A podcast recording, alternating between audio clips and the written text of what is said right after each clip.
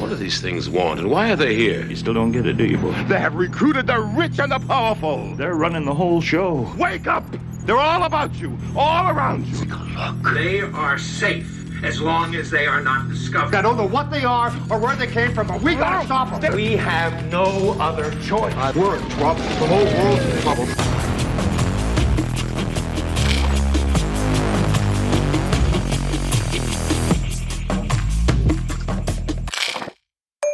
Einen wunderschönen guten Abend, ihr Lieben. Und wieso sind wir Eumels? Das würde ich jetzt gerne nochmal genauer erklärt wissen von Nicole. Herzlich willkommen zu einem neuen Critical Infinity Livestream. Und äh, wie ihr sehen könnt, sind wir ganz viele Leute. Und ich begrüße als allererstes recht herzlich den Co-Host dieses Formates, Human Nagafi. Hallo Patrick. Hallo Rest. Hallo. Und ein bekanntes Gesicht, was schon beim letzten Mal dabei war und auch davor, glaube ich, auch schon ein paar Mal. Der liebe Dave. Hallo Dave. Schönen guten Abend. Und wir haben heute einen Premierengast, die liebe Mary Jane. Hallo Mary. Hallo Patrick, hallo Dave, hallo Human und Rest. So, wir haben heute einiges vorbereitet. Was heißt einiges? Eigentlich haben wir ein großes Projekt am Laufen. Wir wollen nämlich uns anschauen ein Jung und Naiv-Interview. Übrigens, äh, gute Besserung an Thilo. Der musste ja heute leider äh, seine Sendung ähm, absagen. Ich hoffe, dass er nicht zuschaut, ähm, weil er soll ja gesund werden und nicht noch übler da liegen. Und wir wollen heute ganz genau, Call of Duty Swag hat es im Chat schon gespoilert. Wir schauen Grimms Märchenstunde. Ein Interview von Thilo bei Jung und Naiv mit der Ökonomin und Wirtschaftsweisen Veronika Grimm. Wieso ist eigentlich Wirtschaftsweise, sehe ich gerade äh, äh, in dieser Jung und Naiv-Folge in Anführungszeichen? Hat es irgendwelchen formalen Grund? Gibt es diesen Begriff nicht? tatsächlich, ich Kein glaube, formeller Titel. nee, ich glaube tatsächlich, dass sie, also natürlich ist das ein, erstmal ein informeller Titel und am Anfang sagt Grimm selber, dass sie diesen, dass sie sich gar nicht mit diesem Titel so schmücken möchte und sie den auch gar nicht so geil findet. Das, ich glaube tatsächlich, deshalb hat er das gemacht. Also das heißt auch äh, eigentlich Expertenrat. Hm, warte, wie heißt das richtig? Das Äh. Sachverständigenrat für Wirtschaft. Sachverständigenrat zur Begutachtung der gesamtwirtschaftlichen Entwicklung. Okay. Und anscheinend fanden das Journalisten ein bisschen lang. weiß gar nicht, wie sie darauf kommen. Man hätte es doch einfach nennen können SBGE. SPG. Also, ja, das, das, das würde man bei der Bundeswehr dann so machen. Ja, Wir aber sollten das ins Marketing gehen, auf jeden Fall. ja, sprechende Branding. Namen, das liegt ihm. Ja. Und Dorpinse schreibt Wirtschaftsweise mit AI wäre doch der treffende Begriff eigentlich. Ich habe gerade ja noch mal einen Twitter-Post gemacht, dass wir jetzt live sind und habe aus Versehen beim Tippen au- auch erstmal Weise mit AI geschrieben.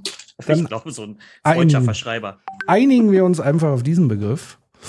Und ich höre gerade, ich muss hier mein äh, Dingensbums ausmachen, mein WhatsApp, sonst, weil Sven hier rumtrollt im WhatsApp. Hallo Sven? Sven, Grüße gehen Jens, raus. du meinst Jens, oder? Jens, Entschuldigung. Ich, ich vertue mich ja immer. so, das war ein Insider. Jetzt kommen wir, ähm, ja, seid ihr schon bereit, äh, äh, da reinzugehen direkt? Oder wollt ihr noch irgendwie was anderes geklärt wissen? Ich glaube, Mary braucht Information. Ja. Mary, was musst du noch wissen, bevor wir loslegen können? Mary, sollen wir das Format dir erklären? Also für die, die Mary Jane nicht kennt, das ist Mary Jane Bolton. Äh, sie ist bekannt aus den früheren Tagen von Critical Infinity. Da hat sie noch mit großer Freude das Weekly anmoderiert und abmoderiert. Dann hatte sie keine Lust mehr drauf.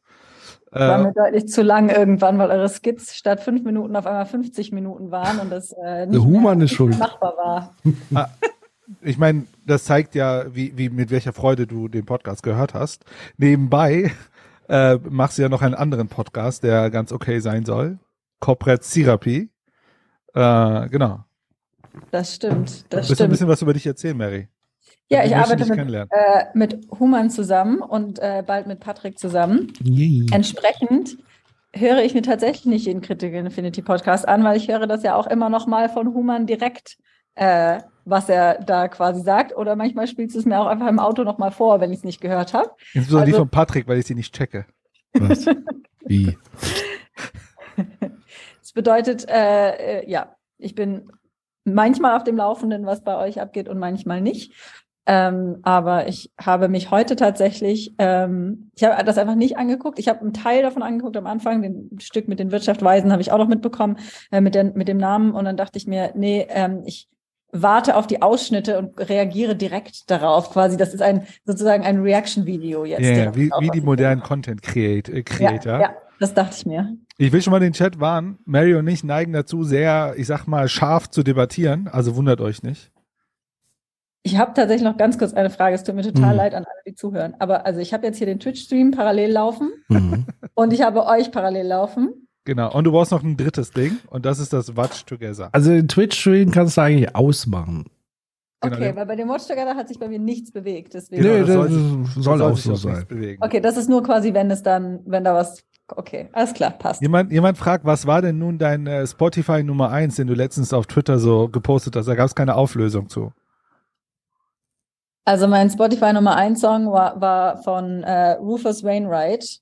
Äh, The One You Love, glaube ich. Oder The Art Teacher. Ich weiß nicht, waren beide in den Top 5. Tja. Sehr gut. Also das war sehr das. Konzert, was du leider nicht wahrnehmen konntest, oder? Das war das Konzert, das ich nicht wahrnehmen konnte, ähm, weil wir da auf ein Projekt gefahren, also zu einem Projekttermin gefahren sind und das gleiche Projekt hat mir auch meinen Geburtstag genommen. Da war, also da bin ich echt noch ein bisschen nachtragend. Ja, an dem Tag war ich auch sehr enttäuscht. Caroline, schau, ich bin nur wegen dem Hinder hier. Was, Wegen was? Ach, die, ach, Caro, hi Caro. Man kennt sich. Genau, jemand äh, von YouTube ist auch zugeschaltet, sehe ich gerade hier bei Reese. Also, äh, wer nicht alleine sein will äh, auf YouTube, der soll rüberkommen zu Twitch. Hier ist ein bisschen mehr los im Chat, weil äh, die YouTube YouTuber sehen ja nicht, was sozusagen auf Twitch, obwohl doch, sie sehen es über den Stream jetzt. Genau, äh, das Alle nur so sehen Hinweis. alles. Wir sehen alles. Anything goes. So sieht's aus. Gut. Das heißt, gibt's jetzt noch offene Fragen oder wollen wir direkt reingehen? Ja, ich bin super gespannt. Ich bin super gespannt, was ihr, äh, was ihr so sagt äh, zu diesem hervorragenden Interview. Also ich schließe mich tatsächlich ein bisschen Mary an. Ich habe es auch nicht wirklich, ich habe es nur äh, phasenweise gesehen und mache jetzt auch so ein bisschen Live-Reaction. Ihr beiden seid mal- vorbereitet. Hast du neue Poster im Hintergrund? Ist das Karl Marx und Adam Smith oder so? Adam Smith, ja, vor allen Dingen. Also ich bin großer Adam Smith-Fan. äh, Adam Smith war gar nicht so böse. Ja, stimmt. Ja, das Aber ist, auch Adam Ökonom, ich weiß nicht. Das ist Kant, ja. Ach, das ist Kant. Und da Adam links Smith ist, äh, ist- ist Marx oder was? Sie. Ja. Adam Smith ist so ein bisschen wie, wie, wie die Erfinder der Atombombe, ne? Er wollte ja gar nichts Schlimmes. Ne? Er wollte nur die Wissenschaft voranbringen. Er ist einfach falsch verstanden worden. So. Aber Ja, was er ja. tatsächlich ist, weil auch hier mit unsichtbarer Hand und so, ich glaube, es kommt einmal in diesem riesen Buch vor und das wurde so hoch gehängt. Da Mhm. Ja, tut ja. man ihm echt Unrecht. Oh, guck mal hier, Economic Ethics ist auch am Start. Ach, Genau. hi. Also äh, ich habe es auf jeden Fall komplett gesehen. ja, Zweimal ich, ich habe es auch komplett gesehen. In doppelter Geschwindigkeit beide Male, muss man so sagen. Ja. Ich, muss, ich, ich musste mich da zwischenzeitlich zwingen zuzuhören, weil es so anstrengend war. Gut, dann sind wir zumindest beruhigt, dass ein paar Oh, Leute Nicole das auch gesehen, gesehen haben. super. Genau. Nicole Und kann uns dann immer korrigieren. Äh, Leo fragt, wird Patrick etwa zu Rezo 2.0 wegen dem Poster oder was? Stimmt, der hat ja Ja. Hammer und Sichel und äh, George Bush, glaube ich, da hängen. Ja, jetzt noch blaue Haare, Patrick, und dann? Das Grau zählt auch. So. Ist ja auch nur grau gefärbt eigentlich, ne? Machst du noch ein bisschen Silbershampoo dann. Genau. okay, dann äh, lasst uns doch mal loslegen. Ihr seid Herren des Timestamps, weil Mary und ich sind ja Äh, unvorbereitet. wollen, wir, wollen wir so ein paar Basics machen? Wer ist sie? Äh, hat irgendjemand äh, sich Gedanken gemacht, wer sie ist, äh, woher sie kommt, was sie so macht, was, äh, was bei ihr so geht? Sehr gut. Also das kann ich sagen, sie kommt aus einem Akademikerhaushalt. So viel habe ich noch mitbekommen. Mhm. Und hatte ein normales Leben.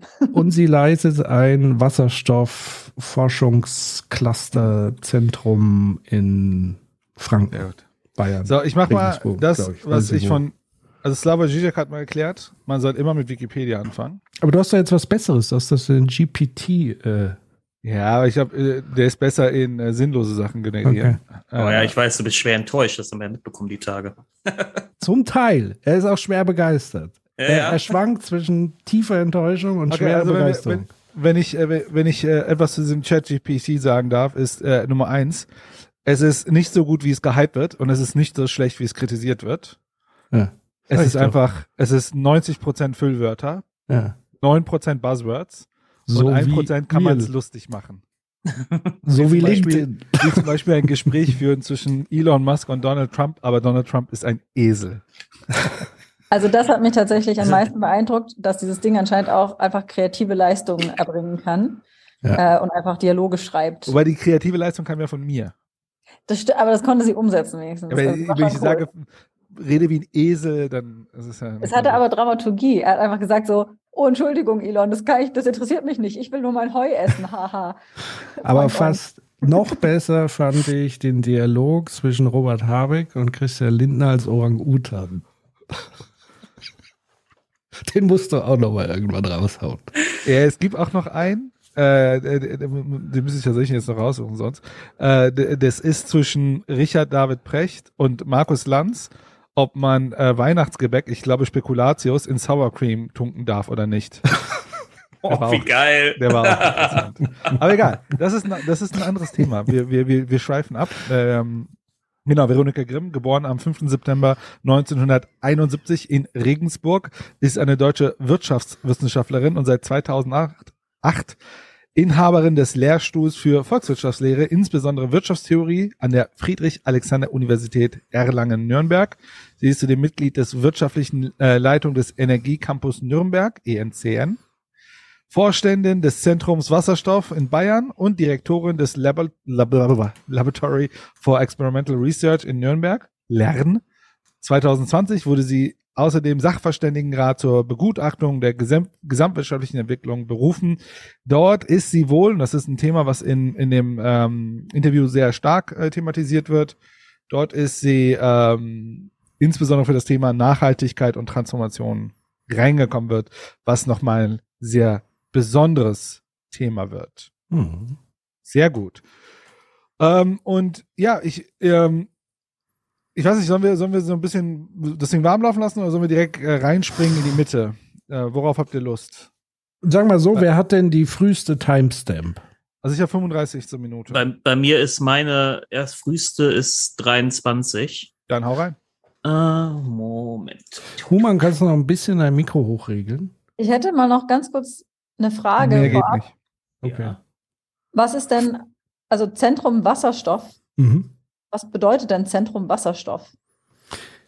Naja, also es gibt ja die neue glorreiche Idee, dass wir unseren Planeten retten, indem wir unsere komplette Industrie auf Wasserstoff umstellen, weil wir ja so viel Gas und fossile Zeug verbrauchen für Chemieindustrie, Stahlindustrie etc. Und wir eine Infrastruktur dafür haben, für die Verbreitung. Ne? Und das Na, wird da auch die einen sagen so. Oder? Das wird Was da, glaube ich, ist nicht ganz so klar. Ich glaube, erstmal geforscht und dann so aufgebaut, weil es ist noch ziemlich in der Frühphase, diese ganze Technologie.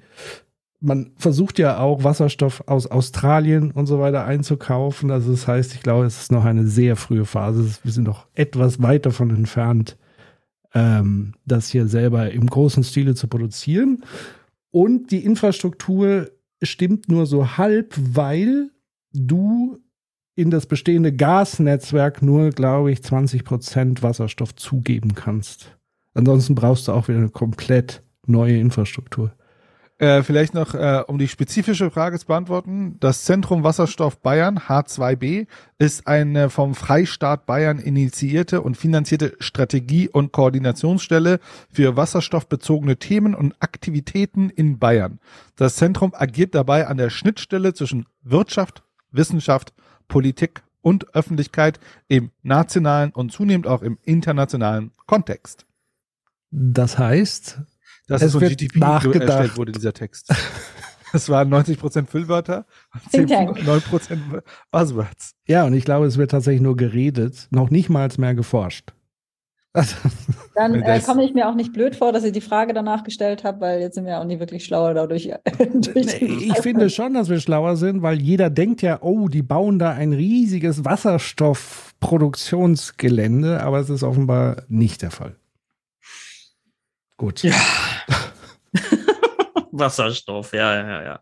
So. Ich habe hier einen Clip von äh, so vom relativ vom Anfang. Da geht es um ähm, Gaspreisbremse beziehungsweise um Methoden, um den Gaspreis oder die Energiepreise niedriger zu halten. Und ähm, ja, da lauschen wir mal rein, wa? Alle Ja. bereit? bei vielen anderen Themen auch so. Gaspreisbremse war auch so ein bisschen so ein Thema, ne? Also wo man einfach ähm, ökonomische Theorie nutzen kann und dann ganz klar äh, so richtig angewandte Themen ähm, damit gut versteht und da eben auch beraten kann. Ja, bei der Gaspreisbremse gab es ja auch schon, da kam ja Isabella Weber mit einer Theorie rein, die sie mit ihrem Kollegen eingebracht hat und dann habt ihr die auf den Kopf gestellt, ne?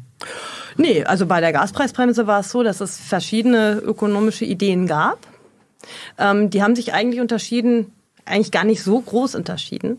Ähm, es gab so die Idee, mit einer Einmalzahlung bei den Kosten zu entlasten. Und es gab die Idee, den Preis, äh, den Gaspreis für ein gewisses Kontingent zu reduzieren. Aber für die letzten Einheiten, also wenn man sehr viel verbraucht, einen hohen Preis zu haben, aber für so ein Kontingent von zum Beispiel 80 Prozent niedrigen Preis, ja. Ähm, Und diese beiden Ideen sozusagen, diese Einmalzahlung und äh, diese Preisdeckelung, kann man eigentlich ganz gut verheiraten. Und das ist das, was wir in der Gaskommission eigentlich gemacht haben. Das ist ja so ein Modell, ähm, wo man eigentlich für dieses Kontingent ähm, den Preis, also die Kosten so reduziert, dass man äh, so gestellt ist, als ob man auf einem Preis gedeckelt ist für das Kontingent. Ähm, aber der Mechanismus in der Gaspreisbremse ist so konzipiert, dass es wie so eine Einmalzahlung gezahlt wird. Und das führt dazu, dass dieser Gassparanreiz, der ist ja ganz wichtig gerade. Ne? Wir haben ja zu wenig Gas in Europa. Wenn wir jetzt genauso viel verbrauchen würden, ähm, wie wir historisch verbraucht haben, dann wird das, könnte das sehr leicht zu einer Gasmangellage führen. Und deswegen ähm, war es ganz wichtig, die Gassparanreize zu erhalten. Und deswegen ist dieses System eigentlich ganz gut geglückt. Und man hat jetzt diese ökonomischen Modelle in der Gaskommission eigentlich ganz gut verheiratet. Ja. Aber es gibt Und- ja, immer- gibt ja immer so, also Isabella Webers Vorschlag war ja eher so sozial, politisch freundlicher und was jetzt am Ende rauskommt, ist, ist eher so, die Industrie freut sich. Ähm, ich glaube, das ist noch eine ganz andere Dimension. ne? Also Nochmal ganz kurz Stopp, weil im Chat gefragt wird, äh, kann man euch vier hier eigentlich Fragen stellen? Ja, das kann man. Ob wir sie beantworten, ist was anderes. Aber wer Fragen an uns hat, weil äh, es wird zumindest auf Twitch auch eifrig untereinander diskutiert, am besten Frage Doppelpunkt und dann wissen wir, okay, das geht an uns, weil sonst die Leute sehr umtriebig äh, im Chat diskutieren und da verliere ich ehrlich gesagt den Überblick. Deswegen, wenn Fragen an uns vier, dann Frage Doppelpunkt. Okay. jetzt bei ähm, Das beißt sich ja oft, ne? Das beißt sich, aber ich glaube, die sozialpolitische Dimension bei der Gaskommission, das ist nochmal eine ganz andere Geschichte. Da geht's ja erstmal, also ich, bei den ökonomischen Vorschlägen jetzt einmal Zahlung und dadurch die Kosten dämpfen oder den Preis deckeln, das ist ja erstmal egal. Sozialpolitisch ist das gleich. Ne? Also wenn ich jetzt für jeden äh, Gasanschluss ein Kontingent von 80 Prozent irgendeines historischen Verbrauchs quasi günstiger abgebe, sei es nun, dass ich irgendwie mir eine Einmalzahlung errechne, mit der ich das, die Kosten so weit dämpfe, dass eben dieses Kontingent gün- günstiger ist, oder ob ich den Preis deckel. Ja, also beides ist ja unter dieser Perspektive erstmal sozial nicht ausgewogen, weil ich eben jeden Anschluss mit dieser Vergünstigung, mit dieser Kostenreduktion bedenke. ich mal ganz kurz hier Pause machen darf. Ähm, was haltet ihr von dem Satz, dass diese beiden Modelle sozialpolitisch gleich seien? Ähm, Also vielleicht, vielleicht um da direkt reinzuspringen. Ihr Argument ist so, äh, Also das eine ist quasi, Hallo? Marys war kurz gefroren, also sie wirkt immer noch gefroren. Vielleicht denkt sie einfach nur ganz kritisch nach. äh, aber äh, um da schon mal loszurennen.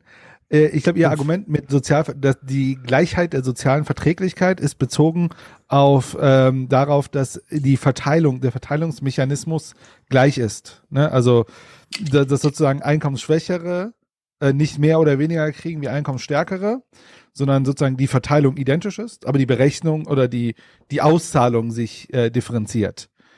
Ich habe aus dieser Position heraus argumentiert sie, inwieweit etwas gerecht oder ungerecht, also gerecht oder ungerecht ist.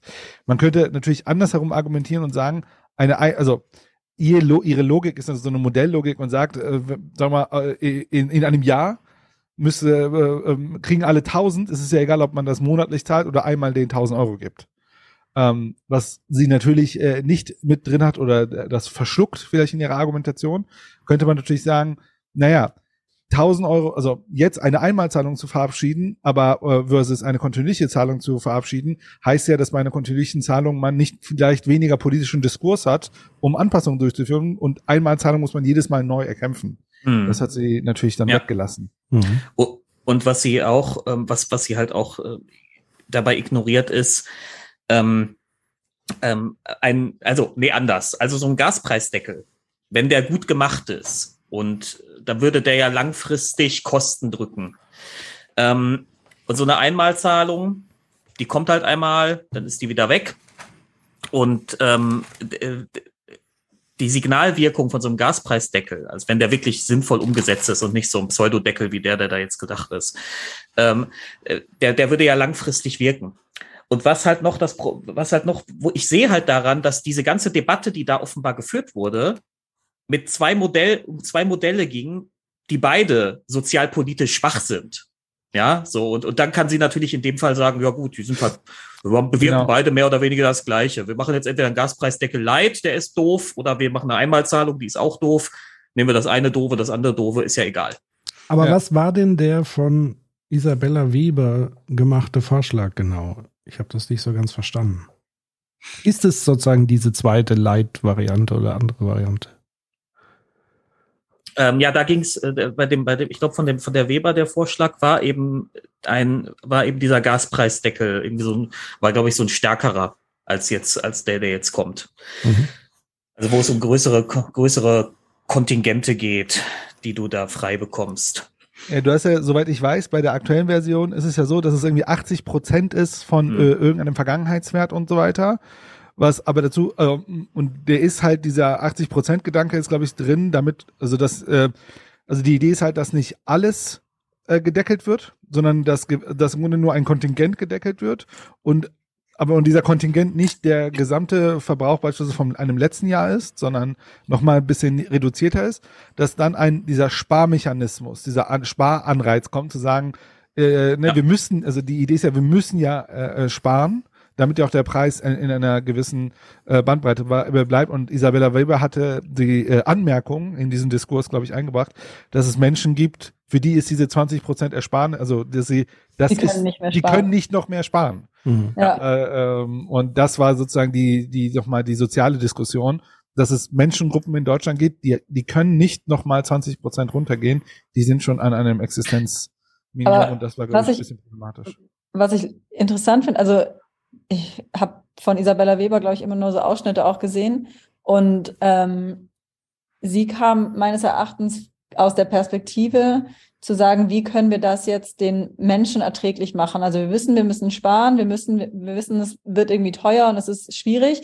Wie können wir das jetzt so machen, dass wir da sozial so gut wie möglich rauskommen? Ich glaube, das war ihr Ansatzpunkt. Mhm. Und ähm, äh, was die, die Frau Grimm, ein geiler Name einfach, ähm, ja quasi auch so in so einer äh, Side-Bemerkung gemacht hat, war ja so, ja, das Soziale, das ist ja jetzt auch vielleicht nicht primär die Aufgabe der Wirtschaft. Also das ist ja, nicht, ja. Mhm. sie trennt das ja so ein bisschen, dass das gar nicht unbedingt das ist, womit, wofür sie antreten muss. Da, Finde ich strange. Ja, sie ja. sagt das sogar auch am Anfang so ein bisschen, weil Tilo fragt sie am Anfang, ähm, ob sie sich im Grunde auch mit Soziologie auseinandergesetzt hat als Wirtschaftswissenschaftlerin. Und dann sagt sie irgendwie sowas wie, Ja, das sind ja völlig unterschiedliche Disziplinen. Das hat ja alles gar nichts miteinander zu tun und so. Und da, da bin ich schon das erste Mal, war ich schon das erste Mal froh, dass meine Stuhllinie fixiert ist, weil ich glaube, ich wäre sonst hinten drüber gefallen. das ist, also, äh, Sie hat, Soziologie. sie hat auch Soziologie studiert im Vordiplom. Ja, ja, aber sie trennt das irgendwie total, als, als Ja, sei so Wirtschaftswissenschaften, als hätte Wirtschaftswissenschaft keine soziale Komponente, als, als würden, als würden das so eine Art Gesetzmäßigkeit sein, die im Raum steht, ohne sozialen Einfluss. Also so habe ich sie verstanden. Und sie kommt ja auch aus der mathematischen Wirtschaftswissenschaft. Ja, Und das, ist heute ich- Mainstream, ne? Also äh, quantitative äh, Ja, ja. Ist der Mainstream heute. Ich, ich Aber das war auch das, was sie, was sie so interessant fand, glaube ich, an überhaupt VWL, ne? dass sie gesagt hat, man kann mit Modellen arbeiten, man kann äh, Du hast ja äh, doch was gesehen. spieltheoretisch arbeiten. Ja, die ersten Ja, ja. 25 Minuten oder so habe ich gesehen. Und und ich, was finde ich halt, was ich dann, das sehen wir, werden wir auch weiter beobachten, was ich total witzig finde. Sie kommt aus dieser ähm, empirisch-mathematischen Wirtschaftswissenschaft. Sie sagt aber nicht einmal im ganzen Interview irgendeine Zahl zu irgendwas. Hm. Nicht einmal. Ja, wobei, wobei, äh, das äh, werden wir gleich sehen, äh, sie ist nicht rein quantitativ. Ähm, Mhm. Dazu aber gleich mehr. Vielleicht noch eine Anmerkung aus dem Chat. Äh, äh, Caroline, ich bleib mal nur bei Caroline. Äh, der Sag einfach Deckel- Caro. Caro schreibt, der Deckel aktuell nützt nix, wenn, wenn man einen neuen Vertrag eingehen muss, den man gar nicht bedienen kann, weil er, weil der dann von 100, von, dann von 110 Prozent auf 90 Prozent Aufschlag kommt, wobei Heizstrom gar nicht berücksichtigt wird, äh, wie bisher, und äh, da kann man nichts sparen. Genau. Ähm, was ja auch Oh. bemerkenswert ist, Sebastian hat auch einen langen Text nochmal geschrieben, den müsste ich mir mal durchlesen. Lest ihr mal, derweil hätte ich nämlich Sebastian auch nochmal zitiert, weil sie sagt ja, ähm, sie vertritt ja sozusagen irgendjemand, aber Sebastian hat ja die ganze Zeit im Chat gefragt, wen meint sie eigentlich mit wir, wenn sie von wir spricht? Wenn es dann nicht die Gesellschaft ist, sondern offenbar ja ist es dann nur ihre Ökonomiebubble, ist es, spricht sie für die Wirtschaft? Das sind nochmal so offene Fragen, die zumindest Sebastian auch nochmal aufgefallen sind. Das wird in der Mitte des Videos, kann man da zumindest eine Interpretation wagen, aber da kommen wir noch zu. Okay. Ja, ich mein, wir- können ja mal gleich, ich weiß nicht wann, aber so irgendwann gleich können wir mal, also ich glaube, einen, einen äh, nächst, übernächsten Skills. Ich glaube, es macht mal, es, äh, es ist mal interessant, ihre, ihr epistemisches System, also wie sie die Welt erklärt, ähm, mal so ein bisschen zu zerlegen. Da bin ich super froh, dass Sebastian dabei ist. Der kann nämlich äh, meine ganzen fehlenden äh, Ökonomie-Kenntnisse korrigieren. Äh, aber lass mal weiterschießen. Mhm. Machen wir weiter. So. Aber es, aber es gibt ja irgendwie, Jetzt- es gibt ja selbst für Leute, die seit Jahren sparen. Weißt Genau. du, es gibt, es gibt Menschen, die, die arm sind und schon seit Jahren gar sparen und da so, so viel es geht sparen. Und selbst die sind jetzt am Arsch, weil ihr sagt, naja, auch, auch ihr bekommt jetzt nur 80 Äh, Prozent. Genau, das ist genau der Punkt. Ne? Also es hängt erstmal nicht davon ab, ob ich es mit einer Einmalzahlung mache oder mit einer Preisdeckelung mache. Ne? Ähm, wenn jetzt jemand ähm, einen geringen Verbrauch hat oder vorher schon gespart hat und deswegen das Kontingent niedriger ist, dann ist das Ja, und, und, erstmal und, und ärgerlich. die Person kann ja gar nicht mehr weiter sparen, weil sie, weil, weil sie schon gespart hat. Und jetzt sagt ihr, nee, ihr müsst trotzdem nochmal 20 Prozent mehr sparen. Genau. Und ich meine, der Punkt ist. Warum, ähm, warum, warum warst du nicht für ein Mindestkontingent? Also im Sinne von die, die eh schon. Genau, genau. Jetzt ist der Punkt, dass es diese ganzen ökonomischen Modelle gab. Und jetzt fragt sich natürlich dann, und das war bei der Gaskommission eigentlich das Spannende, jetzt kommen die Ökonomen da und haben ihre Ideen, ähm, wie man das machen Da waren sollte. ja nicht nur Ökonomen dabei. Genau, und dann sind auch die, die Versorger dabei, die das umsetzen Industrie. müssen und die ähm, Vermieter dabei. Jetzt gu- gucken wir erstmal die Gruppe derjenigen, die das umsetzen müssen. Ja, und die Gruppe derjenigen, die es umsetzen müssen, es war relativ schnell klar, man muss das über die Gasversorger machen. Weil niemand anderes kann identifizieren, zumindest auf der Zeitschiene, in der das notwendig ist, kann niemand anderes als die Gasversorger identifizieren, wer jetzt überhaupt Gasverbraucher ist. Ja, die Bundesregierung, also oder die Finanzämter oder die Einwohnermeldeämter oder wer auch immer, die wissen nicht, wer Gas verbraucht und wer nicht Gas verbraucht. Ja. Also muss man es über die Gasversorger machen. Die Gasversorger sagen aber ja, Ganz nur eine kurze Anmerkung. Äh, als, als Aktivist für Ich bin armutsbetroffen stelle ich mir da die Frage, wozu erfasst denn dann äh, Hartz IV, dass dass die AGE diese ganzen Daten, unter anderem auch welche Energieform du hast und wie viel. Also ich habe hier so einen Nachtspeicher stehen und ich muss den jedes Mal aufschlüsseln, wie viel davon von meinem Stromverbrauch Heizung ist und wie viel keine Heizung ist. Ja, Mhm. also, also wo, wofür haben wir denn diese ganzen Datenerfassungen, wenn das ja offenbar niemand kann, außer die Gasversorger? Ich sag mal so, vielleicht hat es eher was mit Gängelung zu tun und Ja, natürlich. mit statistisch sinnvoller Anwendbarkeit. Ja. Weil ansonsten fehlen ja Daten, wer so seinen Pool beheizt oder sonst irgendwie was. Das weiß ja niemand. Das heißt, die AGE hat ja nur ein gewisses Kontingent an Menschen, die sie sozusagen dafür Mhm. aber sehr ordentlich durchleuchten. Dafür sehr, sehr ordentlich durchleuchten. Das ist immer geil, wenn du da hinkommst, so eine kleine Anekdote und dann haben sie da diese riesigen Aktenschränke da hinten immer noch, wo dann teilweise solche Aktenordner für einzelne Personen drin sind. Ja, also es ist wirklich, ich habe einmal meinen Ordner gesehen, das war so ein Ding, ja. Also es ist wirklich absurd. Vielleicht musste man sozusagen die früheren Geheimdienstaktivitäten in zwei totalitären Staaten jetzt irgendwie kompensieren. Ja, vielleicht genau, der kalte Krieg. Ach, das ist eine schöne. Theorie. Der kalte Krieg, den gibt's ja nicht mehr. Und irgendwo muss man ja die ganzen Geheimdienstfachkräfte jetzt So einbinden. sieht's aus. Aber Dave, kon kon konntest du das auch einsehen dann? Also hast du ein Recht darauf, quasi diesen Ordner zu sichten? Mach das mal. Das, das ist eine gute Frage. Da habe ich noch nie drüber nachgedacht, tatsächlich. Ich glaube, da frage ich mal Sozi Simon bei Twitter. Der kennt sich da aus. Ist, falls ihr den noch nicht kennt, ist ein sehr guter Twitter-Account. Der rechnet euch genau aus, was euch zusteht und so weiter. Äh, dem könnt ihr gerne folgen. Äh, In den 30 fra- Jahren haben wir dann die Nahles-Behörde, wo, wo ihr dann alle eure Akten einsehen dürft. 30 Jahren, äh, genau, die wirbt dann immer mit diesem berühmten, mit dieser berühmten Rede von Nahles. Arbeit! Die Leute wollen Arbeit! Ja. Aber gut, gucken wir mal weiter, ne?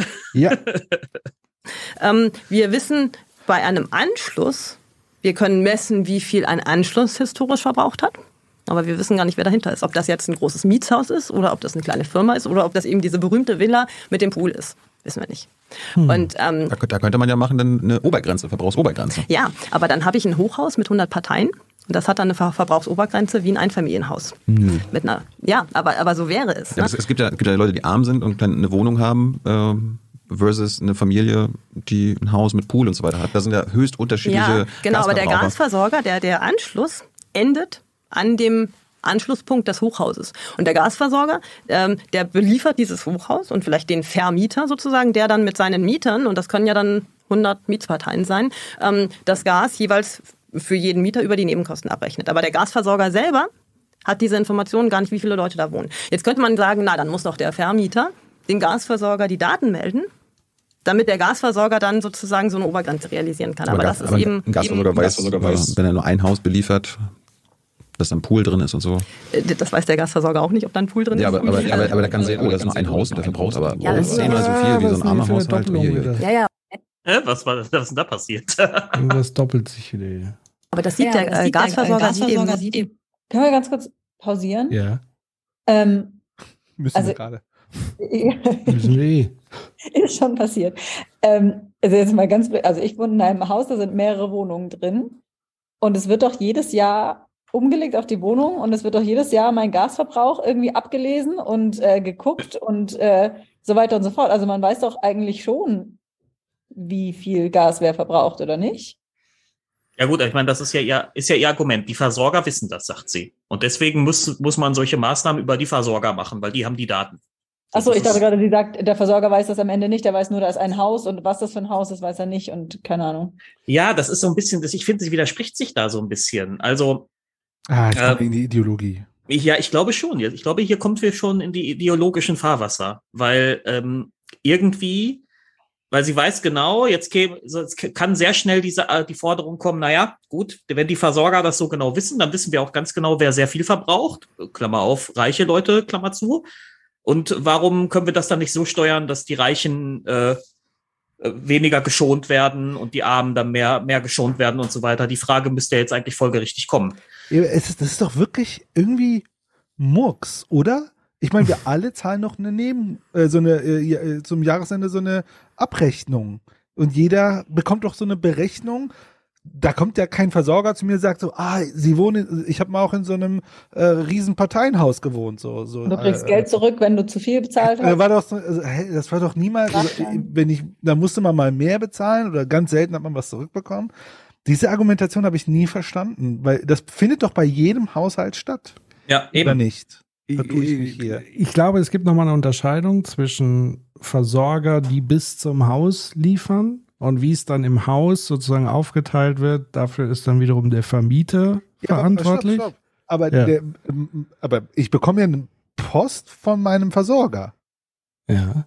Das, also der Vermieter meldet dem Versorger doch den Verbrauch je Partei. Basierend auf dieser Berechnung, weil ich habe ja, wir haben ja alle so Lese, also so Zählgeräte Mhm. doch, basierend auf dieser Berechnung, berechnen sie mir dann, ey, du hast übertrieben, ne, hättest du mal lieber eine kleinere Grafikkarte kaufen sollen und dann schicken sie mir einen Brief zurück, wo ich dann weil, äh, ja was mehr bezahlen muss. Ich, ich verstehe das nicht so ganz mit diesem, äh, mit diesem, da- das, das weiß man nicht. Also Ja. min, mindestens auf einer, klar, vielleicht ist die Zeitschiene etwas länger. Ich habe eine andere ihr- Vermutung. Ja. Man weiß es nicht äh, akkumuliert, also im Sinne von zusammengefügt in einer Datenbank. Was heißt denn Datenbank? Also Gut, das ist ja dann ein anderes Problem. Das ist ja ein logistisches Problem dann. Ja, ja. Also ich würde sagen, man weiß es aber nur in den Einzelfällen, aber es wird, diese Daten werden nicht zusammengeführt. Also es gibt nicht, du drückst auf den Knopf und dann weißt du, aha, die und die Haushalte, das und das und das und das, sondern jeder wurstelt und murkst vor sich hin. Da sind wir ja wieder beim Thema, wie digital ist Deutschland. Das, das gleiche Problem haben wir übrigens ja im Strombereich mit diesen sogenannten Smart Meter, die ja hoch und runter gehypt werden, aber keines dieser Dinge funktioniert.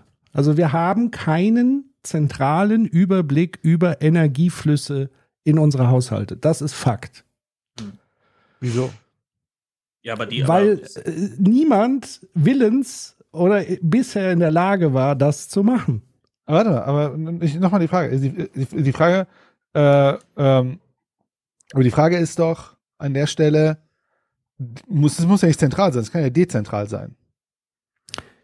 Naja, dezentral im Sinne von, ich habe dann zumindest eine Benutzeroberfläche, die in der Lage ist, dezentrale Datenquellen anzuzapfen, sodass sie mir aber zentral ein Ergebnis liefern. Das meine ich ja damit. Du willst ja am Ende, willst du ja sagen können, als Staat oder wer auch immer, gebe mir die und die Haushalte, also wie eine ganz normale Excel-Datenbank, die ich halt bedienen kann, filtern kann und so weiter. Wozu? Naja, das war doch jetzt die Frage und die Diskussion, wer bekommt was. Also A, um also statistische Sachen rauszugeben, B, um überhaupt einen vernünftigen Überblick zu haben, wie unsere Energieflüsse in diesem Land sind, weil das ist Ja, ja, offenbar ein Problem, weil die Kontingente und so weiter nicht da sind. Das sind doch die Sachen. Mit dieser Nummer mit dem Verbrauch. Ja. Man könnte doch das äh, so drehen, dass man sagt, ähm, aber ich will jetzt hier keine Detailkonzeption machen, aber man könnte doch sagen, jeder, jeder Vermieter muss berichten einem Versorger die Umlage auf die jeweiligen, was auch immer. So, der berechnet ja darauf hin, sozusagen Nachzahlung nicht und so weiter. Das bekomme ich doch per Post zugeschickt. Und dann könnte man das doch über die Steuererklärung beispielsweise wieder eine Zurückverrechnung bekommen. Also das könntest du ja komplett dezentral alles ablaufen lassen. Du musst es ja gar nicht in einer zentralen Datenbank und so weiter und so weiter machen. Mhm. Ich meine, wir, also, wir alle haben ja Interaktion dezentral mit dem Staat auf der einen oder anderen Art und Weise. Genau. Also bisschen verwundert an der Stelle. mein Argument ist ja nicht zu sagen, wir brauchen diese Lösung, sondern ich habe ja nur erklärt, dass es das in der Form nicht gibt. Aber es gibt vielleicht tausend Millionen andere Varianten, wie man dieses Problem lösen kann, um sozial benachteiligte Leuten ähm, die Gasrechnung zu bezahlen. So, da gibt es sicherlich lass mal hundert weiterschauen. verschiedene Varianten. Genau. Ja, so, sollen wir, sollen wir äh, ein bisschen weiter Wir können zu Aber nochmal 35 ganz kurz, gesagt, ne? weil das Thema mich wirklich persönlich umtreibt. Das, Ach, also mit den Energie, ja, mit diesen. Energieflüssen, das ist eine Katastrophe, weil wenn wir tatsächlich Energiewende und so weiter machen wollen, weil da geht es ja darum, genau die Verbrauche und Energieflüsse und Ströme zu bemessen, damit wir ein stabiles Stromnetz haben mit erneuerbaren Energien und so weiter. Das ist ja die große Herausforderung. Und wenn das nicht gelöst wird, dann haben wir einfach auch nie eine Energiewende. Ja. Das sei nur mal so dahingesagt. So- so Deswegen es. bin Also ich da so ein bisschen innerlich auf Herzinfarkt-Modus. Ja, da ist nämlich jetzt schon, da, da sehen wir jetzt schon, also wenn das, sagen wir mal kurz, das stimmt, dass sie sagt, wenn sie sagt, die Daten, wir haben gar nicht genug Daten und so Das weiter, um stimmt. das auch mal zu erfassen, Nö. ja, ähm, dann, dann muss man das jetzt schleunigst ändern. Ja? Sonst, sonst, sonst kriegt Am das- besten auf einer nie was. So, ich habe hier aus Versehen das perfekte Thumbnail äh, weiter gescrollt für Sie. sehe ich gerade. Ähm, 35 hattest du gesagt, Human, da geht dann nächster los, ne? Ja, so 35, 25 habe ich stehen, von daher so irgendwas mit 35, dann können wir direkt wieder in die Action einschalten. Eine Frage, weil sie gerade von Left to Sea kommt. Was sagt ihr zu, die, zu der These? Deswegen Elektrizität und Heizen nur staatlich und nicht freier Markt. Hust. Ja, es ist ja ein No-Brainer, oder? Ich sage, alles, was wir, alle, ich, ich bin der Meinung, alles, was der Mensch zum Leben braucht, darf nicht auf dem freien Markt verschachert werden. Und dazu gehört halt auch Energie in unserer Gesellschaft. Dass wir jetzt hier nicht davon reden, dass jeder eine Villa beheizen muss, ist auch klar. Aber ich glaube, dass jeder Mensch einen Anspruch haben sollte auf ein Kontingent Energie, das ihm einfach zusteht. Zumal es ja keinen geil, geileren Strom gibt. So. es gibt halt Nee, nur jeder, einen Mensch sollte Strom. auch, jeder Mensch sollte auch einen Anspruch auf eine äh, Grafikkarte und so weiter. Egal. Da gehe ich sofort mit, das brauchst du gar nicht so leise zu sagen. Zum Meinen oder was? Und ein, ein, äh, äh, ein Zugang zu Draw, Draw Fortress. Aber egal, weiter. Plung der Heizkosten, die dann, die dann So, irgendjemand hat den Und da Ton würde ich an. dann auch sagen, Ich habe schon stumm geschaltet, aber ich sehe, ich höre das ja sonst nicht. Ich also da muss man wirklich jetzt schauen, dass man alles, was darüber hinaus entlastet, nicht weil der mehr. Staat kann diese zusätzlichen Kosten gut. Ja, ich glaube, es war Mary, weil sie keine Kopfhörer auf hat. Ah, gut. Aber du hörst dann jetzt nichts, oder was? Doch, doch, sie hört. Doch. Sie, hat sich auch, sie hat sich nur gemutet. Sie ist Ah, ja Gut. mutefähig. Belastung, die ja auch real ist. Die Energiepreise bleiben tatsächlich höher, Hm. weil wir das russische Gas substituieren müssen. Also diese äh, reale Kostenbelastung kann der Staat nicht für jeden komplett abfedern. Wer das tragen kann, der sollte da äh, seinen, seinen Teil der Last eben tragen. Ne? Du hast gerade den, den. Mangel an administrativen Kapazitäten angesprochen. Woher kommt der? Ja, durch die Krise. Ne? Wir haben ähm, im Zuge der Corona-Krise, ich meine, das sind ja schon Situationen, die jetzt. Hat der Staat Leute rausgeschmissen? Damit? Nein, äh, aber es sind einfach, äh, sind einfach massiv mehr auf. Ich will mal kurz mal stoppen, weil ich äh, Mhm. hier ein paar Sachen aufmerksam machen will. Achtet mal auf die Widersprüchlichkeit in ihrer Argumentation, die jetzt kommt, denn das macht nochmal sehr deutlich, welcher Wirtschaftstheorie sie sich verpflichtet fühlt. Hm. Ah, ich liebe Gaben, das die jetzt auf die. Ministerien zukommen. Ne? Also durch die Krisen und die Mechanismen, die jetzt alle ähm, in Windeseile Also bei administrative Kräfte reden wir von staatlichen, also Ja, also in Ministerium, Behörden, Verwaltung, genau. Beamten, Behörden. Ja, ja, genau. Zum Beispiel in die, die ähm, Mitarbeiterinnen und Mitarbeiter in den äh, Bundesministerien, in den Aber- Landesministerien. Aber wenn, der Mangel herrscht, kann Veronika ja sagen, äh, Lust, Leute einstellen. ja, so Mangel einfach ist es beheben. nicht. Hier, wir haben ja auch, äh, wir, wir haben ja eher einen Fachkräftemangel. Also so einfach ist es gar nicht, die Leute einzustellen. Ich möchte kurz anmerken, wir haben einen Fachkräftemangel in Berufen, in medizinischen Berufen, in einigen technischen Berufen, in handwerklichen Berufen. Ich habe extra nochmal geschaut, das Bundesministerium für Wirtschaft hat nicht gesagt, dass wir einen Fachkräftemangel in administrativen äh, Berufen haben, die gewisse Sachen abarbeiten müssen, weil gerade Sachen vorliegen. Klar, wir haben einen generellen demografischen Rückgang, aber der Fachkräftemangel ist nicht be bezogen auf administrative Kräfte. Man könnte auch auf ein paar Bullshit-Jobs wie ein Finanzhai in Frankfurt sein oder so einfach restrukturieren und dann hätte man genug administrative Kräfte. Ja, weil der Witz ist ja, es sind ja wahrscheinlich gar keine Stellen ausgeschrieben. Und bei den anderen Ja, ja, das- das- Bereichen, das- die du genannt hast, sind ja offene Stellen, die nicht besetzt werden. So. Nee, dazu gleich, Okay. Dieses nicht ausgeschrieben wird gleich nochmal spannend. Okay. Du musst playen.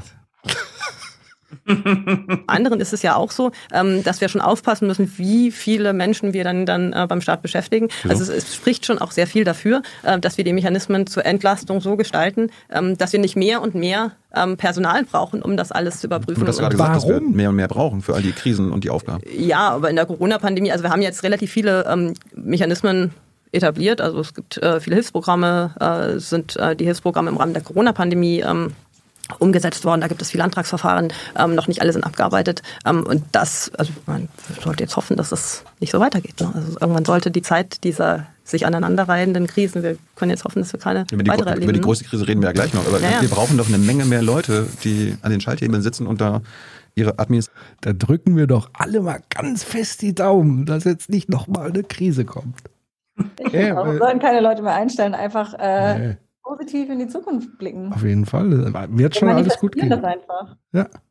administrativen Kapazitäten ausspielen. Ja, da müssen wir gleich noch drüber reden. Also ich glaube, das ist äh, sehr sinnvoll, äh, das arbeitsteilig zu machen. ne? Also ein Teil äh, der Leute, äh, die diese Transformation vorantreiben, sollte sicherlich in der Wirtschaft sitzen und die richtige Anreize haben, äh, auch die richtigen Schalthebel zu bedienen. Und ein Teil muss natürlich in den Ministerien sitzen. Und ich glaube, das unmittelbare, das akute Problem jetzt dass einfach äh, die Ministerien so stark belastet sind. Das liegt einfach an der Corona-Krise und jetzt an dem russischen Angriffskrieg gegen die Ukraine, weil man da einfach Krisenmanagement betreibt. Ja, aber ne? klar, die sind, die sind belastet, also müssen sie doch entlastet werden und damit vielleicht mehr Leute. Die brauchen mehr Leute. ja aber so, so schnell geht das Das nicht. wird, ja, aber willst du das nicht? Du kannst ja sagen, hier, lieber Staat, ihr braucht mehr Leute. Da herrscht ein krasser Mangel an administrativen Kapazitäten. Bitte Ich glaube, beheben. jetzt, jetzt in der Krise, ähm, jetzt in der Krise äh, ist das sicherlich so. Also wenn man sich jetzt die Leute herwünschen könnte, dann würde man da mehr Leute einstellen.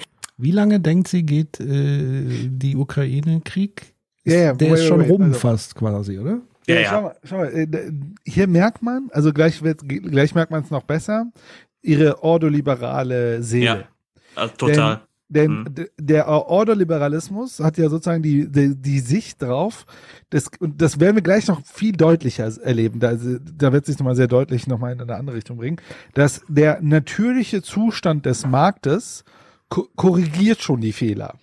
Und ja, manchmal muss man ein bisschen eingreifen, ne, wenn Monopole entstehen und so weiter, aber staatliche Fähigkeiten aufbauen brauchen wir ja langfristig nicht, denn der natürliche äh, die natürliche Bewegung des Marktes reguliert schon wieder, also wird sozusagen schon wieder dazu regulieren, dass es wieder in die richtige Richtung geht. Und da merkt man das, weil sie sich natürlich, also man könnte sich doch fragen, es ist doch eine Nachfrage da, es, ist, es gibt definitiv Arbeit in den Ministerien, aber sie sträubt sich dagegen, Kapazitäten dort aufzubauen, weil sie sich sagt, die brauchen wir ja dann nicht mehr, Mhm. wenn die Krise vorbei ist der, und wieder der natürliche Zustand des Marktes wieder eingependelt ist. Und äh, das ist natürlich interessant. Mhm. Ja, aber man merkt auch so ein bisschen, so überdeutlich will sie das so nicht sagen, ne? Deswegen atmet sie einmal so schwer durch und greift dann so dramatisch nach ihrem Wasserglas und so, weil sie weiß genau, wenn sie das jetzt so sagt, dann hat sie hier den Krieg mit Thilo Jung gleich. Ich finde sowieso immer geil, wie alle bei Tilo ähm, so Muffensausen bekommen, habe ich das Gefühl. Also Mhm. alle sitzen da immer und sind so, ich muss jetzt ganz ruhig hier dieses Gespräch führen, aber gleichzeitig merkt man denen an, wie hart angespannt sie sind. Das ist immer eine ganz äh, lustige Situation. Ja, ja. Wobei Ja, sie ja schon relativ schmerzbefreit tatsächlich dann doch ja, ja, war. das, äh, das, es wird auch noch schmerzbefreiter im Verlauf. Aber das ist so der erste große, äh, die erste große Wand, vor die sie fährt. Hier mit, also wirklich, ich meine, natürlich, also erstmal gilt schon, was ihr, was ihr schon gesagt habt, was du schon gesagt hast, Patrick, hä, ist, ist, ist der Krieg jetzt schon vorbei? Ich meine, wissen wir noch, wie lange der geht? Kommt da vielleicht noch irgendeine andere Krise dazu? Ja. Mhm. Nicole schreibt nicht? auch, Klimakatastrophe ist auch bald vorbei. Ist alles, Ach ja. alles wird gut. Alles, So. alles, alles also bald nach, vorbei. nach ihrer Logik ist es lösbar. Äh, Also das ist alles, also wir kommen wieder zu einem, also auch da würde ich sagen, wir haben einfach nur ähm, äh, ein äh, Externalitätenproblem. Ähm, und hier, äh, äh, Sebastian schreibt, also schrieben alle zum Order, aber kommt es, dass sie in der Außendarstellung nicht zum Order assoziiert wird? Also sie, es wird ex, sie wird gleich explizit dem Ordoliberalismus zugeordnet. Und ich Mhm. glaube, sie sagt nicht Nein dazu. Nee, sie sagt sowas später. Äh, Im Grunde sagt sie, sie sei so eine Art Eklektizistin. Sie würde sich so überall bedienen und sie will auch gar nicht so einer Schule fest zugeordnet sein und Ja, bla ja, und aber blub. äh, da würde ich noch ein bisschen warten, weil ich glaube, dass äh, diese Szene finde ich äh, sehr, Ja. sehr äh, spannend. Aber wir können doch schon mal festhalten, dass sie dem Staat gegenüber hochkritisch ist. Also im Grunde Nee, ich würde nicht genommen, sagen, die ist kritisch. Also ich würde es anders sagen. Ordoliberale sind ja nicht dem Staat gegenüber kritisch. Ordoliberale wollen einen starken Staat. Ordoliberalismus geht ja so weit, dass es, also ich würde sagen, Ordoliberalismus ist eher demokratiefeindlich, weil sie sagen würden, also sie wollen eher einen starken Staat als Sicherung des Ordnungsrahmens haben, weil die sagen würden, ähm, keine Ahnung, das dumme Volk ist so dumm und wählt am Ende noch den Kapitalismus ab. Hm. So, so dumm ist das Volk. Deswegen, also Ordoliberalismus will einen starken Staat, Der aber, aber- zum Eigentum schützt. Ja. der aber die Prinzipien, also es gibt ja diese sieben Prinzipien, ne, Brei, äh, so Pre- äh, Preise sollen sich gut abbilden, also sollen Knappheiten darstellen, Stabilität soll durch Währung erzeugt, äh, erzeugt äh, Währung soll stabil bleiben, äh, ein hoher freier Marktzugang soll sichergestellt werden, Sicherung von Privateigentum soll st äh, stattfinden, äh, Vertragsfreiheit soll hoch sein, also äh, muss gegeben sein. Und so, so eine Art konstante äh, Wirtschaftspolitik muss es geben. Also die, die äh, Unternehmen und die Marktteilnehmer sollen ungefähr wissen, wie der Staat sich entscheidet. Also es ist schon notwendig, dass der Staat im Rahmen stark ist, aber nicht im Inhalt. Hm. Also die, der, der Staat selbst soll nicht als äh, Marktteilnehmer agieren. Ja. Ist, ist dann die Agenda 2010, die ja auf der Staatsagenda fußt, vor allem die Exportwirtschaft zu stärken, ist dann eigentlich keine ordoliberale Agenda, ne? Oder? Hardcore, Hardcore. Aber ist das nicht Ja, neoliberal? aber da hat der Staat ja ein Gesetzesziel.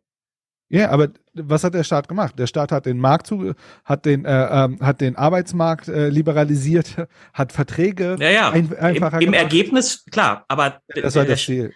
der Staat hat ja ein Gesetzesziel, nämlich äh, hatte das Ziel, Wirtschaftswachstum zu fördern durch Stärkung der Exportwirtschaft Wirtschaft und dadurch aber durch Schwächung war- der eigenen Binnenwirtschaft. Genau, es war aber Hardcore, ich würde sagen, Agenda 2010 war Hardcore Ordoliberalismus. Ja gut, auf der anderen Seite ist es natürlich auch genau das. Es ist, macht, es ist vorhersehbar. So die Akteure, die Wirtschaftsakteure wissen, was, wie die Struktur ist, wie die Agenda ist, in welchem Rahmen sie sich bewegen können. Ja gut, doch, stimmt. Ja. War Was nur so ein dann- äh, flinker Gedanke. Aber was ist dann der Unterschied zwischen ordoliberal und neoliberal? Äh, sind äh, ähnliche Ausprägungen. Ich würde sagen, es gibt äh, eine, äh, also beides würde ich unter neoliberal äh, sehen, wobei ich äh, die neoliberale Schule, diese Chicago School, noch stärker, also der Ordoliberalismus würde eingreifen, mh, zum Beispiel, wenn so Kartelle, Monopole entstehen. Also da würde der Staat schon einsteigen. Und man könnte dem, wenn man jetzt böse ist, so diese Freiburger Schule, könnte man ein gewisses Patriarchat andichten, der so ähm, dieses, ne, der sozusagen, der, der, also es hat so eine Art konservativen Kern, könnte man sagen, ne, wenn man es böse, wenn man böse sein möchte. Und die Freiburger, äh, die, die Chicago School ist ja in dem Sinne so radikal marktorientiert. Ne? Also Abbau jeglicher staatlicher äh, ähm, äh, äh, irgendwas. Von daher, ähm, genau, ne, hat auch einer nochmal hier reingeschrieben, neoliberal ist, kommt eher von, ähm, nee, doch nicht. Äh, ich rede ein bisschen mehr. Äh, genau. Ähm, genau, äh, äh, Hayek und äh, von Mi- Mises waren eher weniger Staat. Die Frankfurter Schule ist, äh, ist nicht Frankfurter Schule, das trenne ich selber hin und her. Freiburger Schule ist mehr äh, schon einen starken Rahmen, aber äh, genau. Punkt. Spielt beim Neoliberalismus nicht auch das Individuum nochmal eine größere Rolle? Nee, Also- das ist identisch. Das ist die Ja? Neoklassik. Also da sind wir in der neoklassischen Theorie, der, also ökonomische, dazu kommen wir auch gleich, aber das ist identisch. Hm, Okay. Also der Ordoliberalismus und der, das, was wir unter, ich habe das immer Monetarismus beim, bei der Chicago School, beide äh, haben das, den gleichen Kern. Also da können wir auch direkt einsteigen. Das ist ja im Grunde methodologischer Individualismus. Also beide, beide definieren Gesellschaft als die, die Aggregation Handlungen individu äh, Einzelner und es gibt keine Substrukturen oder Metastrukturen. Ne? Genauso wie es keine so, so was wie Familie, Verein, Ja, ja. äh, äh, äh, Staat, Gesellschaft, das sagt sie auch gleich. Äh, die- Also die, sie verstehen nicht diese Gruppen als Akteure mit eigenem Interesse, sondern sehen im Grunde immer nur Ag äh, Aggregationen von individueller Handlung. Ja, Mhm. und ja auch nicht als Einflusssphären, sondern dass quasi die äh, Entscheidungs- und Handlungsfreiheit komplett auch frei beim Individuum ist, was ja so eine starke Prämisse ist. Genau, hier Left to See hat das einfach mal sehr äh, äh, ja, pointiert äh, rausgehauen. Ne? Methodologischer Individualismus. Es gibt nur einzelne stehende Bäume, aber kein Wald. Wes- wes- Oder wes- there is no such thing as a forest. weswegen ich immer argumentiere, dass Neoliberale eigentlich nicht liberal sind. Weil sie eine, weil sie Grundprämissen im Liberalismus, also auch logische Zusammenhänge einfach negieren. Also diese Idee von jeder kann alles erreichen, ist halt einfach falsch. Und jeder kann alles erreichen, was im Rahmen seiner Möglichkeiten liegt. Und wenn die Möglichkeiten, sage ich mal, sehr beschränkt sind, ist es mit dem Erreichen dann auch nicht mehr so gut, ne? Aber ich glaube, es ist halt super wichtig, auch die, die Begriffe dann historisch einzuordnen. Also, weil, also liberal als liberale Demokratie und so weiter heißt ja was anderes als liberal heute im äh, Ja. wirtschaftsliberalen. Äh, Ja. äh, Also Sinne. liberal, der Begriff kommt ja so aus diesem Moralphilosophen von, also unter anderem aus Adam einer Smith. Demokratie. Ja, also die Moralphilosophen, also die, die, die schottischen Moralphilosophen haben ja diesen Begriff im Grunde ja ursprünglich geprägt. Und das kam ja dann so mit Adam Smith und so weiter ja dann auch in die Ökonomie rein.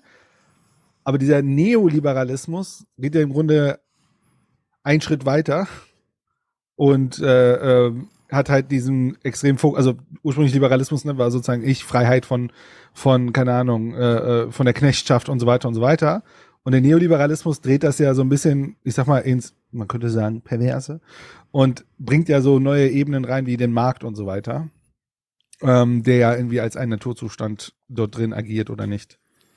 Naja, man könnte es auch böswillig formulieren und sagen, es gab gesellschaftliche Umwälzung von verschiedenen äh, Machthabern, also damals äh, Adel etc., hin zu den Kaufleuten äh, und so weiter. Und als die sozusagen dann diese Macht hatten, brauchten sie wieder etwas, um ihre Macht zu erhalten. Und in dem Fall haben sie halt dann den Staat und den Eigentumsschutz erfunden, der sozusagen ihnen ihre Macht erhalten hat. Das ist also eine böse Lesart. Ja, so bin ich. Das ist überhaupt keine böse Lesart. Das ist total logisch. Ja. Wenn Das Gott ist schon eine wegfällt, böse Lesart. wenn Gott wegfällt, dann ist Ja. quasi das konservativ, was die äh, bestehenden Verhältnisse äh, festigt. Und das ist quasi, wenn du wirtschaftsliberal äh, handelst und so viel Staat wie möglich und Sicherheitsnetze äh, rausnimmst, dann werden die Reichen reicher und schützen damit quasi, und das, deswegen ist es kernkonservativ. Und es ist genau das Gleiche, nur halt Gott wurde ausgetauscht. Aber wir haben doch eine soziale Marktwirtschaft und so weiter. Mhm. Ja. Aber lass uns mal weiter. Guck mal, da will er ganz ich- schnell weiterspringen jetzt. Aber ich glaube, in der, in der. Kernidee ist es schon wichtig, dass das Soziale davor steht, äh, zumindest im, im Grundgedanken mal irgendwann. Weil sonst wäre es noch, noch mehr. Ja, man Das muss ja sehen, wie dieser Begriff und zu welcher Zeit er entstanden ist. Zu einem großen, gescheiterten menschlichen Desaster, so, also ein Zweiter Weltkrieg etc., wo der Kapitalismus letztendlich. Hitler. Hitler. Hitler und Konsorten. Nein. ähm, wo ja der Kapitalismus nochmal explizit als Teil des Problems auch nochmal beschrieben wurde. Und deswegen wollte man sozusagen in der neuen Wirtschafts-, demokratischen Wirtschaftsordnung vermeiden, dass der Begriff des Kapitalismus, deswegen soziale Marktwirtschaft. Das klingt einfach geiler. So. Und ich glaube tatsächlich, dass all diese soziale Reformen ja auch nicht deshalb entstanden sind, weil der Kapitalismus so ein gutes Herz hat und denkt, das muss irgendwie sein, sondern aufgrund von Druck und drohendem Machtverlust. Also deswegen, das sind ja immer nur entgegenkommende Dinge, die man da eingeführt hat. Also bei Bismarck und so weiter, der seine Fälle davon schwimmen hat sehen. Ähm, und dann hat er gesagt, dann mache ich es lieber selber, weil dann werde ich so, also so quasi das Prinzip Merkel. Ähm, bevor es jemand anders macht, äh, mache ich es lieber und dann schreibt man mir das zu. Und damit sichere ich sozusagen meine Macht. Also für mich ist das alles nur noch Macht. Ja, sichert er seine Macht, beziehungsweise vielleicht hat er auch wirklich erkannt, dass ein Land, in dem 50, 60 Prozent der Bevölkerung nichts anderes tun können, als Hebel zu ziehen und die nicht älter werden als 35, dass in so einem Land halt auch, selbst wenn er nicht mehr da ist, es ist ja keine Herrschaftsbasis mehr da. Das ist ja alles, das ist ja dann alles kaputt. Ja, also ich, ich, ich traue Bismarck da schon zu, dass er so weit gedacht hat. Aber am Ende spielt natürlich auch eine Rolle die Entmachtung der Linken dadurch zu dieser Zeit. Ne? Und ähm, dass, ja, dass er sich damit selber schmücken konnte. Er war ja auch, der war ja auch knüppelharter Machtpolitiker. Ich glaube, ja, wie gesagt, ich glaube schon, dass er ihm das schon klar war, dass da was passieren musste. Hm. Aber er hat es dann ja auch die, die Gelegenheit genutzt und dann die ersten Varianten des Sozialstaats waren ja auch so ein Sozialstaat light und wurde ja nicht ansatzweise so viel durchgesetzt, wie man das von der linken Seite sich erhofft hat und so weiter. Ähm, ja, genau. Das einmal zu Bismarck. Ich kenne ja Bismarck äh, aus Civilization. Das war's. Und hast du Super. ihn gespielt? Bitte? Hast du ihn gespielt? Natürlich nicht. Ich, ich spiele Civilization 5 immer mit den Deutschen tatsächlich. Okay, jetzt Immer ganz- raus. Ganz krass auf Produktion. Ja, die haben richtig krasse Produktionsboni und dann kannst du nämlich in der Neuzeit ohne Ende Panzer produzieren. Soll, so, Leute, lass mal hier weiterrennen, Ja. sonst werden wir nie fertig. ja, mach mal weiter. Ähm, prinzipiell, ähm, außerhalb dieser äh, Krisenlogik würde ich denken, äh, dass man sich schon überlegen muss, wo man die Leute mehr braucht. Ja, aber die, Also- die Krisen werden doch jetzt 10, 20 Jahre dauern. Also da brauchen wir doch jetzt eine Menge Leute. Ja, aber ich würde zum Beispiel denken, dass man sie dann eher im Bildungssystem braucht. Also wenn man sich jetzt entscheiden muss, man muss sich ja mal entscheiden, es gibt ja Immer mal Trade-offs. Bildung sozusagen. als Wenn ich jetzt Lösung mich jetzt entscheiden alles. müsste, möchte ich diese ähm, Leute eigentlich eher in unserem Bildungssystem einsetzen ähm, oder noch zusätzlich Als was denn einsetzen? Als Lehrer oder was? Lehrerin? Irgend so ein Ich habe gehört, fehlt der ein oder andere Lehrer. Hausmeister vielleicht. Ja, ich meine, es ist ja gut und richtig, aber Ja. komische Logik. So, wir Nein, haben ein Problem in der Wirtschaft. Was machen wir? Mehr Lehrer. ja. Bildung. Ist, Wer, wer sagt schon Nein zur Bildung? das, genau, das ist immer so, aber das, das, das, das da kommt ja jetzt gleich noch mehr dazu. Ich würde sagen, wir Ja. gucken erst noch ein Stück weiter. Ja. Zusätzlich. Warum nicht überall? Ja, weil wir nicht so viele Leute haben. Wir werden ja eher einen Fachkräftemangel erleben. Ne? Wir haben jetzt den demografischen Wandel. Ähm, die Babyboomer-Generation, also die geburtenstarken Jahrgänge, ähm, Ende der 60er Jahre, äh, in den 60er Jahren geboren, äh, die gehen jetzt äh, irgendwann alle in den Ruhestand.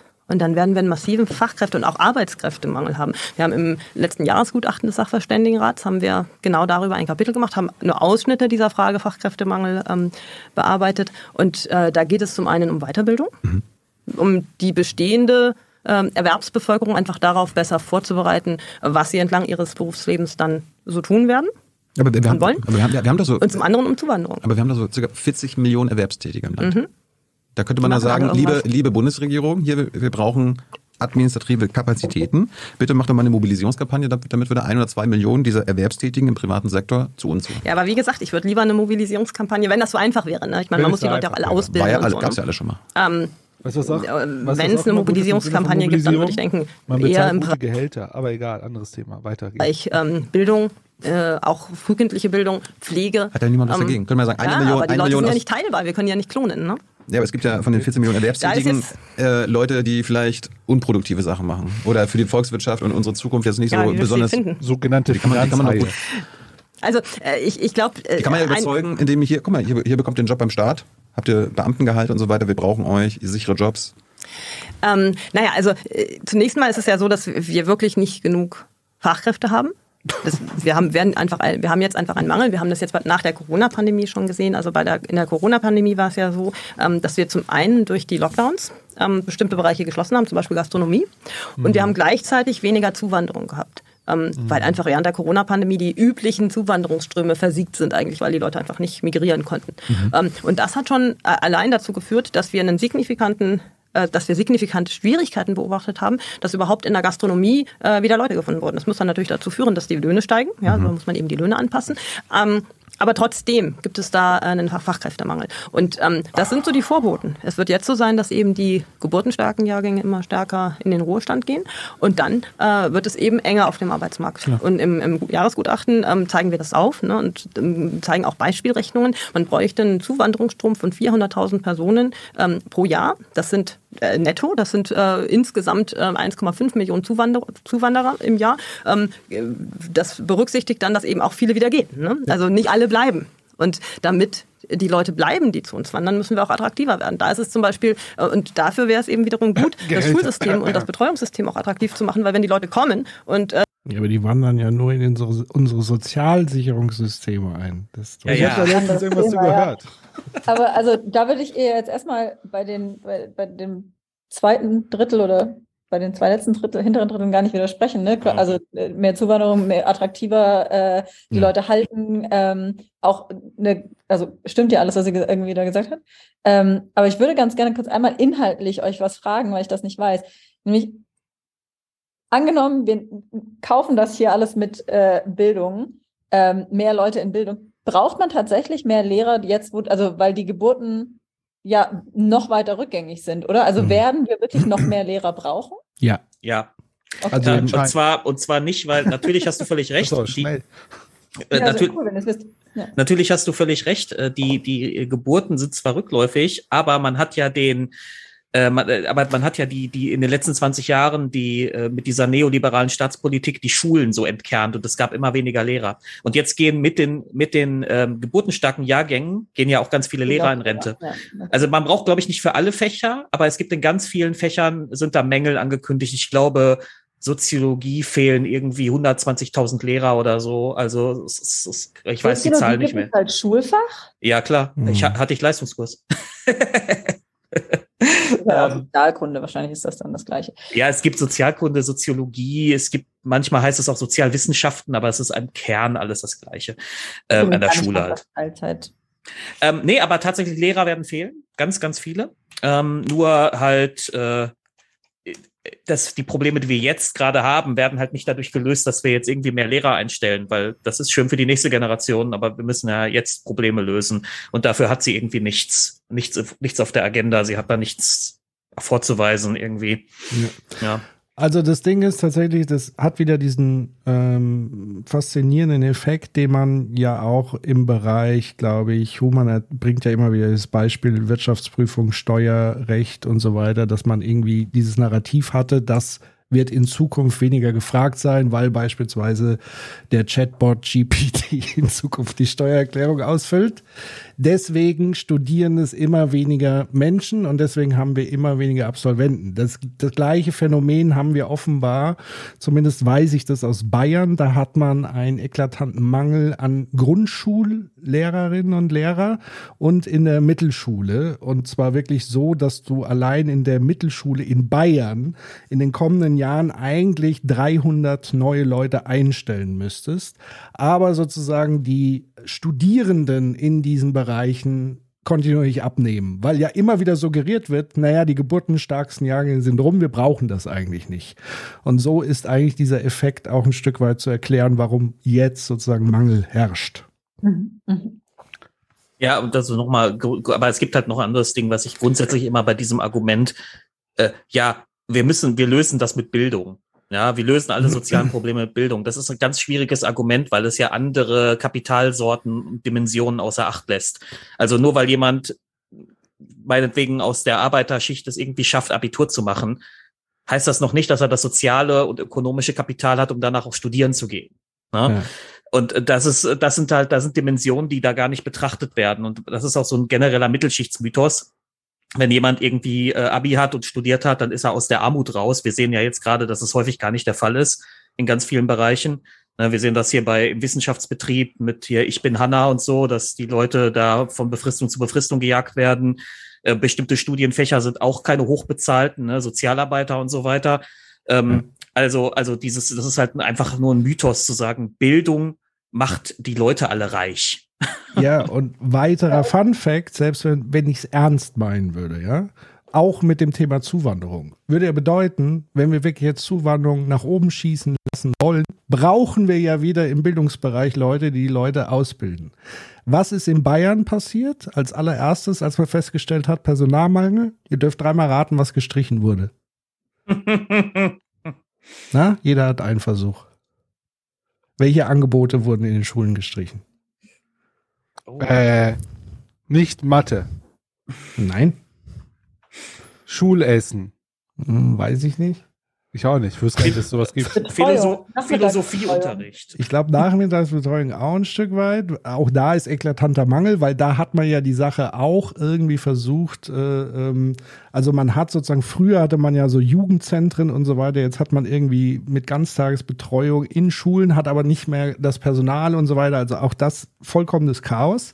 Aber in der Tat natürlich Sprachangebote. Guck an. Und gerade in Deutsch Bayern, die müssen Kurse so dringend Hochdeutsch lernen da. Ja, das kommt noch dazu. Entschuldigung, ja, falls, aber, falls, wir bayerische Zuschauer haben, tut mir leid, Leute. Nur einer hier sitzt in Bayern. Ja, aber. ich hier. Vorsicht. So. aber ähm, also da sieht man halt einfach den Irrsinn und den Wahnsinn und dass eben dieser Bildungsbegriff hier immer nur ideologisch als Füllwort ja. verwendet wird und weil sie es nicht im Ansatz ernst meint. Und genauso hier, wie wenn sie von Zuwanderung spricht. Und ich meine, sie ist, glaube ich, sogar unionszugehörig, parteibuchmäßig und in Bayern würde das sogar CSU bedeuten. Und was die von Zuwanderung halten in Wirklichkeit, das wissen wir ja auch so ein bisschen. So, dann gehen wir mal weiter. Äh, sehen, dass sie eigentlich, ähm, wenn sie ihr Kind hier in die Schule geben, dass sie ganz viel selber organisieren müssen und dann natürlich im Nachteil sind, zum Beispiel, wenn sie nicht gleich die Sprache sprechen, ähm, dann ähm, ist es eben unattraktiver zu bleiben. Und deswegen würde ich sagen, naja, wir müssen erstens äh, Zuwanderung äh, rekrutieren. 400.000 pro Jahr netto werden wir nicht hinkriegen, aber wir müssen uns da Mühe geben und unsere aktuellen Ausländerbehörden sind ja gar nicht darauf ausgerichtet, eine Serviceagentur für Zuwanderung die brauchen zu sein. Leute, Veronika. Ja, aber die sind auch gar nicht darauf ausgerichtet, Zuwanderung zu attrahieren, sondern die sind Ah, das macht mich jetzt wirklich Warte, warte, warte, warte, das Beste kommt ihr. Im Moment darauf ausgerichtet warte. zu überprüfen, ob jemand tatsächlich berechtigterweise als Flüchtling genau. kommt. Ja, und das ist gar nicht das richtige Mindset. Das Demokratie. Wer Mindset sagt, der hat den Verstand verloren. Ja, die, die, diese ganzen Arbeitsagentur-Leute, die haben nicht das richtige Mindset. Die müssen mal so ein Growth-Mindset aus ihrer Komfortzone rausgehen. Dann wird's was. Dann wird's was. Also, auch dieser Mythos zu glauben, Play hard, work hard. dass Deutschland so super attraktiv sei für Zuwanderung, ist ja sowieso auch schon so ein Witz an und für sich, weil was tatsächlich ein Attraktor sein könnte in Deutschland, wäre ja das Bildungssystem und so weiter. Ähm, hat man ja auch in der letzten Lanz-Sendung diesen einen HR-Typen, der da erzählt hat, womit er, glaube ich, auch ein Stück weit recht hat, der sagt, also Gehälter sind es ja offenbar nicht in Deutschland, die ziehen, weil hohe Steuern etc., aber halt eben das, was der Staat an Service bietet, nämlich ein Bildungssystem, freie Bildung, kostenlose Bildung, das ist das, was in den USA und so weiter halt nicht anzubieten hat. Und dann daherzukommen und gleichzeitig genau das einsparen zu wollen und zu glauben, die kommen dann alle von alleine, weil wir so ein geiles Land sind und so weltoffen und so. Also das macht mich einfach wütend. Aber, aber das sagt sie doch eigentlich nicht. Also sie sagt doch, es ist nicht attraktiv genug für Einwanderer zu kommen. Also sie sagt ja eigentlich, wir müssen es attraktiver machen. Also ich, ich stimme dir zu, die Maßnahmen, da schießt sie dran vorbei irgendwie, weil sie Ja. sagt, Mindset. aber sie hat ja auch äh, zumindest erkannt, dass Deutschland eben nicht so attraktiv ist, wie es sein sollte, wenn wir Leute herholen möchten, hier behalten möchten. Ähm, Aber welche Faktoren nennt sie denn? hier sind sie egal, also sie Ach sagt ja nicht, sie sagt ja nur, es ist halt nicht attraktiv genug, wir müssen, müssen es machen. Okay. Ja. Ja, also da stimme ich ihr ja auch zu. Ähm, Also wir brauchen Zuwanderung, wenn so ein bisschen das Level. Also wenn wir weder äh, Schrumpfung wollen, noch äh, wir wollen ja irgendwie so vieles und vieles dann auch wieder nicht. Das ist schon ein Phänomen eigentlich. Phänomene. Äh, lass mal ein bisschen weiter. Es- Die macht äh, noch ein paar sehr äh, relevante Aussagen. Die Demografieproblem hatten wir in, sechs, seit, äh, in Folge 600 mit Stefan Schulz äh, besprochen. Die Alten Republik sehr zu empfehlen. Was hältst du vom Kompromiss? Also jetzt hier Mobilisierungskampagne des Staates, eine Million Erwerbstätige in die Bildung, weil wir die ganz klar brauchen, und zwei, drei Millionen für den Staat, damit wir die Krisen über, äh, bewältigen können. Ist Ja. das ein Kompromiss? Ja, erstmal, erstmal müssen wir sie ausbilden und ich glaube, Ja, aber- äh, ja, klar. letztlich, aber, letztlich aber müssen wir wir die wir Leute müssen ja jetzt anfangen, damit wir jetzt irgendwann, damit die ausgebildet sind. Dauert ja noch ewig. ja, und die Leute müssen es auch wollen. Ne? Also ich meine, wir, wir Darum eine Mobilisierungskampagne. Ja, ja, Kann man genau, ja, ja. ökonomisch locken dann. Die muss man ökonomisch locken. Ich meine, äh, genau, im- Lehrerberuf äh, wird, das, äh, wird das eine äh, große Herausforderung und ähm, es ist auch die Frage der Ausbildung. Ne? Also ökonomisch locken und man muss sie natürlich auch motivieren, ähm, diese Ausbildung. Wenn man, wenn man, wenn ich Beamter werden kann, dann ist das eine gute Motivation, glaube ich. Ja. Äh, zurück zum Studium. Äh, war der Homo economicus noch ein Thema bei dir? Ist, es, ist er bei dir immer noch? Darf ich hier mal ganz kurz einen kleinen Erfahrungswert einwerfen? Ich hatte mich ja mal beworben für ein duales Studium ähm, für Hallo Ludwig, mein Kater ist hier. Für äh, ähm, für für die Agentur für Arbeit auch mit äh, Chance auf Verbeamtung und so weiter. Und dieser ganze Bewerbungsprozess ist so abartig und so unattraktiv schon. Weil erstmal, was, was der Staat an Unterlagen will, äh, da, da wird schon mal jedes Unternehmen blass gegen. Und dann kommst du in dieses Bewerbungsgespräch und da sitzen dann irgendwie acht Leute um dich rum und äh, in so einem Halbkreis und du sitzt in der Mitte wie bei so einem Gerichtsprozess und dann wirst du erstmal verhört. Und ob, ob du genau auch die, die, nötli- die nötige staatliche Ideologie vertrittst. Ja, also ich wurde in diesem Fall äh, wiederholt darauf angesprochen, sehr deutlich darauf angesprochen, dass ja das oberste Ziel sei, das Recht einzuhalten bei so einem, Hm. bei so einer Geschichte. Ja, und dass es ganz egal ist, äh, was, äh, wie die persönliche Einstellung ist, weil das Recht ist das Einzige, was zählt.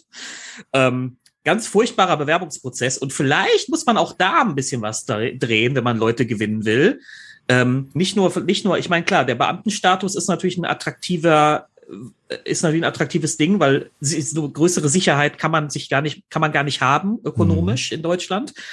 Aber ähm, um da erstmal reinzukommen und diese ganzen Drohkulissen, die dann aufgebaut werden, ähm, äh, das ist, das ist, das ist, das ist furchtbar. Und ich glaube, das schreckt viele ab. Eine Freundin von mir, der, der Ehemann, äh, ist, wird jetzt auch Beamter. Und den wird im, äh, den wird in diesen Schulungen immer wieder gesagt, dass Beamten eigentlich der letzte Dreck seien. Das ist ganz krass. Also ähm, äh, wird auch ständig gedroht mit, wo, womit man alles ins Gefängnis gehen kann und so und was man alles nicht darf als Beamter und so. Also es ist also irgendwie hochgradig unattraktiv äh, auf dieser Ebene. Also, Also ja. Ja, ich, ich finde das voll interessant, weil ich wäre da jetzt so ein bisschen zwiegespalten. Ähm, ich verstehe total dein Argument, ne, dass du sagst, das ist super unattraktiv. Gleichzeitig finde ich das aber eigentlich ganz gut, dass quasi so sehr auf dem, auf dem Recht da beharrt wird, weil das ist ja quasi äh, als, als Repräsentanz des Staates so eine, so eine Behörde, mhm. ne?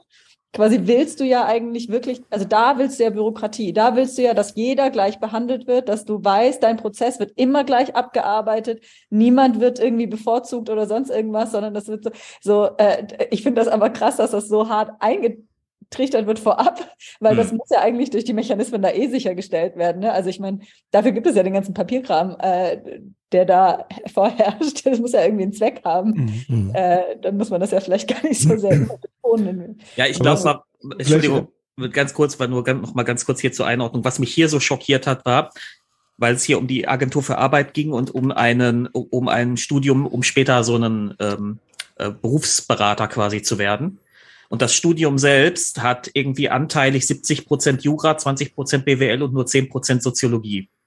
Und jetzt, und ab dem Moment wurde mir klar, warum diese ganzen Berufsberater bei der Agentur und bei der AGE so furchtbar schlechte Berufsberater sind, weil die haben überhaupt gar keinen sozialwissenschaftlichen Überblick darüber, was in Deutschland die Probleme sind, sondern die sitzen da, die haben ihr Gesetzbuch, das sind Juristen.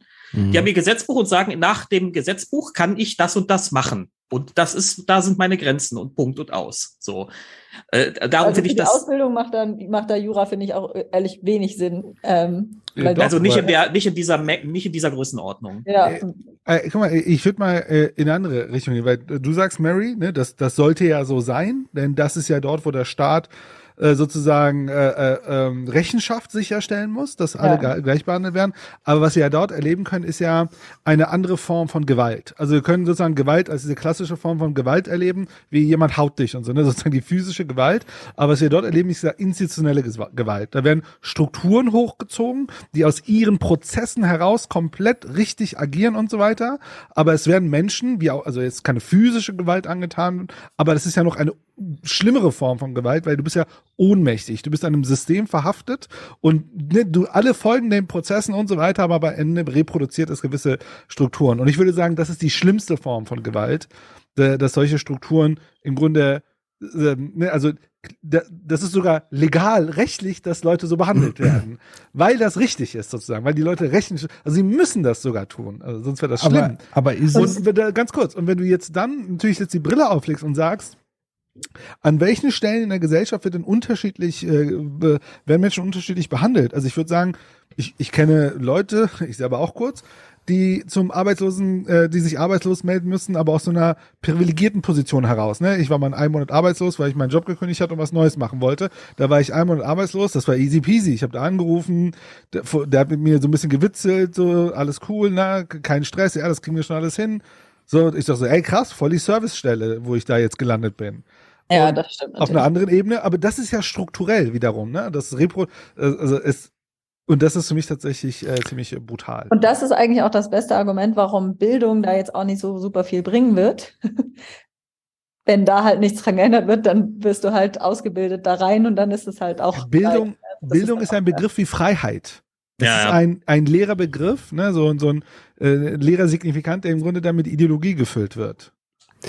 Aber ich würde trotzdem noch mal unterscheiden wollen zwischen dem bürokratischen Akt und der Gesetzgebung. Also sozusagen dem Zweck und wie es dann betrieben wird. Und dieser Betrieb ist, glaube ich, schon das, was Mary auch sagt, sehr wichtig, dass das sozusagen zumindest versucht wird, dass das gleichsam immer gleich abläuft. Aber ich glaube, das Kernproblem, wo, wo es dann zu Gewalt kommt, ist ja die Art und Weise, der Gesetzgebung, also Sanktionen etc. pp, die dann folgen, wenn das und das passiert.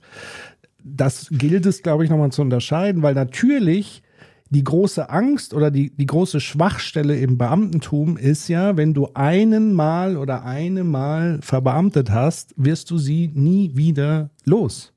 Ja. Weil das ja gleichzeitig die Attraktivität dieses Standes sozusagen ja ausmacht und deswegen muss man ja irgendeine so Art hinkriegen, demokratischer Prüfung ist diese Person geeignet, im demokratischen Sinne zu agieren.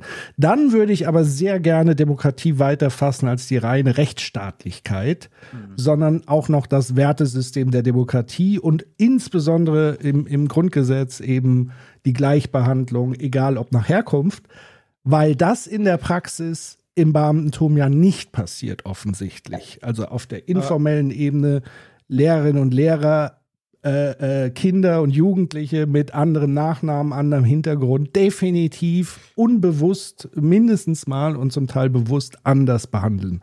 Und das ist eigentlich undemokratisch. Aber kriegst du da nicht ein Riesenproblem rein, wenn du das so beschreibst? Also dann, dann ist es ja sozusagen jedes Mal, wenn eine Regierung an, an der Macht ist, die die aktuellen Beamten nicht mögen, dann tauschen sie die aus? Nee, deswegen sage ich ja, es ist, ich sage ja nicht, dass das die Lösung ist, sondern ich sage, es ist eine, eine riesiges, ähm, ich will nicht sagen Dilemma, aber eine große Herausforderung, die, die Gratwanderung hinzukriegen zwischen auf Lebenszeit verbeamtet zu sein und dann aber zu gucken, naja, was ist, wenn das zum Problem wird? Also alles, jede Lösung hat ja wiederum ein neues Problem an der Stelle. Und ich glaube, dass wir Beamtentum brauchen, aber es erzeugt neue Herausforderungen. ich weiß gar nicht, ob es an der Anstellungssituation hängt. Äh, ich, ist es nicht eher sowas wie, ähm, dass wir Verfahren haben, im, also da bin ich jetzt nicht der größte Experte, aber dass wir Verfahren haben, die im Grunde Menschen entmenschlichen und die Leute handeln einfach sozusagen, also es ist ja ein Job. Und dann arbeiten sie halt ihren Job ab. Und dann ist die Person, die vor ihm sitzt, das würde jeder von uns wahrscheinlich genauso agieren. Halt jetzt nicht, die, äh, es ist halt nicht Dave, sondern es ist im Grunde mein, mein Ticket, das ich jetzt abarbeiten muss. Und ich glaube, des Bösen. ja, aber ich meine, so, so, so, funktioniert ja organisationeller Alltag. Also das ist ja, Ja. Äh, der, vielleicht auch wieder der Verweis an Stefan, äh, äh, ähm, nicht Stefan Schulz, äh, wie heißt denn der andere Stefan? Ich habe Kühl. sein Buch. Stefan Kühl, genau, hier sein Buch liegt hier vor mir. Ja, bin ich Stefan auch. Kühl, der ja das Buch geschrieben hat, eine ganz normale Organisation und hat im Grunde über den äh, Holocaust gesprochen, wie dort halt Sachen abgearbeitet werden. Und ich glaube, Ja. Prozesse der Entmenschlichung, und ich glaube, da kann man eher einen Blick auf Verfahren haben. Äh, also es, es gibt ja diese die, ganz viel Forschung zu strukturellem Rassismus. Zum Beispiel dieses, warum tendenziell mehr arme Menschen für kleine Delikte ins Gefängnis gehen als Menschen, die nicht arm sind. Sondern dann gibt's ja diese Untersuchungen, die zum Beispiel zeigen, keine Ahnung, man fährt dreimal über, man hat drei Tickets oder so, keine Ahnung, warum auch immer, man muss vor Gericht, es ist so eine Kleinigkeit, whatever, und man kriegt halt so eine Geldstrafe, aber kann diese Geldstrafe nicht zahlen. Und dann sind die Verfahren so gestaltet, dass dann daraus eine Gefängnisstrafe gemacht wird irgendwann. Und da gibt's ja Forschung zu diese, die, die zum Beispiel die zeigen, und da war ja auch eine Kriminologin bei, bei Thilo ja zu Gast, die unglaublich zu empfehlen ist. Ein super tolles äh, Interview, sie ist Soziologin und Kriminologin, die genau das untersucht, was ich gerade erzähle. Das ist aus ihr, aus der, aus der Episode. Und die hat dann erklärt, naja, also vielleicht sollten wir mal im Verfahren überlegen, dass bevor wir einfach so einen Mechanismus haben, dass dieser Mensch einfach ins Gefängnis kommt, dass mal ein Richter mit dieser Person einfach mal spricht. Hm. Also, dass wir so einen Mechanismus einbauen. Ich glaube, äh, auch da, ne, wir haben ganz viele Prozesse und Strukturen, die gewisse Sachen reproduzieren, wo wir halt sehr technokratisch auf die Sachen schauen. Ähm, genau, aber ich würde es nicht an den Beamten aufhängen an der Stelle. Es ist eher die, die Verfahren. Ja, ja, also, also ich will nochmal trennen zwischen Verfahren und Gesetzgebung. Also und, und Zweck einer amtierenden Regierung. In der Nazi-Zeit war ja ganz klar, es war alles ausgerichtet auf Vernichtung einer Ethnie, Volk, wie auch immer man, Juden und anders äh, andere Menschen, die sie vernichtet hat, Sinti, Roma etc. Alles, was sozusagen aus ihrer Sicht nicht deutsch war ähm, oder gegen ihre Ideologie verstoßen hat. So, und wenn das mal gesetzt ist, dann arbeitet der Apparat in diese Richtung. Dann rennt er sozusagen los, aber nach dieser Wertevorstellung. Deswegen meine ich, dass es schon so eine Mischung geben muss zwischen einer demokratischen Wertevorstellung und einem technokratischen Ablauf. Also es muss irgendwie ein Dazwischen geben, ein, ein Ausgleich geben, ähm, weil ansonsten sind wir dann tatsächlich auch beim Thema Mindset. Weil man könnte wirklich sagen, wenn der Richter mit jemandem sprechen soll und nicht nur abstrakt durch seine äh, äh, Regeln und Klauseln geht, dann braucht er ein anderes Mindset. Eben nicht dieses Mindset des Technokraten, sondern ich bin jetzt hier auch Bürger, Mensch und näher mich empathisch dieser Person. Ich glaube, Ja. das sind die Sachen, die sind super schwer zu designen, also im Sinne von quasi als System zu bauen. Ne? Also jetzt haben wir, äh, äh, Caro schickt ganz äh, schlimme Anekdoten ähm, von der Agentur von Ar äh, für Arbeit, Ja. äh, ne, wo sie gesagt hat, irgendwie hat auch schon gehört, sind sie nur Mutter oder haben sie was gelernt? Ja. Ähm, ne, und quasi, also wie jemand sowas sagt, das ist natürlich super schwer im System konkret vorzugeben, ohne diese Person quasi dann zu überwachen und auf Freundlichkeit irgendwie äh, zu testen und so weiter. Aber was quasi abgefragt wird und wie der Prozess läuft und so, da wäre ich bei Human, das, das sind ja Sachen, die kann, können designt werden und die müssen halt sicherstellen, dass es da, äh, dass da Menschlichkeit drin vorkommen kann ähm, und gleichzeitig sicherstellen, dass nicht aufgrund von äh, Nase gefällt mir besser ähm, Leute irgendwie durchgeschleust werden und andere nicht. Und, So, und das ist, glaube ich, die super große Schwierigkeit bei der ganzen. und was Schade. ganz wichtig, man muss halt diese Rückkopplung immer mitdenken. Also man muss, man darf nicht so wie bei der Agenda 2010 ein crappy Gesetz verabschieden und es dann 40 Jahre durchschleppen, sondern du musst es eigentlich iterativ immer wieder überprüfen. Funktioniert es, funktioniert es nicht, funktioniert es und so weiter. Und da Frag muss ich ich es auch crappy anpassen. für wen, ne? Ja, da muss ich auch Ja. mal, ich weiß, weil die, die, die, die Erzählung, ich muss die, das Problem ist, diese Erzählung mit dem, die Agenda 2010 war eigentlich ein dummes Gesetz und Schröder und Co. haben das gemacht, als sie besoffen waren. Die, die hält sich ja auch hartnäckig, aber wir Wahrscheinlich wissen, dass, auch.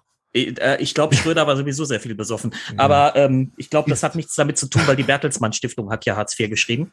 Ähm, die, die, Ich dachte, äh, Peter Harz hat das geschrieben.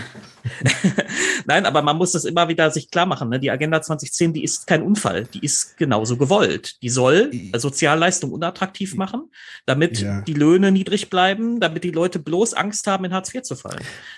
Das mein, also das meine ich nicht, sondern also ja, gebe ich euch vollkommen Mhm. recht. Der Zweck war so definiert und es ist so war so gewollt, aber ich glaube dennoch, dass sozusagen auch handwerklich, weil es ist ja nie handwerklich in der Gesetz, also jetzt sehen wir auch bei der Gaspreisbremse, es ist so ein Schnellschuss. Nur das Problem bei solchen politischen Schnellschüssen ist, die sind dann erstmal in Stein gemeißelt und keiner Ja. fasst die mehr so schnell an. Ja. Und das ist halt einfach das Problem. Das heißt, da müsste es natürlich irgendwie noch eine Art von Instanz geben, die immer wieder überprüft. Aber auch das ist natürlich super schwer zu Das designen. nennt sich. Verfassungsgericht. Eigentlich ist das so ja, aber es sind halt Instanz. demokratische Mühlen, die sind halt lahm. Da, da kann, kommen wir jetzt nicht raus. Ja, und zum dumme- Teil ja dumme auch gut Demokratie. so, dass es so Mühlen sind, zum Teil halt auch nicht. Und manchmal malen sie plötzlich wieder Wirbelwind, wenn es drauf ankommt. Also auch das hat sich ja immer wieder gezeigt, dass man selbst das nicht in Stein meißeln kann und sagen kann, Demokratie ist immer ultra langsam oder Bürokratie, sondern auch da, es kommt wohl drauf an. Wer was Ich finde will. halt die Antwort von DJ Lucky richtig gut, äh, der einfach gesagt hat, sie sitzen wegen mir hier, wenn es mich nicht gibt, dann haben sie ihren Job nicht mehr äh, zum Jobcenter-Mitarbeiter oder Mitarbeiterin. Äh, ist auf jeden Fall ein Konter-Konter. Das Äh, aber lass uns mal weiterhören, was die ähm, Ja. Ich würde Ja. zu, ich würd zu DJ Lucky sagen, das ist eine ziemlich hegelianische Sicht. Erst, er, erst der, die Sklaven-Meister-Beziehung definiert ja den Meister und den Sklaven. In dem Sinne. Und es ist Autopoiesis. Selbstverständlich. Ähm, ich wollte noch eine Sache, ich habe das Gefühl, wir haben eine Sache, eine Kleinigkeit übersprungen. Ich, ähm, ich muss mal ein paar Minütchen zurück, weil ich sie eine Sache gesagt, die fand ich ziemlich äh, frappierend. Schau mal nur. 37. Ja. Ich fand diese Aussage nochmal sehr spannend. Also nochmal wieder zurück zu ähm, der Staat braucht Kapazitäten.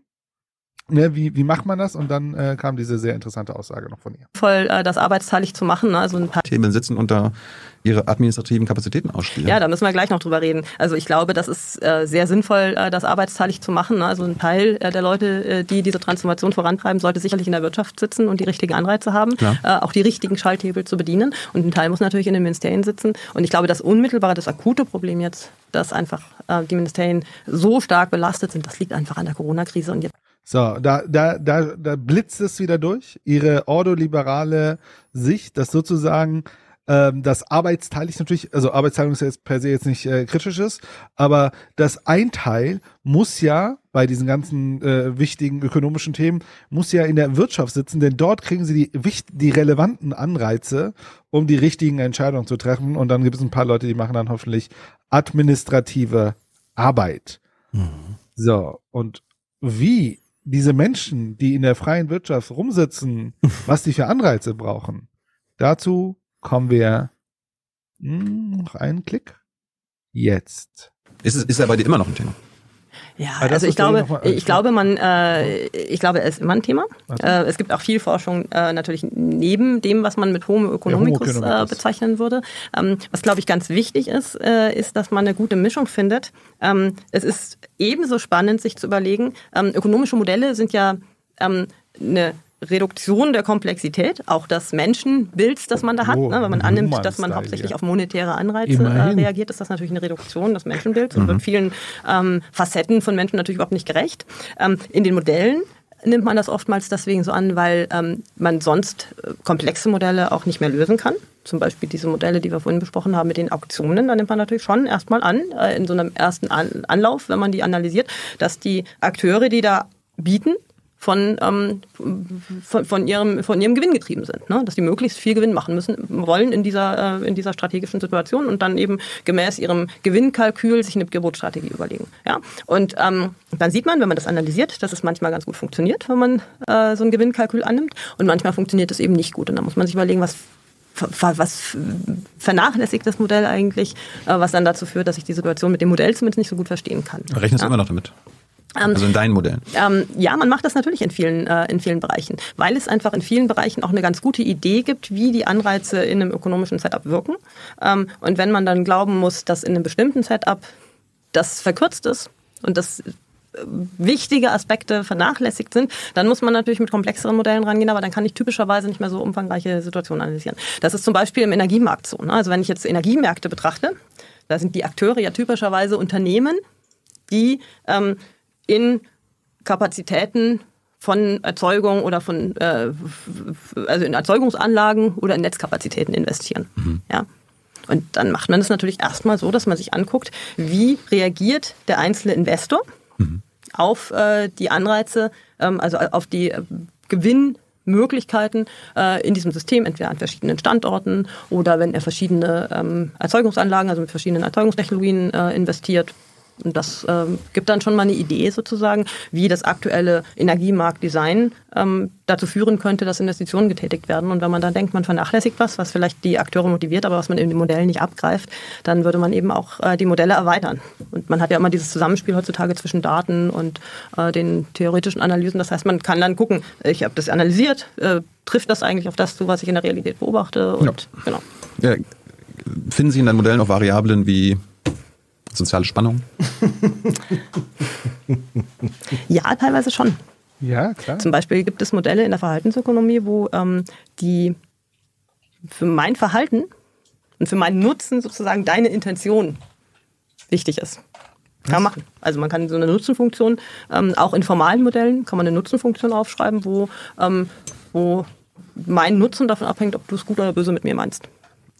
Gibt es irgendwie Das ist gar nicht so unrealistisch. Ne? Also Ist äh, Kann man das kohärent mit mal- Homo economicus, by the way. Kann mir das nochmal jemand erklären? Ich, übrigens, ich tue mir sehr schwer, ihr folgen zu können.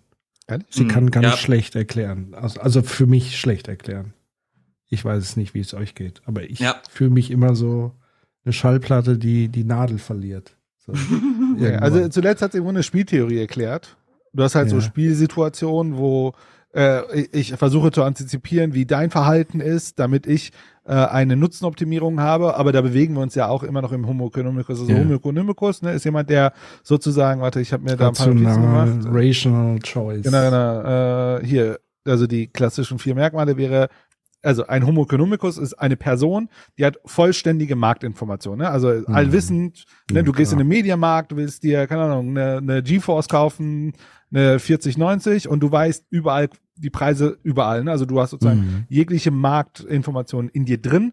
Äh, du handelst immer rational, also nicht, du handelst immer aus der Vernunft und nicht Mhm. durch Emotionen. Ja, We- Weiß man ja bei dir, dass das der Standard ist. ja. Du bist immer nutzenoptimierend und zwar, äh, ne, wie kriegst du das Größte für dich raus mit dem kleinsten Ansatz? In der Regel würde ich sagen, geht es hier um ökonomischen Nutzen Mhm.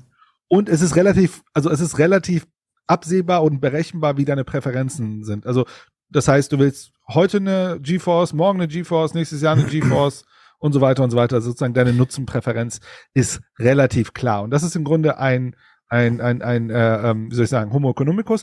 Und ähm, ähm, und was äh, sie jetzt zu, also das ist so der, die klassische Modell. Und was sie jetzt gerade beschreibt, sie erweitert das, ne, mit äh, gibt's auch Konflikt oder whatever. Dann sind wir dann im Feld von Spieltheorie, ne, alte Schule oder klassisches Beispiel wäre dieses Gefangenendilemma, ne, also ähm, können wir kooperativ sein und beide unseren Nutzen maximieren oder wenn, wenn du dich so verhältst, dann verhalte ich mich so und ich versuche dann zu antizipieren und so weiter und so weiter.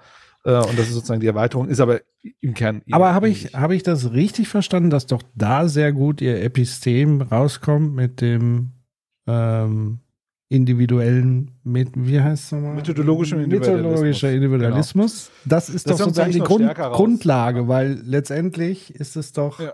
immer nur ich, ich, ich, ich, anstatt sozusagen Genau. in diesem Game einfach mal sich kurz zusammenzusetzen als Menschen und, und das Ja, sozusagen gegen- es gibt auszuhandeln, Situationen, da geht das nicht. sagt sie. Ja, natürlich. Also Gefangenendilemma als Beispiel. Ja gut, Ist ja aber so- wie oft ist denn das der Fall? Ja, aber es gibt ja ganz, also sie beschreibt ja am Anfang ein ganz anderes Beispiel, wo sie äh, zum Beispiel, da geht es um Auktionen, wo Absprache nicht erlaubt ist. Also es ist ja auch teilweise einfach rechtlich verboten, Absprachen zu machen und so weiter.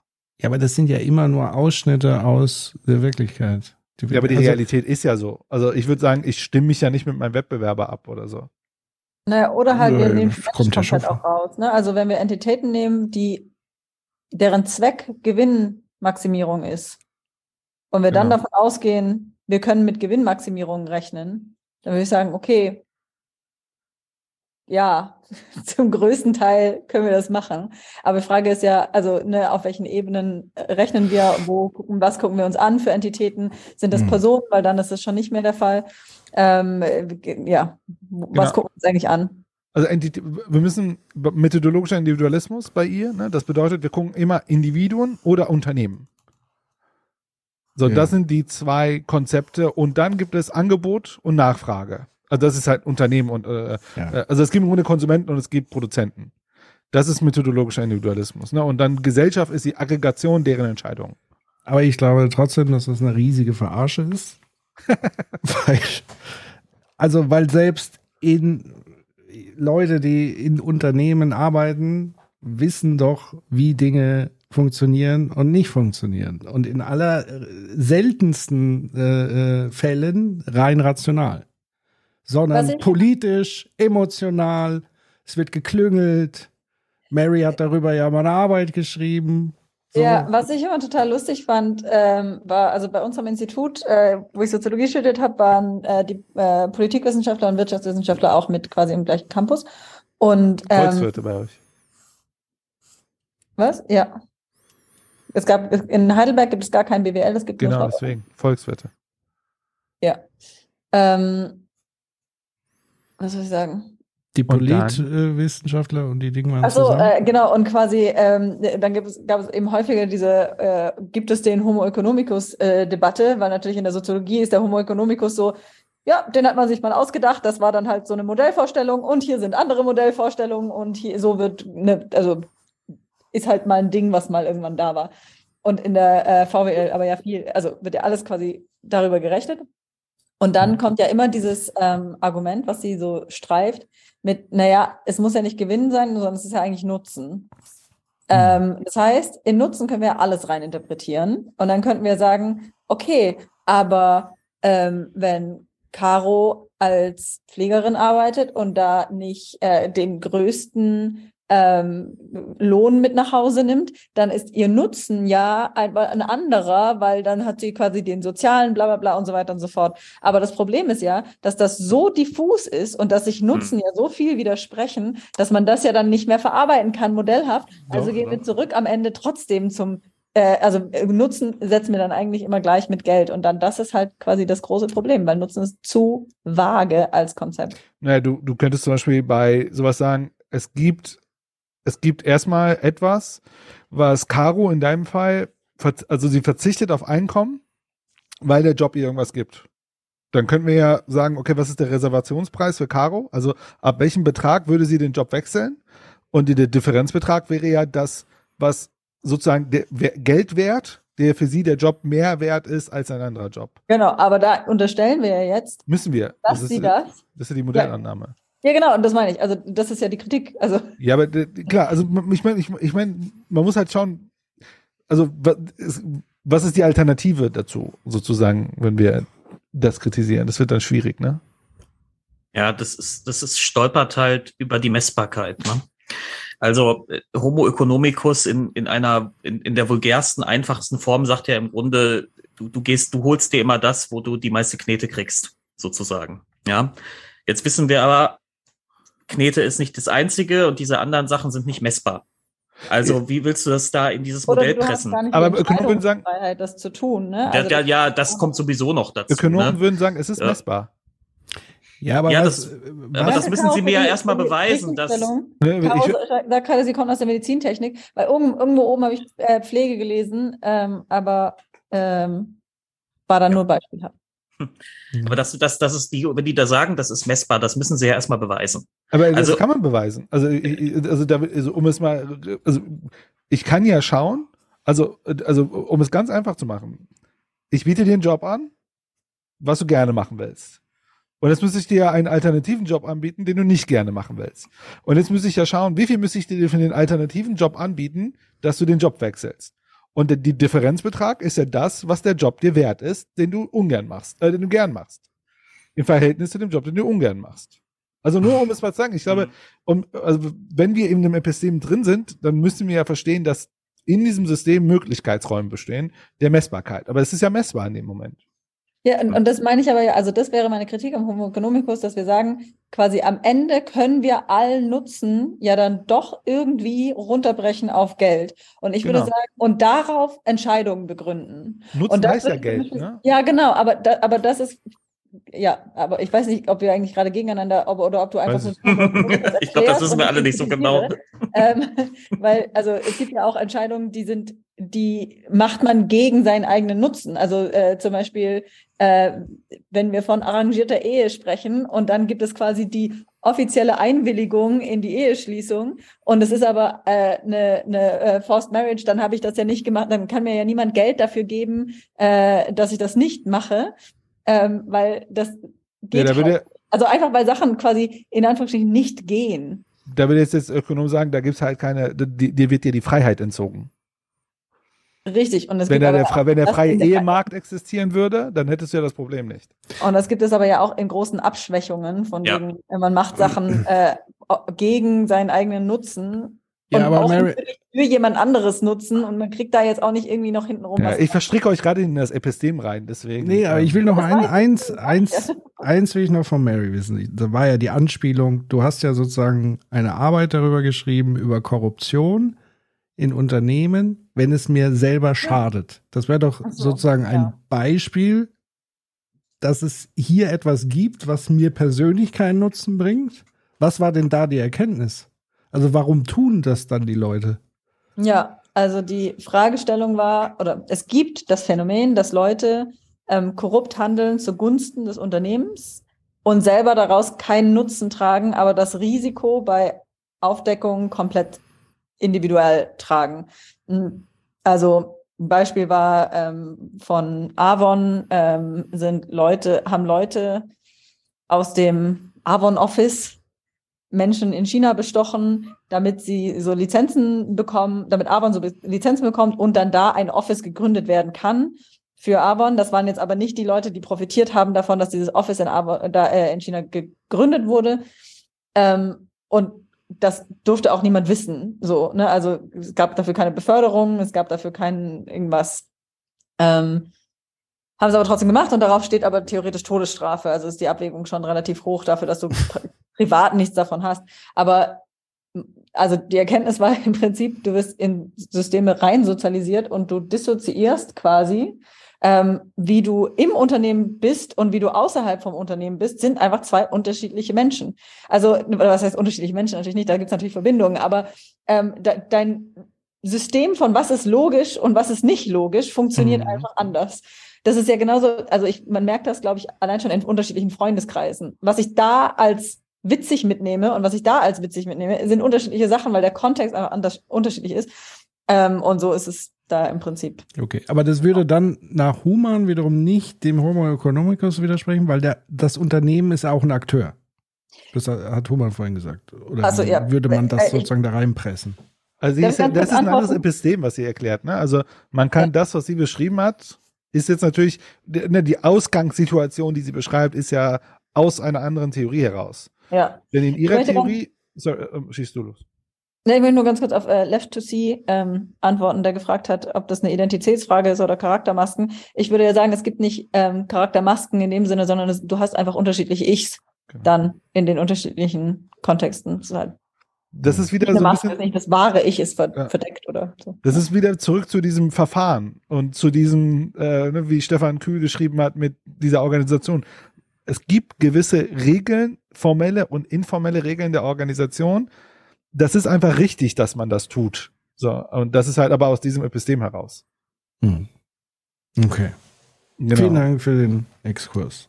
Ich möchte, sorry, nochmal etwas antworten, weil nochmal eine Ja. Frage gestellt Auf wurde. gar keinen Fall. Le Svenno Wer? hat gefragt, aber hoffen sich diese Menschen nicht dennoch einen möglichen Nutzen in der Zukunft? Ja? Ja, möglich, aber das ist nicht ein direkter, also es ist nicht quasi im Sinne von Homo economicus, ich kann diesen Nutzen darauf zurück, sondern es ist eher ein aus Pflichtbewusstsein, aus äh, Ja. Hoffnung auf eine generell positive Zukunft heraus. Also das natürlich schon. Ne? Ähm, Wo, wobei wir wissen ja, ich kenne die Studie, dass es ja gewisse Tells gab. Es gibt ganz viele Studien, ich weiß jetzt nicht, welche du meinst. Äh, Wir haben ja mal drüber gesprochen, ne, so Post-its wurden auf bestimmte Ordner geklebt. Also auch wenn keiner drüber geredet hat, gab es Kommunikation drüber, die aber sozusagen informell war.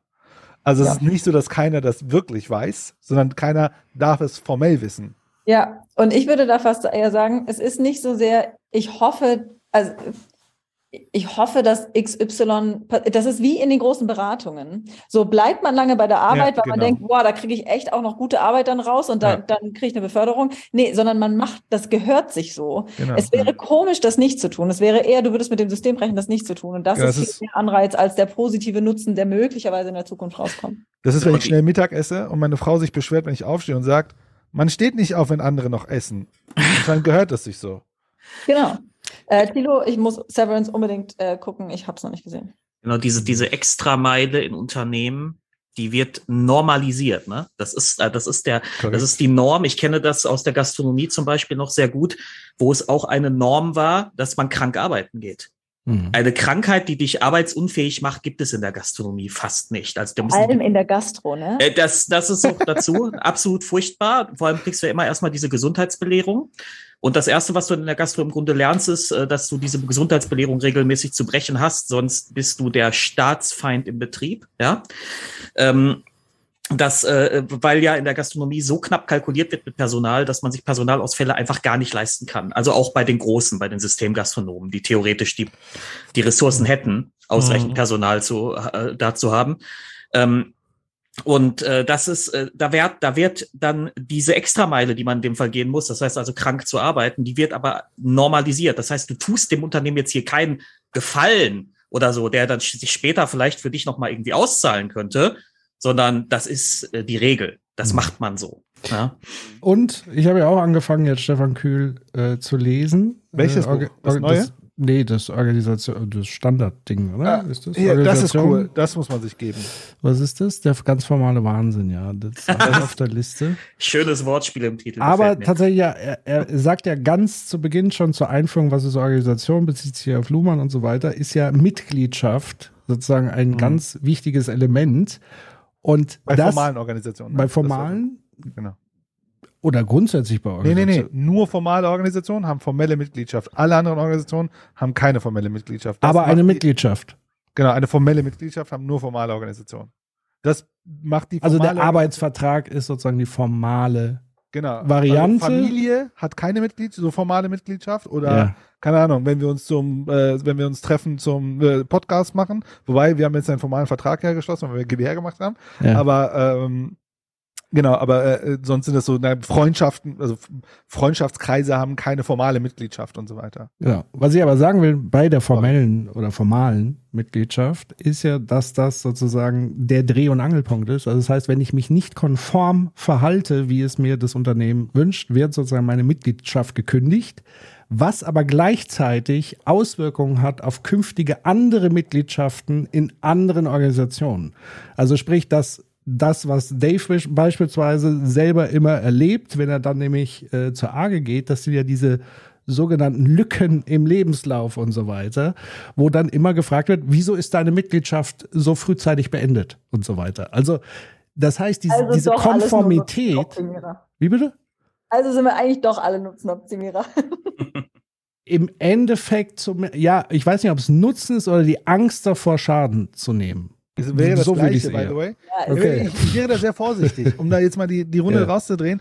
Wenn wir als Vorbedingung das annehmen, dann werden wir auch alles Mögliche danach messen. Also Das meinte ich mich, also als ich vorhin gesagt habe, ich verstricke uns gerade in ein Epistem, weil es macht keinen Sinn, im Inhalt den Diskurs zu führen, sondern müssen wir dann auch wieder auf die Form gehen. Ne? Da gibt's ja Widersprüche drin und so weiter und so weiter. Aber natürlich machen auch Menschen Sachen, was aus, weil sie sich wünschen, etwas Geld zu haben, um äh, irgendwas zur Seite zu legen oder jemand Ja. was Schönes zu kaufen oder, keine Ahnung, eine neue GeForce 4090 sich zu besorgen oder sonst irgendwas. Das treibt dich heute um mit den? Grafikkarten, ne? heute das Thema. Ja, darauf will ich hinaus. Also man, man, man, man kann das ja, also man kann nicht im Inhalt den Diskurs führen, sondern muss das natürlich an der Form, äh, Form beschreiben. Und, und ich, ich, ich bringe noch eine neue Ebene rein. Das ist doch dieses, ich sag mal, Capital Realism. Wenn wir die Welt so beschreiben, dann werden wir die Welt auch immer so sehen. Ne? Das, Mhm. ne, dann ist, ne, was wir uns vorstellen, kriegen wir dann auch. Also das ist, deswegen ist ja auch immer Empirie in der Ökonomie immer so lustig. Wenn du, weißt du, wenn die, wenn die, wenn die Ökonomen sich hinsetzen und sagen, ja, wir haben unsere empirischen Modelle, wir haben unsere empirischen Studien gemacht und die, äh, die hier äh, bestätigen unser Modell. Ja, aber guck mal, du, die sind ja politisch so, also Ökonomie ist ja nicht Soziologie. Ökonomie ist ja an der Politik dran. Und natürlich, wenn ich dann politisch irgendwelche Sachen drehe und dann messe ich das, dann kriege ich das, was ich gemessen habe. Hm. Und das ist natürlich pro- Prophezeiung. ja, genau, das ist halt super problematisch. Und dann zu sagen, ja, wir sind hier so eine tolle Wissenschaft und wir können das am Ende messen und so ein, äh, so ein Quark, ist natürlich problematisch an der Stelle. Ne? Dann sind wir bei Capitalist Realism. Ne? Wir Mhm. reproduzieren die ganze Zeit. Und deswegen wäre ich halt super vorsichtig. Natürlich, wir haben eine Gesellschaft, die Geld auf eine gewisse Art und Weise fetischisiert, über äh, dem äh, Tausch äh, äh, und so weiter hinaus. Äh, und das sogar schon auch. Wir haben eine Gesellschaft, die auf Lohnarbeit basiert. Wir haben eine Gesellschaft, die auf Wirtschaftswachstum basiert. Natürlich denken wir auch in solche Strukturen und so weiter. Hm. Ich musste nur so lachen, weil jemand im Chat gesagt hat, 4090 Ti kann man die mit Wasserstoff betreiben. ja, super. Die produzieren Ist weg. Wir wollen, Wasserstoff nicht, wir wollen nicht über den Klimaschaden von 4090 Ti diskutieren. Genau. Ich glaube, die Ti ist noch nicht mal raus. Ja, aber, aber ich meine, du spielst gerade Draft Fortress. Dafür brauchst du wirklich keine 4090. Doch klar, mein Freund, du hast wohl noch nicht, du hast wohl noch nicht gesehen, was, was passiert, wenn du 300 äh, äh, äh, Zwerge hast in deiner Ja, aber Kolonie. äh, läuft das nicht über die CPU dann? All, das braucht alles, was das kriegen kann. Okay, verstehe. Ja, und 4090, ja, 4090 und Minecraft definitiv. Also ich glaube, da spielen Leute nicht modded Minecraft. Okay, dann haben wir das geklärt. Lassen Sie uns zurück zur Ja, jetzt, ist, Grimms jetzt ist ja richtig spannend. Jetzt geht's ja, äh, jetzt äh, geht's ja bei ihr ins äh, in, in die Theorie. Also, Ja. ähm, das kann schon, das kann schon sein. Das Problem bei solchen Modellen ist dann immer, dass es eben, wenn man solche Sachen mit modelliert, wird es sehr schwierig. Und dann kann man, Glaube ich. dann kann man eben nicht mehr so viel. Also ähm, die mathematische Wirtschaftstheorie ist ja deswegen auch ganz hilfreich, weil man mit relativ einfachen Modellen ähm, eine ganz gute Idee davon bekommen kann, wie so generelle Anreize auf Märkte, in welche Richtung diese Anreize die Entscheidungen treffen, äh, ziehen. Naja, aber. Und aber wenn du so komplexe Modelle hast, geht das aber sollte vielleicht nicht ein zu einfaches Modell sein, wenn dann halt Aspekte wie soziale Spannungen und so weiter rausfallen. Das kommt auf die Situation an, die man anal- analysiert. Ne? Ich meine, wenn du sagst, irgendwie deine und meine sind quasi in deinem Modell drin, gibt es auch so einen Wert wie unsere. Wie meinst du das? Na klar, also wir, du, du hast ein Angebot, ich äh, kann darauf eingehen und so weiter, aber es gibt ja so Interessen, die wir beide zusammen haben oder die uns gar nicht so klar sind. Ja, ja, es gibt ja auch, äh, es gibt ja auch so äh, öffentliche Güter, ne? also da, wo, wo eben, ähm, wenn wir davon wie zum Beispiel Klimaschutz Ja, oder über, ein, genau, übergeordnete Ziele und so weiter. ne? genau. Und wenn wir da beide äh, rein investieren, dann haben wir alle den Nutzen und auch alle anderen. Also wenn wir schaffen, Klimaschutz äh, zu betreiben. Dann Wenn wir es schaffen. realisieren alle den Nutzen, dass es nicht wärmer wird auf der Welt. Aber jeder Einzelne hat natürlich, ähm, jeder Einzelne hat natürlich die Kosten. Und dann gibt es eben diese Trittbrettfahrerprobleme. Also das gibt es schon auch in der Ökonomie. Auch in beliebigen Facetten sozusagen. Jeder Also Einzelne Gibt es in deinem. Modell? Aber das ist doch jetzt genau der Punkt, was passiert, wenn so ein Epistem sich gesamtgesellschaftlich so reingefräst hat, dass wir nur noch in Nutzen, Nutzen, Nutzen denken, dann werden Ja. wir natürlich die Klimakrise nicht lösen können, weil ich persönlich merke natürlich nicht, Insbesondere wann wenn sie es- sagt, jeder Einzelne hat die Kosten. Was heißt, jeder Einzelne hat die Kosten? Also es gibt Menschen, die haben, also äh, was, wir haben ein, wir haben 3,5 Milliarden Menschen irgendwie im globalen Süden, die tragen deutlich mehr Kosten als ich. Mhm. Es Mhm. gibt äh, die, äh, die, meine Enkelkinder tragen mehr Kosten als ich. So, also wie wie wie funktioniert? Also wie kriegen wir denn diese Nutzen Nutzenkurven äh, jetzt aggregiert ins heutige, um zu sagen, was ist der richtige Preis? Und da, da, da bricht es. Das ist das eine. Und das zweite, da muss ich ganz schön ums Eck. aber dann, äh, aber äh, das zweite, was man halt und da merkt, also das ist der wieder, größte Widerspruch äh, ähm, äh, überhaupt. Als sie gesagt hat, es gibt öffentliche Güter, wir erleben, wir erleben seit, keine Ahnung, seit den 90ern eine ähm, Abnahme äh, öffentlicher Räume. Öffentlicher, also ne, Sachen, die, die, die der Gesellschaft gehören, ne, die der Allgemeinheit gehören. Ne? Man, man versucht ja immer wieder auch Universitäten, Bildung und so weiter immer mehr zu privatisieren. Wir erleben, dass immer mehr privatisiert wird und immer weniger einfach ein öffentlicher Raum existiert. Und sie sagt so, ja, hier, äh, äh, ähm, äh, äh, öffentliche Güter, aber die, die verschwinden ja. Wir erleben, dass, dass unser aktuelles System diese öffentlichen Güter immer weiter auffrisst. Und es gibt kaum noch öffentlichen Raum, den wir nutzen können, sondern es wird all- alles durchprivatisiert. Und ich glaube, das ist ein Riesenproblem unserer heutigen Gesellschaft. So, steppe ich mal eine Sekunde raus. Du darfst. Gucken wir weiter, oder was? Ja. Ja. Denn sowas wie eine Gesellschaft oder nur Individuen? Es gibt schon, also die, man modelliert eben alle ökonomischen Akteure. Also Ist eine, ist eine Gesellschaft ein ökonomischer Akteur? ähm, nee, die Gesellschaft ist kein ökonomischer Akteur. Es sind die einzelnen, ähm, es sind natürlich die einzelnen Individuen, die die Nachfrage äh, am Ende begründen. Aber sind diese einzelnen Indivi- Individuen nicht zusammen eine Gesellschaft? Ähm, ja, sie sind zusammen eine Gesellschaft, aber wenn du so ein ökonomisches Modell hast, dann hast du die Nachfrageseite. Dann ist natürlich die Nachfrage, wenn du jetzt ähm, tiefer reinschaust, sozusagen, wie sich die Nachfrage zusammensetzt, dann ist die Nachfrage zusammengesetzt aus den ähm, äh, Interessen und ähm, Kalkülen der einzelnen Individu- Individuen. Und ähm, beim Angebot ist es natürlich so, dass du da die Unternehmen hast, ähm, die dann ähm, basierend auf einer Technologie produzieren. Und ähm, dann kannst du natürlich einerseits gucken, ähm, was machen die für ein Angebot gegeben, ihre Produktionstechnologie, treten die bestimmte Märkte ein. Aber wenn du dann es noch weiter runterbrichst, dann hast du natürlich auch wieder in der ähm, BWL äh, Analysen darüber, wie Unternehmen funktionieren sozusagen, wie die Anreize der verschiedenen Akteure in Unternehmen sind. Da, das sind natürlich alles Dinge, die man analysiert, aber typischerweise nicht in einem großen Modell. Wenn man das große Ganze analysieren muss, will, muss man sehr stark abstrahieren. Hat man so ein Marktmodell. Aber wenn man die einzelnen Teile, dann gibt es natürlich viele Disziplinen, die sich mit den einzelnen Teilen äh, befassen. Auf der Nachfrageseite dann damit, wie sich die äh, Präferenzen, ähm, das, was die Menschen wollen, tatsächlich in eine Nachfrage übersetzt. Da kann man beliebig in Details gehen, eben auch äh, verhaltensökonomische, nicht monetäre Kalküle mit einbeziehen. Und wenn man dann auf die Unternehmensseite geht, dann kannst du natürlich einerseits überlegen, ähm, mit welcher Technologie produzieren die, kannst aber auch dynamisch gucken sozusagen, wie treten die Märkte ein, wie ähm, führen Innovationen dazu, dass das Geschäftsmodell von Unternehmen eben verschwindet Ich kann einfach Pause drücken, ne? Ja, anscheinend.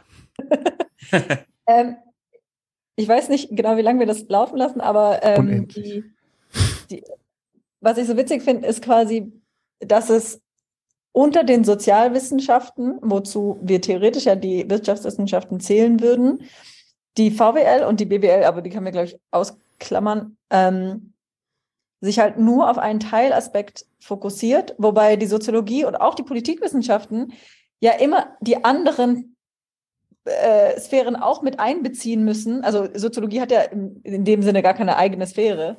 Ähm, und das ist, glaube ich, das ist super schwierig für mich zu verstehen. Also, dass die Wirtschaftswissenschaften sich häufig einfach nicht als Teildisziplin äh, ansehen, sondern als Gesamtding. Ja. Und Ja. das wird, glaube ich, hier super klar. Das wird super klar, weil sie hier auch ein mega unterkomplexes Bild zeichnet, ne? weil es gibt in ihrer Welt nur zwei Akteure. Die Unternehmen schaffen Angebot, die Individuen schaffen Nachfrage. Und, und äh, Roman, äh, nicht mal quasi, ich meine nicht mal die Unterscheidung mit Naturwissenschaft und nicht, weil die Naturwissenschaft in der Biologie wird nicht verleumdet, dass es Physik gibt. ja, das ist sehr schön. Ja. Also da ist es einfach nur, ja, okay, wir gucken uns einen Teil an, aber es gibt natürlich Verknüpfungen zu anderen Disziplinen und wir müssen unter, also ne, und Naja. es ist auch, die wirken aufeinander und Aber das müssen, und da ich gibt würde- es auch Ich Überlappungen. würde, ich würde behaupten, die, die, auch Ö- klar. die Ökonomen, Ökonomen würden auch nicht bezweifeln, dass es Biologie und Physik gibt. Aber Soziologie. Was aber ist nichts das? anderes Das, ist das sind diese Schwurbel, Schwurbel geisteswissenschaftlichen Fächer, Ja, ja, Soziologie die, so. die dann später alle Taxi fahren, die Leute, die Ja, das studieren. Ne? Aber nochmal ganz, noch mal ganz kurz, bevor du losgehst, nur eine Frage. Diese Gaspreiskommission, bestand die nur aus Ökonomen? Ökonomen? Nee, die bestand auch aus äh, Wohlfahrtsverband und so weiter. Caritas, Ja. glaube ich, war dabei. Ja, und, und, und, und die Unternehmen hier, die Energieunternehmen waren auch dabei. ja, natürlich. So ein E.ON. Mhm. ja. Ja. Nee, aber das ist tatsächlich, ähm, ich finde das total spannend, also auf eine furchtbare Weise spannend, dass es in ihrer Welt gibt es nur diese zwei Akteure, ne? Also es gibt die, das Individuum oder die Individuen und es gibt die Unternehmen. Und das in ja den Nachfrage Individuen, und Angebot halt. genau, aber dass unter den Individuum doch wiederum äh, sich auch wieder Gruppen bilden, die vielleicht teilweise auch gemeinsame Interessen haben und damit vielleicht auch gemeinsame Nachfrage schaffen und so weiter. Das scheint, scheint mir hier alles nicht vorzukommen. Es mag natürlich jetzt daran liegen, dass das hier nur ein Interview ist und dass sie da vielleicht nicht in die Tiefe gehen kann in diesem Moment, aber ich finde das, was sie hier jetzt erklärt, schon sehr simpel, ehrlich gesagt. Ja. Und ich kann ja auch nicht ist ja auch folgen. für junge und naive Leute. Ja, ich kann ihr auch ganz, ganz schwer folgen, weil sie macht immer so, sie stolpert immer so in einen Mini-Exkurs in den nächsten rein, alles so relativ zusammenhangslos. Also Ja. Ehrlich gesagt, glaube ich, die ist, ich glaube, die ist in der Lehre ganz furchtbar. Ich glaube, da hat ganz, ich glaube, die hat ganz viele Probleme mit Leuten, die, die nicht sehr aufmerksam sind in Haben den Vorlesungen. Sie holen wenig Haben wir denn Nutzen. noch irgendwelche Timestamps, wo es irgendwie noch ein bisschen mehr abgeht? Ja, Und nicht nur so grundsätzlich, ja, okay, wir, Ja. wie immer finden wir Vivi so ein bisschen zu kurz gedacht. Hey, ich habe das studiert. Ich Ich weiß, aber du bist der größte Kritiker. Ich? Ich? Ich habe doch gesagt, wir sind alle Nutzenoptimierer. So. Optimier mal meinen Nutzen und äh, biete mir einen tollen Timestamp. Ja, genau. äh, direkt, direkt, es geht direkt weiter. Also ich glaube 53, also in einer Minute kommt noch, äh, kommt für mich, also was gleich kommt, 53, 16 habe ich aufgeschrieben, kommt für mich sozusagen, ist mein Highlight-Moment. Als ich Okay. diesen Moment gesehen hatte, habe ich gesagt, alles klar. Ich, Im Grunde kann ich alles, äh, kann ich mir alles denken, was der Abdaten sagt. Deswegen, ich hau mal rein. und zerstört wird, dadurch, dass andere bessere äh, Angebote gemacht werden. Und du kannst dann in die Organisationsstruktur von Unternehmen reingehen und eben sich dir überlegen, wie äh, funktioniert eigentlich die Organisation, ist, wie funktionieren die Hierarchien in einem Unternehmen. Ja, da gibt Gesellschaft es- hat ja auch eine Organisation. Ja, ja, weil es ist einfach in, es gibt einfach viele verschiedene ähm, Aspekte von Ökonomie und es gibt sehr, sehr viele verschiedene Disziplinen in der Ökonomie und Ja, all die werden adressiert, aber eben nicht in einem großen ganzen Modell. Das funktioniert eben nicht. Ne? Also es wäre zu komplex. Ja, aber ein Unternehmen ist ja auch eine Organisation. Und Genau. eine Gesellschaft kann man doch auch als Organisation begreifen, die dann da mit reinspielt. Ja, genau, genau. Aber und, und Aber ist so kompliziert. ja, also du hast natürlich äh, also so allgemeine Gleichgewichtsmodelle, wo Die du dann die Unternehmen passen ganze immer rein in eure Modelle, aber nicht die Gesellschaft. Ähm, naja, äh, die Ökonomie ist eben eine Disziplin, äh, die sich mit dem Wirtschaftsgeschehen auseinandersetzt, die dann auch andere Aspekte ähm, modelliert. Aber die, aber die Gesellschaft Methoden. organisiert doch das Wirtschaftsgeschehen. Ja, ja. Und das in, in so einem Gleichgewichts-, in so einem Modell, äh, das die Interaktion auf ganz vielen verschiedenen Märkten abbildet. Da hast du quasi so eine Gesellschaft schon modelliert, den ökonomischen Teil der Gesellschaft, Mhm. aber eben sehr abstrakt. Welche, welche ökonomischen Denkschule verschreibst du dich? Jetzt kommt's. Eigentlich, eigentlich keiner wirklichen Denkschule. Ich meine, Nee. ähm, letztlich ist es so, dass man, glaube ich, sich überlegen muss, ähm, wie man. Äh, letztlich ist das Problem bei Schulen, glaube ich, dass wenn du äh, dass so die, die Zugehörigkeit zu Denkschulen eigentlich die Ökonomie, also die wissenschaftliche Analyse, äh, au- automatisch politisiert. Weil ähm, dann denkst du ja quasi vom Ergebnis, oder oftmals ist es dann so, dass du vom so. Ergebnis her denkst. Eigentlich möchte man ja aus den Modellen, aus der wissenschaftlichen Analyse heraus Erkenntnisse darüber ähm, sich erarbeiten, ähm, was ökonomisch gute Entscheidungen sind. Aber so Denkschulen führen ja dazu, dass du eigentlich aus einer bestimmten Richtung nicht ausbrechen kannst. Und ähm, Und das schaffst du? weiß ich nicht, ob ich das schaffe. Ähm, aber prinzipiell ist dieses sich Schulen zuordnen, finde ich schon schwierig. Da gibt es ganz witzige, äh, ganz interessante äh, ähm, Diskussionen über Schumpeter. Der hat das Zeit seines Lebens zum Beispiel abgelehnt, ähm, irgendeiner Schule zugeordnet zu werden und wollte auch nicht, äh, dass äh, sozusagen eine Schumpeter-Schule entsteht, weil ja. er eben äh, auch das abgelehnt hat, ähm, da in eine bestimmte Richtung äh, eingeordnet zu werden, sondern er hat gesagt, äh, es ist besser, das Wirtschaftsgeschehen ähm, zu verstehen und ähm, daraus Schlussfolgerungen zu ziehen. Ganz verstehen kann man sehen. Aber es gibt ja auch andere Marktteilnehmer in eurer ökonomischen Klasse, die habe ich mal gefragt, die dich gut kennen. Die haben gesagt so, oh, neoklassisch, ordoliberal. Genau, die sagen bestimmt alle ordoliberal, genau. Neoliberal. ja, äh, aber ich, äh, ich, ich finde schon, ich finde schon viele Gedankengänge prinzipiell. Ich meine, die Frage dabei ist ja, ähm, die Frage dabei ist ja eigentlich im Wesentlichen, oder eine wesentliche Frage ist, ob man ähm, so Eingriffe ins Wirtschaftsgeschehen eher regelgebunden machen will oder eher diskretionär. Mhm. Und da würde ich schon denken, dass ähm, eine Wirtschaftspolitik, die ähm, berechenbar ist, da kommen wir vielleicht gleich zum, beim Klimaschutz auch noch ähm, drauf, ähm, dass die schon mehr Stabilität und mehr Nachhaltigkeit erlaubt. Berechenbar für wen? Berechenbar für die Wirtschaftsakteure. Also Einfach, die Gesellschaft. Wo, ja, die Gesellschaft. Die wo Arbeitnehmer. Ähm, Akteure, Arbeitnehmerinnen, Arbeitnehmer, auch die Unternehmen, ähm, wo einfach klar ist, nach welchen Regeln gespielt wird und wie ich an Märkten Gewinn machen kann und wie vielleicht auch nicht. Ja, also wenn ich zum Beispiel, wenn ich zum Beispiel Klimaschutz, will das Unternehmen Klimaschutz betreiben, dann muss ich eigentlich ähm, verlässlich ankündigen, und zwar glaubhaft ankündigen, ähm, dass ähm, sich klimafreundliche Geschäftsmodelle lohnen in Zukunft und klimaschädliche sich nicht lohnen.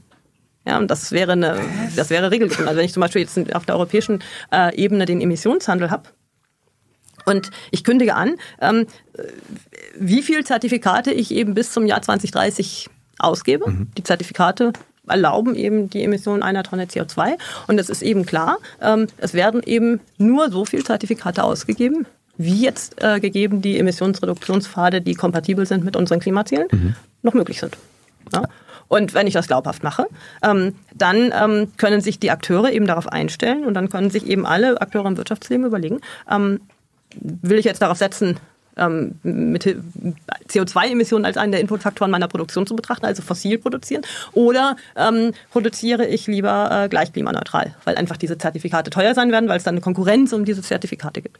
Und ähm, das ist dann verlässlich und das bedeutet, dass man eben die Investitionsentscheidungen sozusagen treffen kann und dass man auch davon profitiert, äh, wenn man dann klimaneutral produziert, weil man dann eben diese Kosten, die sich ergeben, an dem Zertifikatsmarkt eben gerade nicht hat. Mhm. So, machen wir kurz Pause. Also, da, da gab es ja jetzt viel in den paar mhm. Minuten. Da war ja, sie war vollgepackt mit äh, tollen Sachen. Ich finde das, ja. Entschuldigung, ich finde das so witzig, dass sie sagt, ja, ich fühle mich keiner Denkschule zugeordnet und ja. literally, literally, ich hasse das Wort, buchstäblich, eine Minute später macht sie so ein richtig klassisches ordoliberales Argument. So, ja. ja.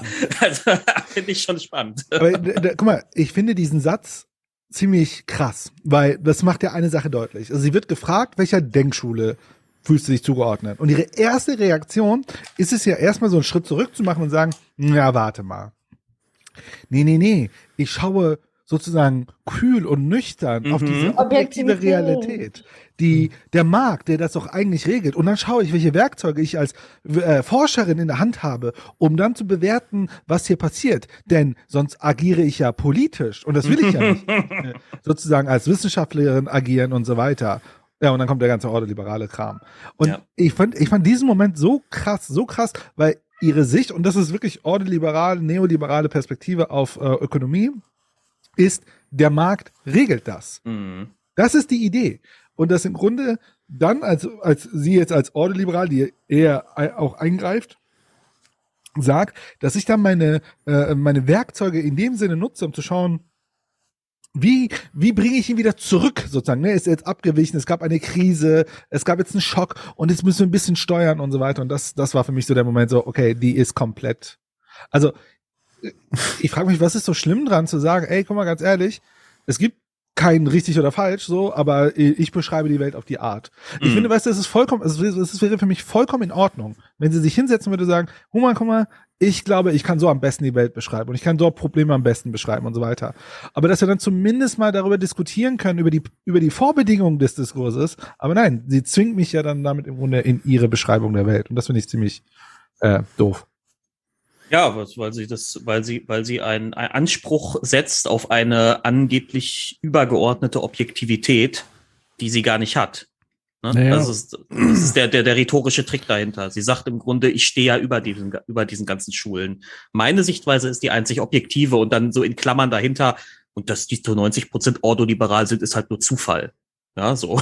Die haben halt, die haben halt, die Ordoliberalen haben halt recht. So, Das ist eine ja. Nein, das ist eine. Kampfbeschreibung. Eine Zuschreibung am besten noch. Hm. Mary. Next.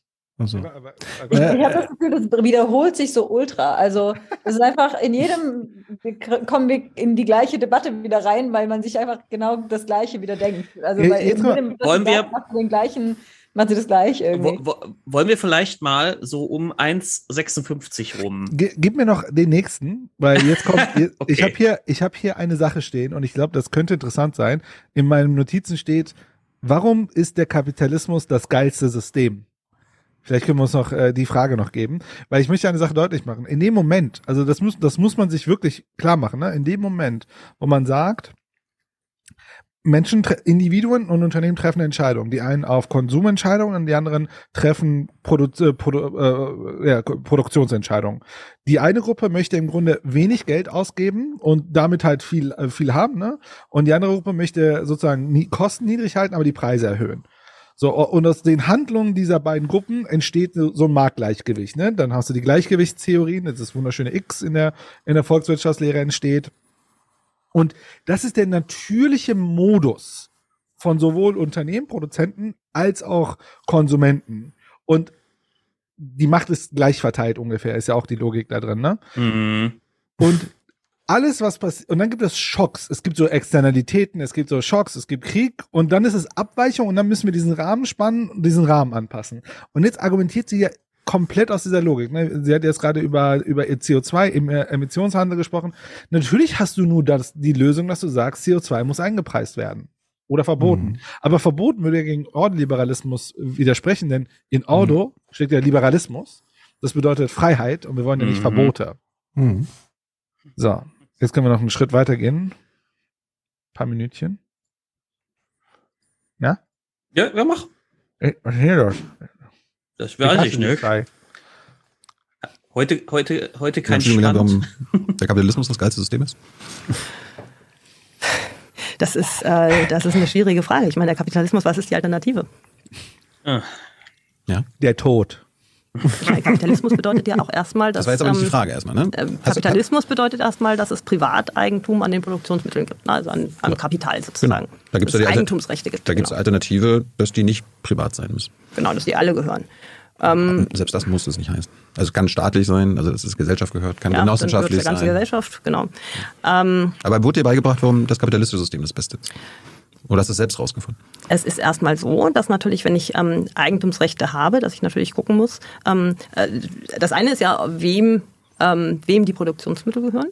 Und das andere ist dann ähm, sozusagen, Und ähm, wem sie nicht wie, gehören. Ähm, produziert, wie gehandelt wird.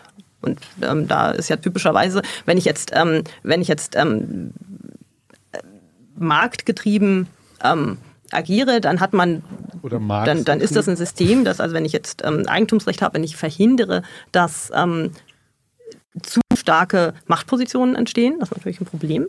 Ähm, aber wenn ich im Prinzip im prinzipiell verhindere, dass zu starke Machtpositionen entstehen und ich äh, agiere dann an Märkten, dann habe ich eben ein dezentrales System, ähm, das eben dann dazu führt, dass in unserer komplexen Welt äh, die Dinge in bestimmte Richtungen laufen. Und äh, es hängt sehr, sehr stark von den Regeln ab, ähm, die das System hat und sich gibt, ob die Dinge in die richtige Richtung laufen oder nicht. Aber, Also- wurde, aber wurde dir beigebracht, dass unser Kapitalismus Frage, das beste System ist? Die Frage ist, was ist der Kapitalismus? Es gibt ja ganz Es viele Spielarten des Ah, ja, Kapitalismus. ja, Ganz viel Kapitalismus. Also, ähm, du kannst Regeln haben im Kapitalismus, die sicherlich nicht das beste System sind. Und du kannst Regeln haben im Kapitalismus, die dazu führen, ähm, dass insgesamt ähm, eine Kapitalismus und eine Marktwirtschaft Klar, äh, das, klar ist, dass der die Akteure gut koordinieren. das deutsche kapitalistische System ist ein bisschen anders als das amerikanische oder das chinesische, Genau, klar. Aber wir haben trotzdem einen globalen Kapitalismus, wo die Länder in Wettbewerb miteinander stehen. genau, genau. Und Ist das das beste System? das ist das System, das existiert. ich will ja wissen, ob, ob das das Beste ist, was wir haben und äh, auch haben Wie kann werden. sie so krass Oder abweichen? kannst du ausweichen? als Ökonomin auch anders denken? Bist du dazu in der Lage? die Frage ist, mit welchem Ziel? Ich meine, erstmal ist es ja so, dass wir überlegen sollte ich müssen, das? was wir mit Warum sollte ich das tun? Erstmal Props an Thilo. Kannst du anders denken? Das ist so super, fand ich auch echt gut, ja. Ja, aber den das, hart, ey. Mitteln, die wir haben können, die wir haben in unserem aktuellen Instrumentarium. Ne? Also ähm, als Ökonomin, äh, man kann sich sicherlich viele Utopien vorstellen. Ja, aber jetzt ähm, mit Blick auf die ökonomische Analyse, das ist ja erstmal auch gerade zum Beispiel für die Politikberatung ähm, wichtig, was haben wir für Möglichkeiten? Ähm, wie sollte man zum Beispiel die deutsche Bundesregierung beraten, wie sie in der aktuellen Situation sich aufstellt, agiert? Ja, und ähm, aktuell ist es so, dass wir in dem System leben, in dem wir leben und es nicht unilateral so wie wir das gerne hätten, verändern können. Ja? Also wir leben auch in einer Demokratie. Ähm, jetzt muss man sich auch überlegen, ähm, möchte man das zur Disposition stellen oder nicht? Klassiker. Kapitalismus und Demokratie gleichsetzen. Wir hatten letztens Andreas Voskule da, der hat ganz klar gesagt, also hier Kapitalismus ist jetzt nicht im Grundgesetz festgeschrieben. Also wir können das auch anders denken. da Richtig, steht, da steht nicht Sozialismus, Kapitalismus, es Richtig, aber du musst natürlich die ähm, Akzeptanz der Bevölkerung ähm, für Ah. Änderungen des Systems darum seid ihr ja da. haben. Darum seid ihr ja da. Weil das System hat ja große Schwächen. Das Sie System ist ja hat, weise. ähm, Sie müssen auch mal weise das sein. System hat Schwächen, aber ich würde denken, dass wir in Deutschland ähm, schon in einem System leben, das man weiterentwickeln kann. Also letztlich ähm, wird sich jetzt wird sich jetzt im Zuge dieser Krise natürlich auch ergeben, ob wir ähm, inwiefern wir unser eigenes System auch äh, hinterfragen. Äh, in Deutschland gibt es, glaube ich, eine relativ große Akzeptanz für unser System. Ähm, auch deswegen, weil wir eben eine Ausgewogenheit herstellen ähm, zwischen marktwirtschaftlichen äh, Mechanismen und auch sozialen Mechanismen. Also ähm, es gibt ja gerade auch ähm, ein soziales Netz, das dazu führt, ähm, dass zwar ähm, marktwirtschaftliche Mechanismen äh, die wirtschaftlichen Prozesse koordinieren, Entscheidungen auch koordinieren, aber auf der anderen Seite eben äh, es ein Netz gibt, das niemand letztlich äh, komplett durchfallen kann. Und ich glaube, das ist, äh, das ist sehr, das ist schon sehr wichtig. Und man sieht eben auch, ähm, dass wenn Das nicht der die Fall Frage. ist, ähm, dass dann natürlich ähm, Ich echt auch hinterfragt wenn wird, ich der lang zuhöre. Ne? Ob das System, äh, ob das System geeignet ist. Ich, ich habe ja auch nichts gegen Marktwirtschaft, aber Marktwirtschaft ist ja nicht das gleiche wie Kapitalismus. Marktwirtschaft kann ja auch mit nicht privaten Produktionsmitteln organisiert werden. Aber wenn du sagst, die Deutschen haben eine hohe Akzeptanz für unseren deutschen Kapitalismus, äh, vielleicht müsst ihr denen dann mal ähm, beibringen und vermitteln, dass dieser Kapitalismus die Ursache für, für den Klimawandel ist. Ja, das ist, äh, das, Also das, würde ich gar nicht Das für gegeben. kapitalistische Wachstum der letzten 150 Jahre. Ja, das würde ich eben nicht für gegeben ansehen. Ich meine, Ach so. Natürlich mit Fall. Marktmechanismen äh, und auch mit äh, im Kapitalismus ähm, Klimawandel äh, bekämpfen oder eben auch nicht. Ich meine, da kommt es eher darauf an, ähm, wie man politische Entscheidungen trifft. Und ähm, ein, ein Beispiel hatte ich schon genannt, den Emissionshandel. Ähm, Es ist eben so, dass aktuell in unserem System einfach Emissionen ähm, auszustoßen einfach zu günstig ist. Ja, Ja. aber Wenn man einen ehrlichen Preis äh, dafür geben würde, dann würden Industrien von einem Tag auf den anderen kaputt sein. Nee, nee, das glaube ich nicht. Ähm, Nee, nee. Weil einen ehrlichen Preis äh, dafür geben ist ja nicht, dass man den Preis jetzt Warum nicht? Ähm, so. naja, ähm, der Punkt ist ja, dass wir. Der ehrliche ähm, Preis äh, ist ein Preis, der Es ist nicht ja so, dass wir ist. die Emissionen runterbekommen müssen. ähm, und Investitionen, Das ist der Salamitaktikpreis. Der, der ehrliche Preis ist, ist, der ehrliche Preis ist einer, der sich halt nur nach und nach ehrlich macht, in kleinen Schritten. Ja, ja, du musst ja die Akzeptanz der Leute auch. Ja, das, ja. Ist, das ist dialektisch, ihr müsst verstehen. Im Scheitern des ehrlichen Preises erscheint uns der Preis. ähm, sehr gut. Ähm, ich finde es mega lustig, mit was sie am Anfang sagt. Human, du hast schon darauf hingewiesen, dass sie sich selbst total oft widerspricht. Aber das würde doch jetzt bedeuten, man müsste richtig eingreifen, man müsste Staat aufbauen, man müsste Administration aufbauen. Das muss irgendwo politisch entschieden werden und so weiter. Und ich finde das immer hervorragend, weil das einfach so ein vorgeschobenes Ding ist. Ja, damit wäre das aber gelöst.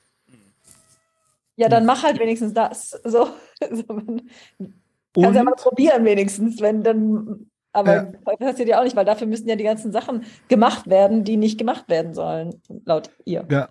Und vorher, vorher spricht sie ja von, sie ist Wissenschaftlerin, sie guckt, sie guckt kühl drauf und versucht das zu checken. Und hier argumentiert sie über, ja, wir haben Umfragen, die Deutschen wollen das eigentlich gar nicht. Wo ja Tilo sagt, okay, aber da kann man ja trotzdem dann zumindest erklären, dass es dumm ist. Also, und das finde ich halt super. Da, da merkt man ja wieder so einen krassen Widerspruch in ihrer Argumentation.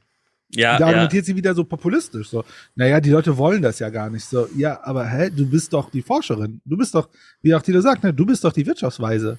Ja, das ist, also ich sag mal so, die, die, die Naturwissenschaftler, die jetzt die Klimakrise anprangern, die tun es ja auch, obwohl die Leute das nicht so geil finden oder viele das nicht so geil finden. Also es ist nicht der Job des Wissenschaftlers, sich zu überlegen, ob die Leute das geil finden. Ja, so. Also und, und was ich auch so geil fand, Ich stelle mir ist vor, Wetterbericht kommt so nach, was hätten die Leute gerne? wow, morgen morgen wieder, Akzeptanz. morgen wieder 23 Grad Sonnenschein, weil sie das möchten, meine Damen und Herren. Ja, so. Nein und und und äh, was ich auch so hart finde, ist, sie sagt ja. Ähm, an einer Stelle macht, deutet sie ja so an, Demokratie und Kapitalismus, das ist so eng miteinander verwoben. Das eine ist ohne das andere nicht denkbar und so weiter. Gleichzeitig sagt sie dann, wenn Tilo fragt nach ähm, Kapitalismus und Klimawandel, sagt, naja, also das sehe ich ja gar nicht so, dass das so zwingend miteinander zusammenhängt. Und ne? ähm, also das eine ist untrennbar miteinander verwoben, bei dem anderen, da ist sie sich nicht so sicher. Ich muss an der Stelle einen Werbeblock hinterlassen, weil, Lass mich raten. ja, ein Versuch. 2045? 2045. So sieht's aus, weil ich heute erst einen Zusammenschnitt gemacht habe zu dem Thema planetare Grenzen, weil was sie natürlich auch vollkommen hier vergisst zu erwähnen, ist, dass CO2 jetzt nicht die Lösung ist, Nicht das sondern einzige Problem. Und nicht das einzige Problem, was zu lösen ist, sondern ganz viele andere Sachen. Also Süßwasser geht zurück, etc. Artensterben, all die Dinge, ähm, die werden nicht über die Bepreisung von CO2 gelöst. So. Ja. Und all die Folgen, die das alles hat, auch nicht. Und das heißt, das ist auch nicht im Kern annähernd die Lösung. Ja, also ich glaube auch, da ist sie, also auch diese ganze Argumentation, also nehmen wir mal den Klimapreis, nehmen wir das Ding, ne? ich habe mir mal wieder ein paar kleine Statistiken angeguckt. Und zwar, äh, aktuell ist der Preis für eine Tonne CO2 85 Euro und äh, E ETS2 50 Euro, das ist irgend so ein, ähm, was ist das, Kohlendioxid-Kram? Nee, äh, also, also zwischen, es gibt so 85 und 50 bis 85 Euro aktuell die Zertifikatspreise und Forscher haben ermittelt, dass die Zertifikate 130 bis 210 pro Tonne für Kohlendioxid und zwischen 175 und 350 für das andere liegen müssen. Also wir liegen ziemlich drastisch drunter. Ja. Und das ist ja auch das, was Dave gesagt hat, in, in, oder ich glaube auch Thilo sagt das auch in dem Interview, dass in dem Moment, wo wir den fairen Preis machen würden, dann wäre es vorbei mit Industrie. Also, das ist der faire Preis. Ja. Es, es hätte morgen kein, es gibt morgen keinen Kapitalismus mehr. Exactly. So, Mary signalisiert uns, wie lange, Mary, kannst du noch? Nee, ich Ja, habe keinen harten Anschlag. Ähm, Mary ist nicht, ist nicht Stream erprobt. ich, ich finde, das strengt mich an zur Ja. späten Stunde. Ich, Aber in der Tat streng ist es für mich heute auch der anstrengendste Stream, weil hier der, das anstrengendste Interview ist. Also allein ihr zuzuhören, ich krieg solche Kopfschmerzen, weil ich das Mhm. Gefühl habe, sie kriegt keinen geraden Satz raus und keine Stringenz in ihrer Argumentation. Und mein weise. Gehirn versucht die ganze Zeit, das irgendwie zusammenzubringen. Und da kriege ich Kopfschmerzen. So. Ich glaube ja, ich glaube Ja, aber ja, nicht, weil sie dann irgendwie geile Sachen sagt und man Nein. nicht mitkommt. Nee, ich, ich glaube ja, dass wir. Nee, ich weiß es nicht, was es ist. Es ist, es ist. Ich kann nur beschreiben, was es mit mir macht. Es Ich- ich ist ja kann- nichts dahinter. So. Ich kann euch sagen, dass, dass es noch eine Stelle im Video gibt und ich würde auch fast sagen, wir gehen da gleich auch Jump. mal hin, jump, ähm, jump. wo wir nämlich raus oder zumindest eine Theorie entwickeln können, warum sie sich so widerspricht. Ähm, ich habe mir da nur ein Wort zu, no- zu, zu notiert, aber das sage ich erst, nachdem wir uns das angeguckt haben. Moment. Dürfen wir raten. ihr, ihr könnt raten, aber Okay. Moment. So. Wo ist es? Da müsste es ungefähr gleich Netze, anfangen. die aus der regulierten Zeit aktuell noch total überdimensioniert sind. Äh, die Gasnetzinfrastruktur, aus der Gasnetzinfrastruktur, die wir jetzt haben, kann man problemlos, ähm, indem man ähm, Rohrleitungen abspaltet sozusagen, äh, ein Wasserstoffnetz bauen, Oh, indem man nur ganz böse. wenige weiß, Leitungskilometer dazu baut. Kann man ein Wasserstoffnetz bauen und hat dann parallel erstmal ein Gasnetz, das eben noch äh, Gas verteilt und ein Wasserstoffnetz. Und die, in, in diesem Fall ist es so, dass die Netzbetreiber ein Interesse haben, äh, einen Teil ihrer Mhm. Netzinfrastruktur umzuwidmen und auszubauen zu einem Wasserstoffnetz. Und aktuell darüber diskutiert wird, wie man die Regulierung ausgestalten sollte, damit die Netzbetreiber auch einen Anreiz haben, Ja. das möglichst schnell zu aber, tun. aber wir, wir, und reden, wir, reden bei, wir reden bei diesen Gasnetzbetreibern von den krassen Ja. Verursachern des Klimawandels, E.ON und so weiter. Ja, Auf der deren Punkt- Seite stellst du dich. Äh, äh, deren Interessen Der du. Punkt ist, ähm, dass diese Unternehmen natürlich durch ihr technologisches Know-how die Möglichkeit haben, entweder fossile das äh, was den Geschäftsmodelle zu betreiben. zerstört, ja. ja, aber die, aber es gibt ja auch viele. Ich meine, die meisten fossilen Konzerne investieren mittlerweile auch in erneuerbare Energien und das ist ja nicht, äh, das ist ja insofern zu begrüßen, als Ja. dass auch diejenigen sind, wenn die ihre Investitionen umlenken in Klar. Erneuerbaren, geht es ja viel schneller, als wenn ich jetzt diese Industrie zerstören würde und dann sagen würde, es muss ich was komplett Neues aufbauen. Das ist ja völlig unrealistisch. Das ist ja auch viel langsamer. Also und nachhaltiger ist es doch die Institutionen und Infrastrukturen zu nutzen, die schon Kompetenzen haben, wo schon funktionierende Organisationseinheiten existieren, ähm, wo schon Invest Alter, es ist nachhaltiger, Recycling. es ist nachhaltiger, weiter fossiles Gas zu Weil wir verfeuern, das weil doch schon. wir schon die Rohrleitung dafür haben. Circular Ja, weil- Economy. Die, die Rohrleitungen brechen auch alle einfach zusammen, wenn es die Unternehmen dazu nicht gibt. Die sind dann einfach weg. Die werden rausgebeamt dann. Ja, Also, Und ja, in ihrer Vorstellung, ich meine, man kann ja sogar sich auf ihre Argumentation einlassen und sagen, man muss den Unternehmen und hier, Ja. diesen, wenn man es jetzt nicht verstaatlicht und so weiter, Anreize geben. Ja, dann muss man halt ein riesiges Infrastrukturprogramm aufsetzen. Genau. So wie wir halt auch die, die Erde gerade aufbuddeln für Glasfasernetzwerk. Warum denn nicht? Also jetzt noch, weiß ich nicht, wie viele Jahrzehnte, auf wie viele Jahrzehnte haben wir jetzt LNG-Gas? Wir sprechen jetzt über Fracking, nur damit wir diese verfickte Infrastruktur weiter betreiben können? Was ist denn das für eine Argumentation? Das ist ja, aber das ist ja genau verrückt. das, was sie, was sie die ganze Zeit macht und wo sie auch nicht rauskommt. Ne? Sie hängt die ganze Zeit in diesem, das ist der Ist-Zustand und sie kann nur in diesem Ist-Zustand denken. Sie, sie kommt da nicht raus. Sie, sie schafft es nicht, sich da mal drüber zu bewegen. Aber ich glaube, das geht sogar noch weiter, äh, beziehungsweise das ist sogar noch härter. Ähm, ich glaube, wir müssen noch ein kleines Stück gucken. Ja, ja, Das jetzt ist halt cool. auch, was Also, beim, das macht er ja vorher beim Kapitalismus auch. Alles andere ist halt Utopie. Das Ja. finde ich immer super schwierig, Ja. weil das, ja, das ist quasi Absolut. alle positive Veränderung ist utopisch, aber was, also, was machen wir Genau. denn dann? Ja. Das, was du beschreibst, Mary, das ist das, was man reaktionäre Position nennt. Also eine reaktionäre Position ist immer dieses, ja klar, was machen, aber jede Lösungsform ist sozusagen so, rück, so rückwärts so, aber können wir das wirklich verändern? Nee, lass uns mal versuchen, das ein bisschen besser zu machen. Also die Idee von reaktionärer Position ist ja, Veränderung im Sinne von dem Status quo zu erhalten. Das Wenn- ist alles, was sie macht. Ja, wenn sie, das wäre sogar in Ordnung, wenn ihr, wenn sie sich, wenn sie ihre Rolle verstehen würde als reine beschreibende Wissenschaftlerin, ohne politische Einflussnahme. Da sie aber wirtschaftsweise ist und da noch in bestimmten Gremien und so drin sitzt und Vorständen da, da hier, ne, irgendwelche, diese, diese, diese Gaspreisdeckelkommission und so, ähm, ist sie eben nicht nur eine reine beschreibende Wissenschaftlerin, sondern sie agiert aktiv politisch. Das heißt, sie kann sich nicht darauf immer zurückziehen, auf ich habe dieses System beobachtet, dieses System funktioniert so und so. Das wäre, wenn, wenn sie das so machen würde, nur als Wissenschaftlerin, wäre das völlig okay zu sagen, ich habe das beobachtet, so und so sind die Funktionen. Ja, es ist aber nicht ihre einzige Rolle. Und ähm, äh, da verstrickt sich, da verstricken sich zwei Rollen miteinander, die so wie sie das auslegt, die, die können so nicht, das kann so nicht funktionieren. Da kann sie nur in Widersprüchen landen. So, jetzt kommt aber den Teil, wo du, glaube ich, eigentlich drauf hinaus Ja, ja, wolltest. der kommt Jetzt kommen ein paar jetzt. sehr interessante Fakten, nenne ich sie Ja, mal. ja, ja, ja, ja. Investoren auch dahinter stehen. Und wenn die jetzt einen Anreiz haben, in grüne Technologien zu investieren, ist das ja für die gesamte Gesellschaft viel besser. Über das Finanzsystem können wir gleich reden. Also, äh, was, ja, und Scheiß, aber äh, weil wir jetzt, weil wir jetzt gerade bei der Nachhaltigkeit sind. Ich meine, es ist halt auffällig, wenn man recherchiert, äh, du bist so, so ein mediales Tandem mit Union, mit CDU, CSU. Es gibt ja sogar hier Da kann man sich auch drüber freuen. Ich meine, wenn die auf grüne Themen aufspringen, ist doch super.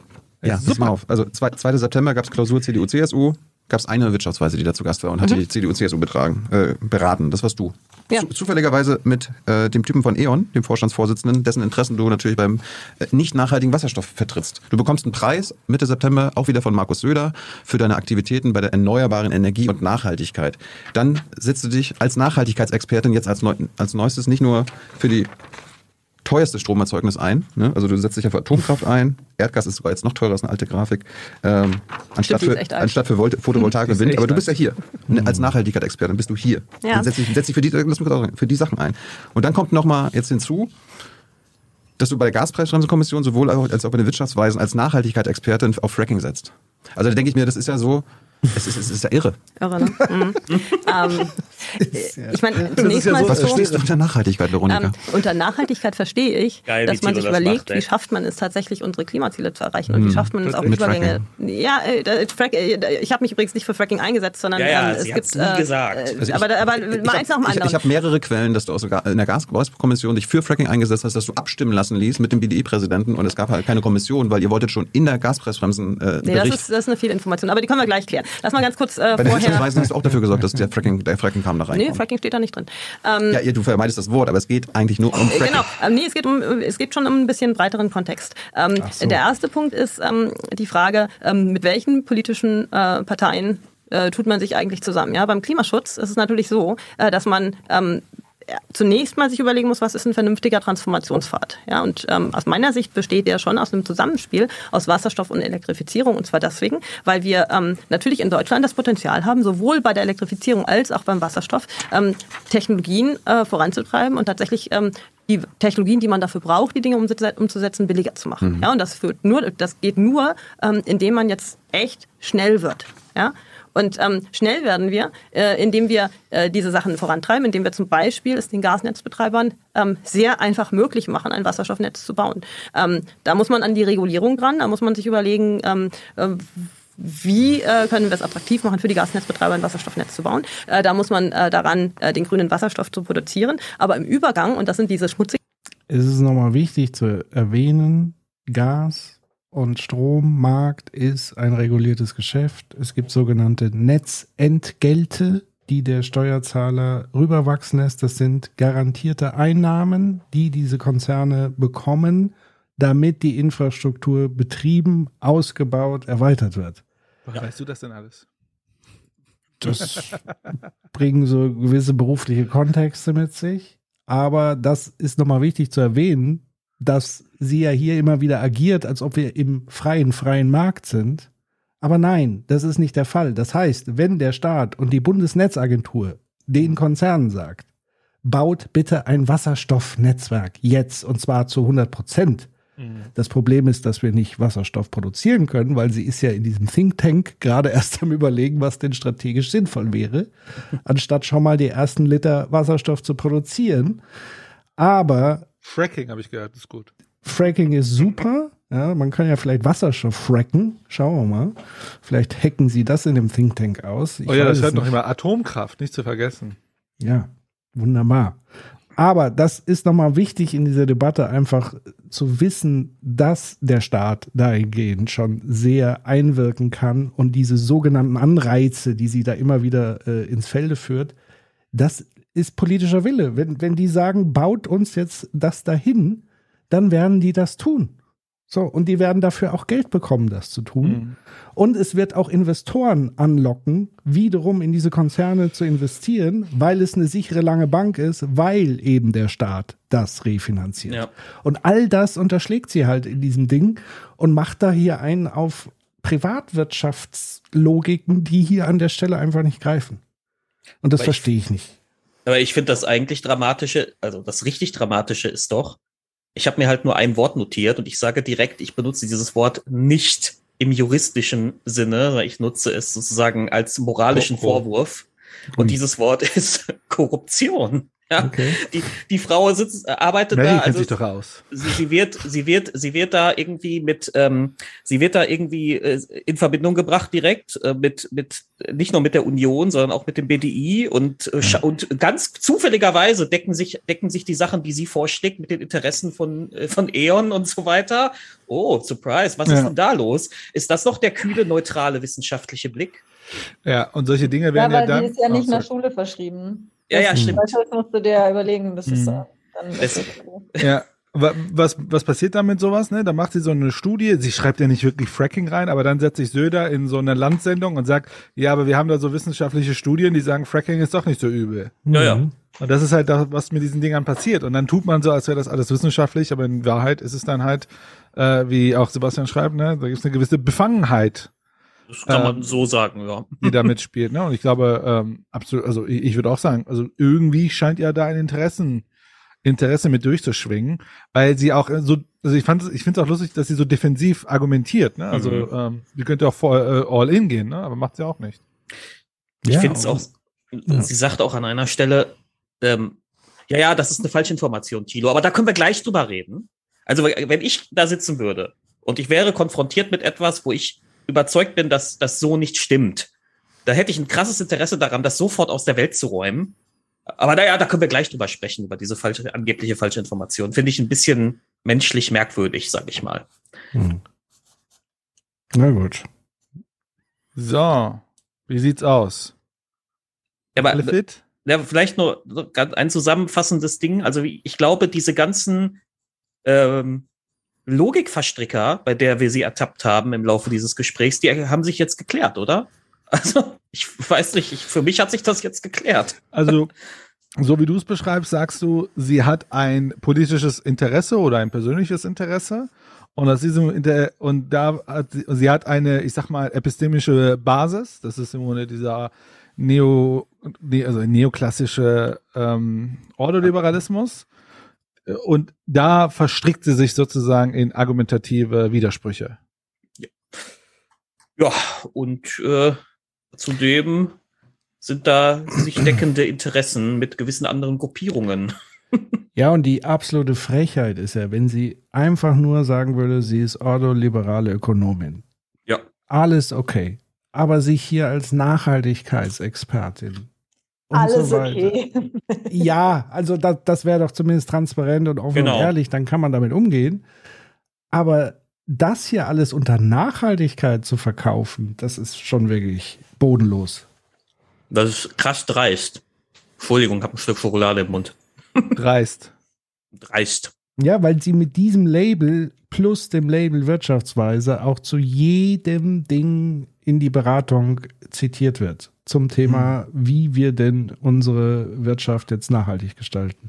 Ich Und finde dann das sehr sehen wir, interessant. was wir rauskriegen. Es fühlt sich so ein bisschen an, ähm, ich habe ein bisschen schlechtes Gewissen, weil wir die ganze Zeit äh, jetzt äh, auf ihr rumhacken, aber das ist ja, Sag mal was Nettes über sie, Mary. ja. äh, ähm, ich habe ein bisschen das Gefühl, aber das ist mit anderen Personen auch manchmal, dieses, ähm, ich treffe so Allgemeinplatz-Aussagen und das ist so, ja, ist ja so und so, ist ja so und so, aber keine Ahnung. Und äh, ne, mache dieses so, ich lass mich nicht festnageln auf das und oder ich, ich möchte mich nicht einordnen und alles so ein bisschen diffus irgendwie.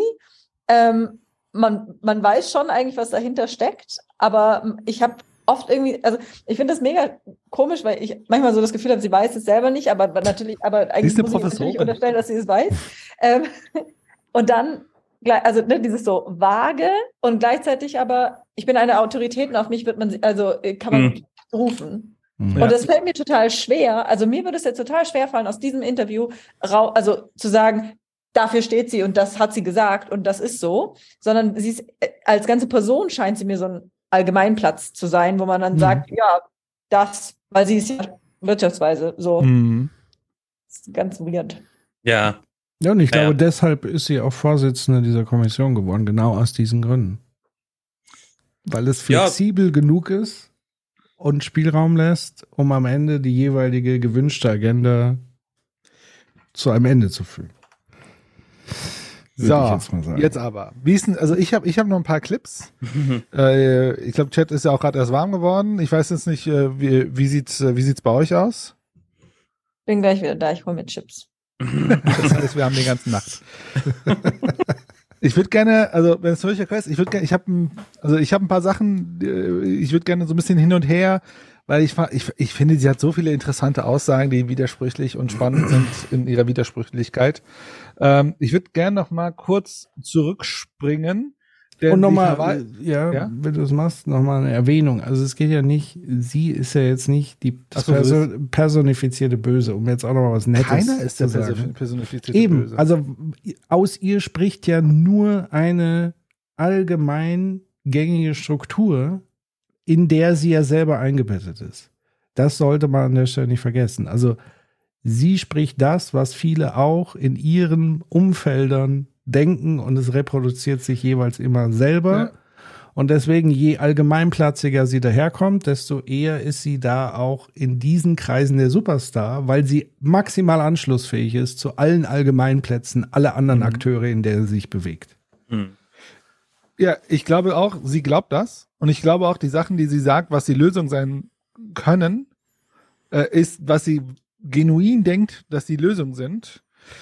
Ähm, aber ich muss ehrlicherweise sagen, ich, ich, ich wundere mich, dass wir, dass wir Menschen haben, die wirtschaftsweisenmäßig unterwegs sind und Professor, Prof- Professuren haben. Ich meine, das sind Sachen, da kann man sich ja, das ist ja nicht viel Arbeit, sich mal mit alternativen Denkformen zu beschäftigen und sich nicht die ganze Zeit nur im Inhalt zu verstricken. Ähm, und ich bin da echt verwundert, manchmal wundert mich, warum wir nicht auch mal breitere Denkmuster zulassen äh, in solchen in solchen Konstellationen. Ich möchte hier mal eine Sache bringen. Die, Naja, da, na, Ja? ganz kurz, Ja, die. Begründung dafür. Also, wie ist denn unser Wissenschaftssystem aufgebaut? Also, ja, aber das, das reicht mir nicht, um ehrlich zu sein. Was? Also das, mir geht es nicht ums Wissenschaftssystem an der Stelle. Mir, mir würde, also, schau mal. Naja, Ähm, es gibt ja verschiedene Motive, die ich, äh, äh, de, denen ich sozusagen, die ich verfolgen kann, wenn ich in der Wissenschaft arbeite. Sie hat sich offenbar für den Weg entschieden, wo sie am meisten Drittmittel für ihre äh, Fakultät oder was weiß ich zu holen. Und das ist sozusagen aus der Politik und der Politikberatung und diesem Wasserstoffzentrum und so weiter. Das sind alles Drittmittel, die sie für ihre Universität akquiriert. Dann gibt es sozusagen Forscherinnen und Forscher, denen geht es um die Erkenntnisse und die Erkenntnisgewinne. Sie gehört dazu offenbar nicht. Und deswegen, wissen, also ich würde sagen, das wissen wir nicht. Die zweite Aussage, Ja. die, die letzte ist- Na, mein Punkt wäre ja der folgende. Also, ich bin ja auch Berater. Aber Ja. ich versuche ja trotzdem die Widersprüche in meiner Arbeit zu verstehen. Und was mich halt wundert, ist an dieser Stelle, dass sie jemand ist, also sie, wirtschaftsweise wird man ja berufen und du kriegst ja kein Geld dafür oder so. Also, soweit ich weiß, ist es halt so ähm, etwas, was man halt macht. Und ich meine, den Anspruch zu und ich würde ihr sogar, ich glaube ihr absolut, sie macht das, weil sie auch so diese Rolle ernst nimmt. Sie will uns gesellschaftlich helfen. Aber weißt du, was ich mich halt wundere, weil, weil also ich hatte heute auf äh, äh, Twitter ja geschrieben, dieses, ich wundere mich, dass so wenig Ökonomen kritisch denken. Also kritisches Hm. Denken bedeutet ja, über sein Denken nachzudenken. Die, die Vorbedingungen und die Prämissen seines, also ich gucke mir gerade dieses Problem an und das habe ich, also Mary und ich haben das ja ganz oft in unserer Arbeit. Wir gucken uns ein Problem an und dann fragen uns beide, okay, ist es, ist das Problem vielleicht, wie wir gerade draufschauen? Also die Form, die wir gerade, wie wir gerade das Problem beschreiben, ist vielleicht schon das Problem. Und ich meine, das kann man doch erwarten von einer Person. Ich meine, wir reden ja hier von Expertentum und da, da wundere ich mich, also das müsste ja die, also ich hätte Angst, so eine Rolle zu haben, wenn ich mich nicht, wenn ich nicht permanent meine, mein eigenes Denken überdenken würde, wenn ich nicht permanent mir selber sagen würde, denk lieber nochmal über deine, also welche anderen Vorbedingungen könnte es geben, dass das vielleicht anders gesehen wird? Und da und für mich ist es nichts Verrücktes. Ich glaube, das ist mal ganz, ganz äh, doof gesagt, in der, in der, in der, in der so strategischen Beratung wirst du ja die ganze Zeit auch auf kritisches Denken trainiert. Jetzt würden einige Menschen sagen, äh, die machen nur Äh, PowerPoint. also ich aber- würde da auch widersprechen, weil also Ja, ich die Beratung, die wir machen oder ich dann zumindest mit euch ab nächstem Jahr, ist ja schon anders aufgestellt als das, was man sonst in Beratung. Also die machen ja, Ja, auch sozusagen ihren Stiefel, ohne es zu hinterfragen. Ich möchte die Beratung nicht, also ja, es gibt super viel zu kritisieren in der Beratung und das werden wir uns ja im nächsten Monat noch, im nächsten, ja, im nächsten Monat anschauen, wenn wir uns die äh, Beck anschauen, die ja auch äh, Beratungshintergrund Ja, hat. zum Beispiel. Aber, Ja. aber, und das, also ich würde sagen, in einer, in einer guten Beratung, vielleicht auch in einem guten Team, und Mary kann das ja falsifizieren, äh, das, was ich sage, geht es darum, dass du, dass du im Team, dass wir uns die ganze Zeit gegenseitig kritisieren. Also Kritik ist in einer guten Beratung, weil du ja im Grunde einen Kunden hast und du musst ja die ganze Zeit auch schauen, ne, was habe ich vercheckt, ne, was kann der Kunde anders sehen oder, so, oder, im Projekt anders gesehen werden. Und deswegen, ich kenne ganz viele Beratungen und auch äh, so weiter, also Menschen, die Beratung gearbeitet haben, die diese, also zumindest die Form des Denkens so ernst nehmen. Ist, wie Ja. gesagt, ich will jetzt hier kein Plädoyer für Beratung machen. Ich bin jetzt nicht der. Also die mag es sicherlich geben. Ich glaube aber das, und da gehört sie mit dazu, in dieser äh, ist ja eher fast schon Politikberatung. Da ist aus meiner Sicht das Ding, da kannst du es dir nicht leisten, Unsicherheit zu zeigen, weil die Leute wollen ja eine sichere Bank, auf die sie sich verlassen können. Sie wollen verlässliche Aussagen. Da ist wenig Raum für kritisches Denken. Also und, jetzt- und sie wollen Antworten, die sie am besten auch schon kennen und gehört. Also sie wollen eigentlich eine Bestätigung ihrer eigenen Annahme. Und dieses Ja. kritische Denken ist etwas, was ja erst irritiert und eher mehr Unruhe erzeugt als Ruhe. Und Politik braucht Ruhe. Also die wollen ja Entscheidungen verifiziert haben. Und da ist sie maximal anschlussfähig. Ja, okay, dann würde ich aber was anderes sagen. Und jetzt äh, kommt meine erste Verteidigung. Ne, siehst du, Mary, wir können sie auch verteidigen. äh, also erstens, Nicole fragt, äh, ob ich Reflexion meine äh, oder Kritik. Ich meine tatsächlich Kritik, aber auch Reflexion. Aber Kritik ist ja eher im Sinne von äh, ähm, sozusagen den Fe äh, sozusagen äh, genau diese Vorbedingungen, äh, also wenn wir konzeptionell arbeiten und so weiter. Ja, also ich glaube, das Wichtige ist halt, wir müssen ja, wir müssen ja Konzepte machen und wir, also wir müssen ja, also wir erarbeiten ja Lösungen und diese kann man sehr wohl sehr gut auch kritisieren. Also und da wird Ja. dann immer wieder, also jeder Lösungsvorschlag wird, wird tatsächlich kritisiert, nicht Genau. Ähm, und aber das Zweite, was du gesagt hast, Patrick, und da kann ich ihr jetzt tatsächlich mal ein bisschen Slack geben. Wir wissen das nicht, wie kritisch sie denkt. Weil, wo ich gebe dir recht, sie kommt gerade in eine Sendung und sie hat eine Rolle in dieser Gesellschaft und in dieser Sendung muss sie natürlich die Rolle des, der Wirtschaftsweise spielen, weil das auch von ihr erwartet wird. Ne? Wenn sie da jetzt wackelt, dann wird sie nicht ernst genommen, vielleicht in diesem wirtschaftsweisen Kreis. Ob sie zu Hause sitzt und kritisch denkt, das wissen wir nicht. Und das kann ja sein. Also ich meine, Genau. ich habe ja auch, also ich, ich sitze ja nicht bei jedem Kundengespräch und äh, versuche und diskutiere mit denen über, keine Ahnung, Hegel oder so. Das Äh, wäre auch nicht hilfreich in der Beratung, weil es gibt Weiß ja, wie gesagt, diesen, mir. ja, ja, aber es gibt ja schon, das ist ja sozusagen dieses Dilemma als Beratung, du musst ja zum einen gefallen und zum anderen aber gute Arbeit machen. So, das ist einfach so. Das ist ja, das aber das Dilemma. bei ihr genauso dann, meine ich. Ne? Worauf, deswegen, Ja, und bei ihr ist es vielleicht stärker ausgeprägt. Und ich kenne sie ja natürlich auch nur in dem Interviewkontext. Und da ist es, wie du sagst, da ist sie in der Rolle staatstragend, wie es so schön in meinem Aufwachen-Podcast und so weiter heißt. Mhm, ja. Das heißt, sie muss Sicherheit ausstrahlen. Sie muss ja der Bevölkerung suggerieren, alles ist so, wie es sein soll. Alles wird gut. Genau, deswegen wissen wir nicht, ob sie kritisch denkt oder nicht. keine Ahnung. Aber sie verkörpert es in der Situation. Muss sie ja natürlich an nicht. der Stelle. Ja. Also, wenn du Ja. Vorstand bist von einem großen Konzern, kannst du dich auch hinstellen und sagen, ja, lass uns Richtig. mal kritisch über alles reden, sondern du Genau. musst ja auch eine gewisse, ne, der, wie sagt man immer so neumodisch im Management spricht, du musst Visionen haben und Missionen predigen Mhm. und Cheeseburger. Warte, aber Oh, gut. eigentlich sogar aus ihrer Rolle raus. Also äh, Patrick, du meintest jetzt die Rolle als Wirtschaftsweise. Human meinte das. Ja. Und ja, oder quasi, also dieses ne, Stabilität und äh, Dings ausstrahlen. Weil ich würde, ich weiß überhaupt nicht, als Wirtschaftsweise würde ich mich verstehen, als wir sind das kritische Denkorgan, wenn wir über Wirtschaft nachdenken, damit die Politik, die sich nicht den ganzen Tag nur mit Wirtschaft befassen kann,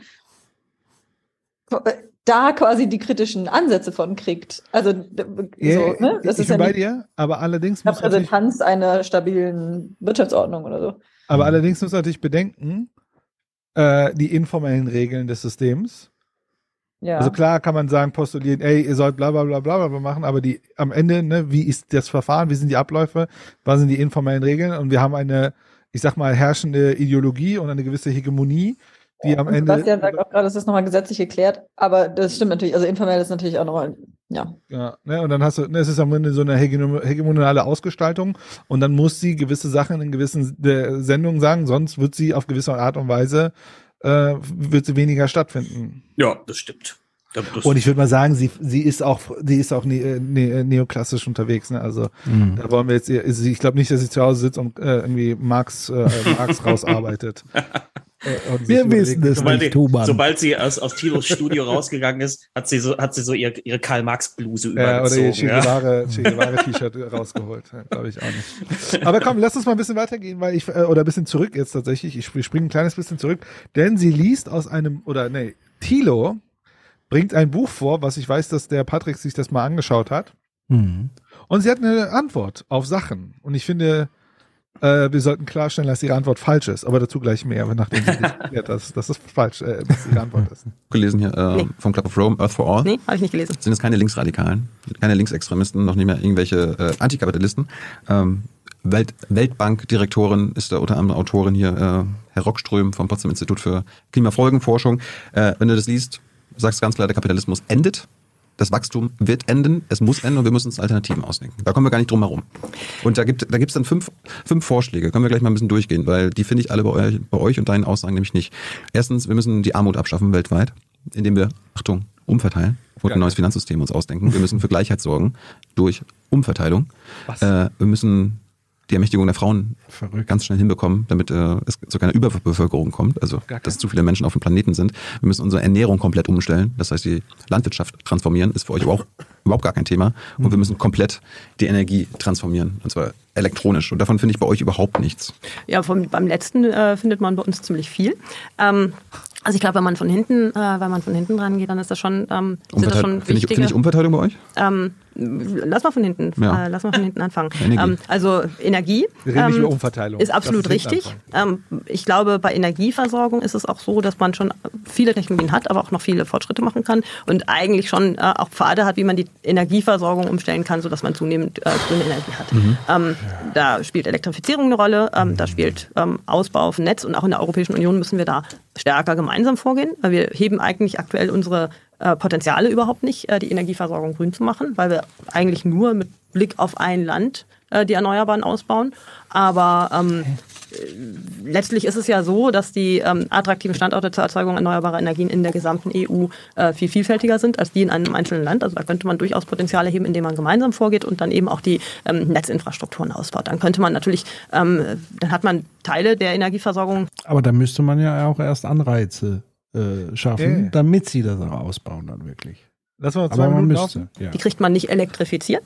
Ähm, da müssen wir, da ist ein äh, Weg auf Wasserstoff und äh, grüne Energieträger zu setzen. Und da kommen eben auch viele Länder, ähm, auch im globalen Süden, äh, ins Spiel, weil wir jetzt dadurch, dass wir von Russland unabhängig werden wollen, muss man ohnehin, hätten wir eh schon vorher machen sollen, ne, Mhm. zu diversifizieren, unsere Energieimporte aus ähm, vielfältigen Regionen weltweit zu organisieren. Ja. Und da ähm, kann man natürlich eben gleichzeitig äh, in Ländern im globalen Süden, zum Beispiel Namibia ist da in der Diskussion, ähm, kann man erneuerbare Energie ähm, her, äh, produzieren äh, kann in Teilen Wasserstoff umwandeln. Wenn man in Wasserstoff umwandelt äh, in einem Land ähm, und nur Salzwasser zur Verfügung hat, dann braucht man Entsalzungsanlagen. Entsalzungsanlagen können auch einen Beitrag dazu leisten, dass man dort die Wasserversorgung dann ähm, äh, be- verbessert, ähm, indem man die Entsalzungsanlagen einfach größer dimensioniert und auch gleich die Wasserversorgung in dem Land mit ähm, Und wenn ich die Entsalzungsanlagen größer dimensioniere, kann ich gleich auch mal meine Stromversorgung um ein Vielfaches größer dimensionieren, weil das kostet halt wieder unver... Also das ist auch wirklich äh,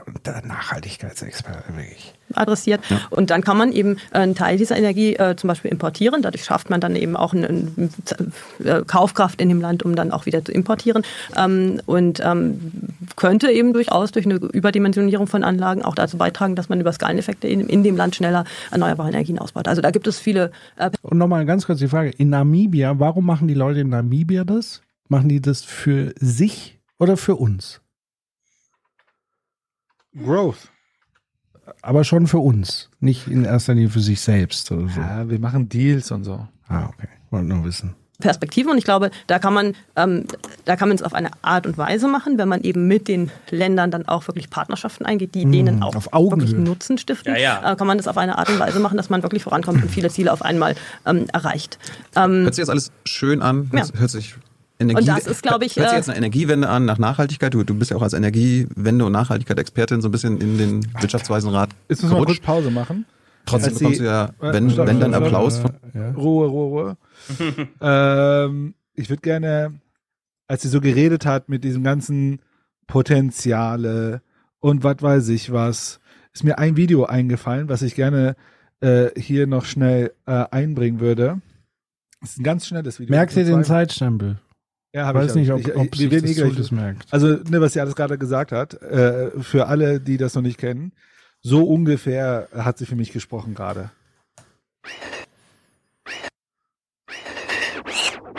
Ähm, waren Sie auf der WHO oder in St. Gallen? In St. Gallen. Keine Angst, wären beide Antworten richtig gewesen. Willkommen bei der WCG.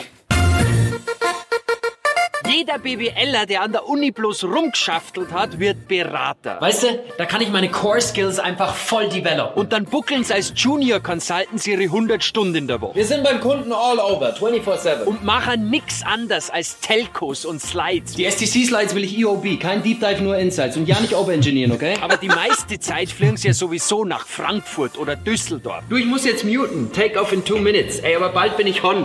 Und während die normalen Menschen im Biergarten sind, hocken sie im Büro und sitzen die Zeit ab, weil sie keiner Geher traut. Ähm, ich würde jetzt dann heim. Ey, wir sind mit der Deadline so tight getaktet, das ist beyond. Chargeability, KPIs, hallo? Und damit die Zeit schneller rumkriegen, stellen sie um 10 Uhr nochmal ihr Delivery essen. Okay, das wird ein All-Nighter. Wenn wir all fein mit Sushi sind, dann sind wir agreed, okay? Natürlich auf Expenses, weil das lernen sie als erstes. Die Burger waren jetzt da. Also die Burger waren jetzt da. Burger? Ich dachte, wir wären on the same page mit Sushi. Was? Also da war ein Communications Gap. Jetzt du meinst. Und sobald sie dann gar keine sozialen Kontakte mehr haben, werden Senior Consultant. Partner Fast Track. Und dann fahren sie jeden Tag um halb acht mit ihrem lang ersehnten Porsche Cabriolet von Tiefgarage zu Tiefgarage. Und mit Anfang 40 haben sie dann eine Lebenskrise. Das addet einfach kein Value mehr im Big Picture. Und bilden sich ein, sie müssten jetzt ein Startup gründen, wo es dann merken, dass man Verantwortung übernehmen muss und nicht bloß Expensen kommt. Der Approach war einfach zu bullish. Und die weiblichen Berater, die wollen dann plötzlich doch Kinder und stellen dann fest, dass ihnen dank ihrer Karriere vor zehn Jahren der Mann davon gelaufen ist. Mein Success ist einfach zu intimidating für Männer. Das musst du mal vorstellen. Da schickst die Berater Das von München nach Frankfurt und die von Frankfurt nach München. Bloß, dass die... hier, Harry. Als sie so viel über Potenziale hebeln und was weiß ich was gesprochen hat, dachte ich mir so, das ist so ein äh, alte Schule äh, Beratersprech, den sie da auspackt. Den könnten wir eigentlich nächstes Mal wieder auch auspacken, weil die äh, Beck ist ja noch mehr Beratersprech. Aber ja, äh, was wollen wir die Banken?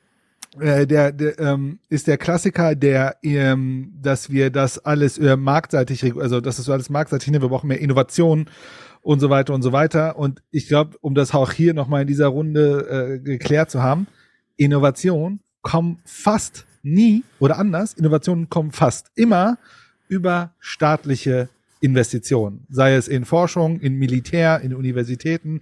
Unser iPhone ist im Grunde von Militärbudgets Ja. der US-amerikanischen äh, Forschung äh, äh, investiert worden. Das muss uns wirklich klar sein. Ne? Wenn, wenn die jetzt da redet von irgendwelche Innovations- oder auch Innovations, äh, ähm, ähm, Innovationslücken äh, ähm, oder so, das ist staatliche Versäumnis. Also das muss man äh, sozusagen hart sagen. Äh, dafür brauchen wir nicht den Markt oder Unternehmen oder Investoren. Da müssen wir sagen, ja, da, da muss halt was passieren und da muss auch der Staat investieren. Äh, das ist alles anderes an der Stelle Bullshit. Ja, ist so. Ey, da bin ich so ein bisschen, passt ja jetzt zur Zeit, warten aufs Christkind. So. Aufs Christkind. So. Bescherung. Mal weiter. Mhm. Seid ihr noch dabei? Ich bin noch dabei, aber hast du den Zeitstempel dir gemacht? Ja, ich ich hab habe mir sogar ich aufgeschrieben. 1, 49, 37 Nee, wir, oder wir, so. gehen, wir gehen nochmal woanders. 31 hörst Ah, okay. Wir gehen jetzt nochmal woanders. Oder wir jetzt- gehen woanders hin. Wir gehen zum Finanzmarkt. Okay. Wir gehen zum wunderschönen Finanzmarkt. Nicht zum Finanzamt? Ja, fast.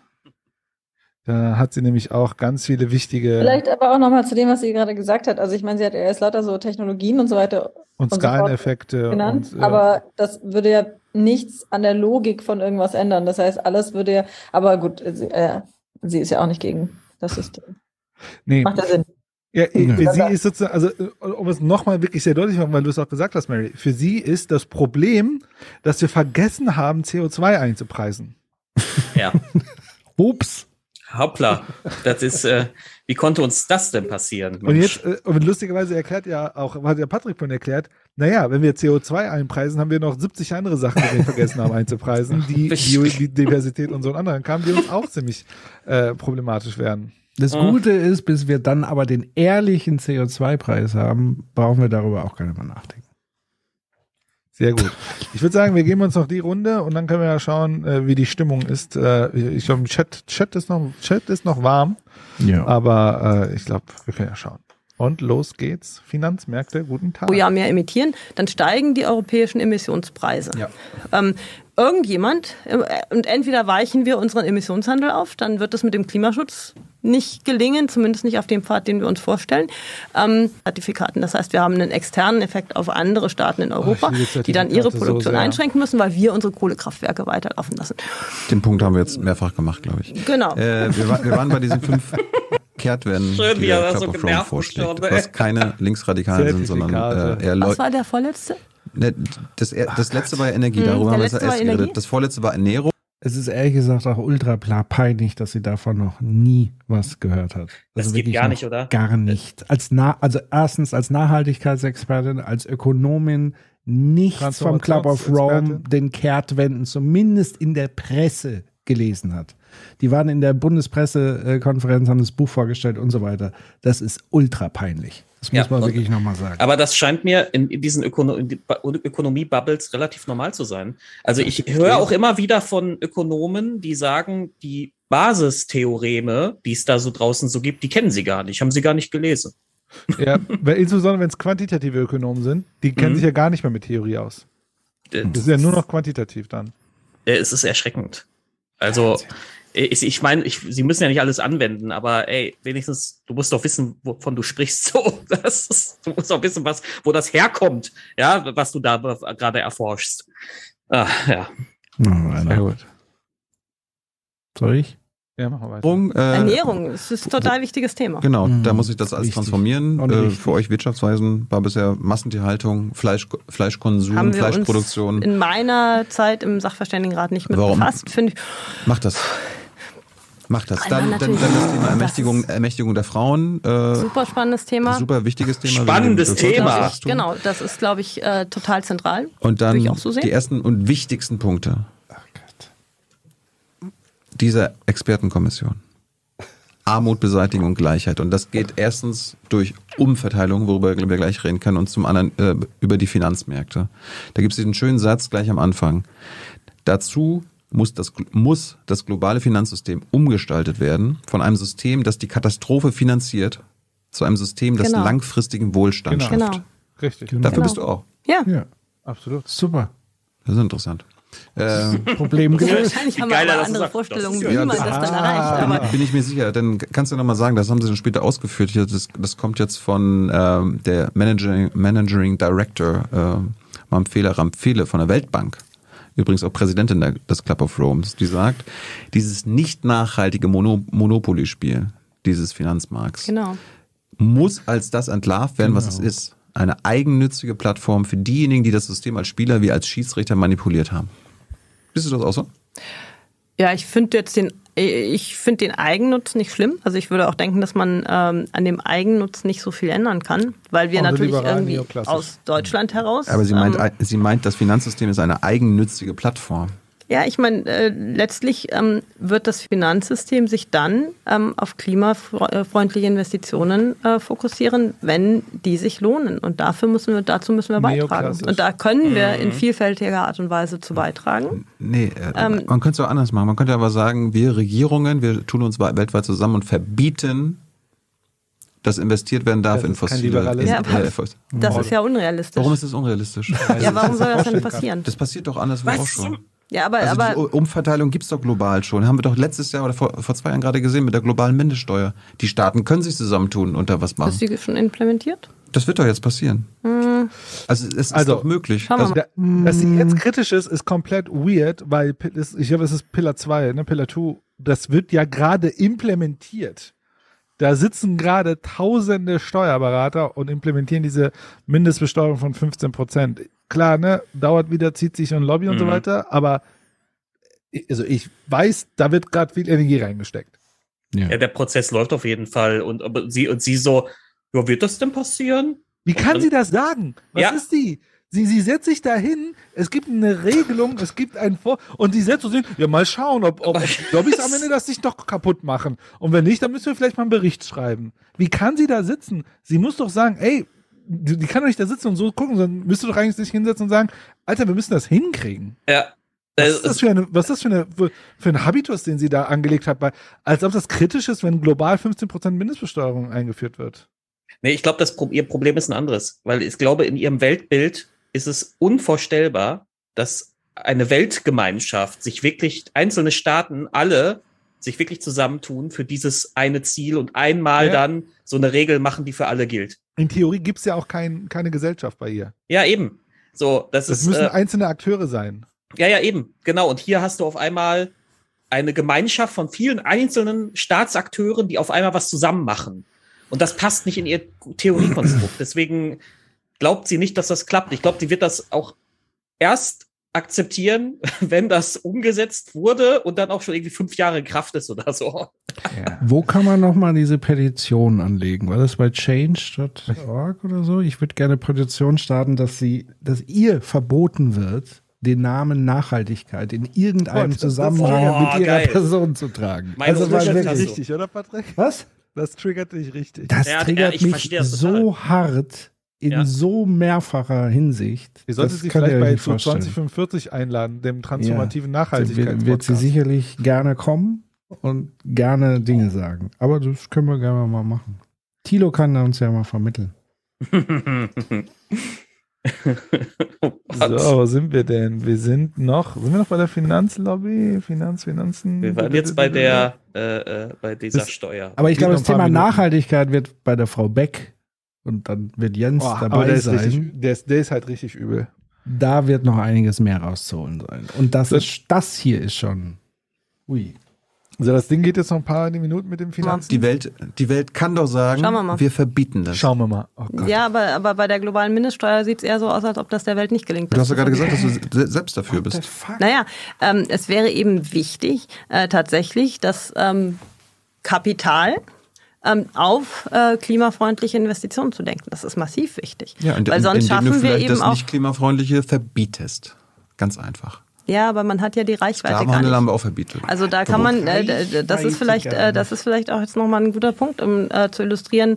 Ähm, äh, ich meine, es sollte ja schon der sollte ja schon das Anliegen sein, ähm, wenn man die Politik berät, ähm, darüber nachzudenken, was ist realistisch umsetzbar. Nee, was ist notwendig? Nee, Ja, ja, danke. aber dann, aber, aber Das Realismus ist das Problem der Politik, oder? Sorry, ich Ihr muss- seid Nee, für das es- Ich muss notwendig. mal kurz nochmal pausieren. Ich habe es nochmal gegoogelt. Also hier steht es auch nochmal. Pillar 2. Also das ist das, also Pillar 2 sieht die Einführung einer effektiven Mindestbesteuerung für multinationale Unternehmen vom 8, äh, vor. Am 8. August 2021 haben sie Mitgliedstaaten des Inclusive Frameworks on BEPS mit, dem breiten Zustimm mit breiter Zustimmung auf die Einführung einer globalen Mindestbesteuerung von 15 Prozent äh, äh, geein, äh, geeinigt. Ich wundere mich, woher, weil ich, wie gesagt, ich arbeite projektseitig auch und da ist das Thema auch relevant. Ich habe nie gehört, dass es at risk ist. Also ich bin da sehr verwundert, dass sie da so, so mega komisch drauf guckt. Oder wir haben ja schon etabliert, dass sie jetzt nicht unbedingt super informiert ist. Kann man dabei nicht informiert sein. Geil, schön. drauf. Wir haben gecheckt, die hat keine Ahnung. Ah, Geil. Herrlich. Enough doch said, würde ich sagen. nett über sie reden. Ja, zum einen das und zum anderen will sie natürlich jedwegen Korridor versperren und sich immunisieren bei möglichen Optionen, was Richtung Verbote, Eingriffe in den freien Markt und so weiter angeht. Das darf man natürlich nicht vergessen. Und äh, man darf natürlich nicht vergessen, in welchen Parteigefilden sie sich halt auch aufhält. Mhm. Da kommt sowas nicht gut an, wenn sie sagen würde, hier, man müsste verbieten und so. Das war ein richtiger Mic-Drop-Moment, Mary. Ja, definitiv. Schön. So, Human, machst du Play? Oder Was ist hier los? sind wir Hey, hey, was ist hier? Das ist Mexican Es, es geht schon wo- da, darum, Hebel zu identifizieren, die tatsächlich dazu führen, dass man es schafft. Das ist doch der äh, Hebel. Fossile Scheiße verbieten. Ja, aber, aber, aber man muss sie ja, man, man muss sie ja verbieten. Also man, man müsste sie Oh, ja verbieten jetzt schwimmt äh, sie. in allen Regionen der Welt und den, den Durchgriff hat man natürlich Ah, nicht. jetzt und äh, es da. ist ja letztlich so, dass wir jetzt schon sehen, ähm, dass wir im Rahmen äh, der aktuellen Krisen äh, in Europa haben wir jetzt eine Situation, das ist vielleicht eine ganz schöne Illustration. Wir haben jetzt eine Situation, wo wir eigentlich ähm, eine mehr Attraktivität hätten, wenn wir eine isolierte Region wären in Europa. Dann hätten wir jetzt eine höhere Attra- Attraktivität für klimaneutrale Technologien, einfach weil fossile jetzt gerade sehr teuer sind. Ne? Gas ist total teuer geworden. Ähm, und ähm, äh, gleichzeitig ähm, äh, ist es so, ähm, dass wir äh, einen relativen Vorteil für Fossile haben, äh, für, für Erneuerbare haben. Ne? Gas Mhm. ist äh, teurer geworden. Das heißt, äh, eigentlich sollten jetzt, äh, wenn die Erwartung ist, Gas bleibt in Europa teurer, sollten jetzt alle in Erneuerbare gehen. Gleichzeitig haben wir einen massiven Anreiz, Energieeffizienz voranzutreiben, weil eben Energie gerade viel teurer wurde. Ähm, was passiert aber in der Welt um uns herum?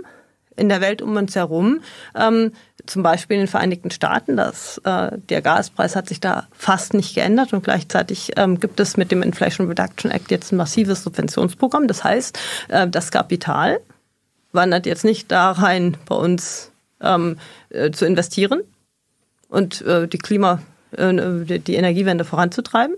Ähm, äh, Investitionen bei äh, erneuerbaren Energien kommen sogar aktuell ins Stocken. Hm. Ähm, und das Kapital wandert massiv in die Vereinigten Staaten rüber. Das, und der Inflation Reduction Act ist eigentlich, eigentlich doch eine tolle Sache. Der ist eine tolle Sache, die, wenn die es dazu führt. subventionieren die Unternehmen, die, in den USA produzieren.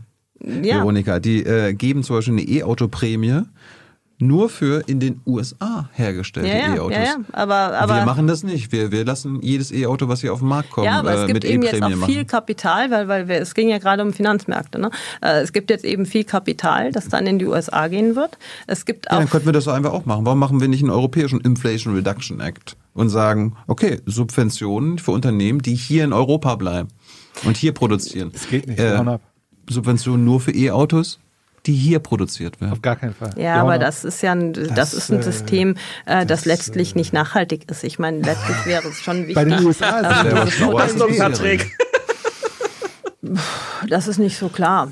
Ähm, Ja. ob, ob ein System, wo dann alle Regionen äh, mit protektionistischen äh, Programmen agieren, äh, ob das dann tatsächlich zu schnellerem, äh, schnellerem Klimaschutz führt, wäre ich Die wollen dafür sorgen, dass die, sehr dass die skeptisch, ne, amerikanischen weil dann ja Kapitalisten, die wollen dafür sorgen, dass die amerikanischen Kapitalisten natürlich. nicht in andere, in andere Ja, äh, natürlich, Länder die wollen auch, abwandern. dass das, die wollen Dafür auch, wollen das, nicht sorgen, äh, oder die wollen auch die Investitionen anziehen, logisch.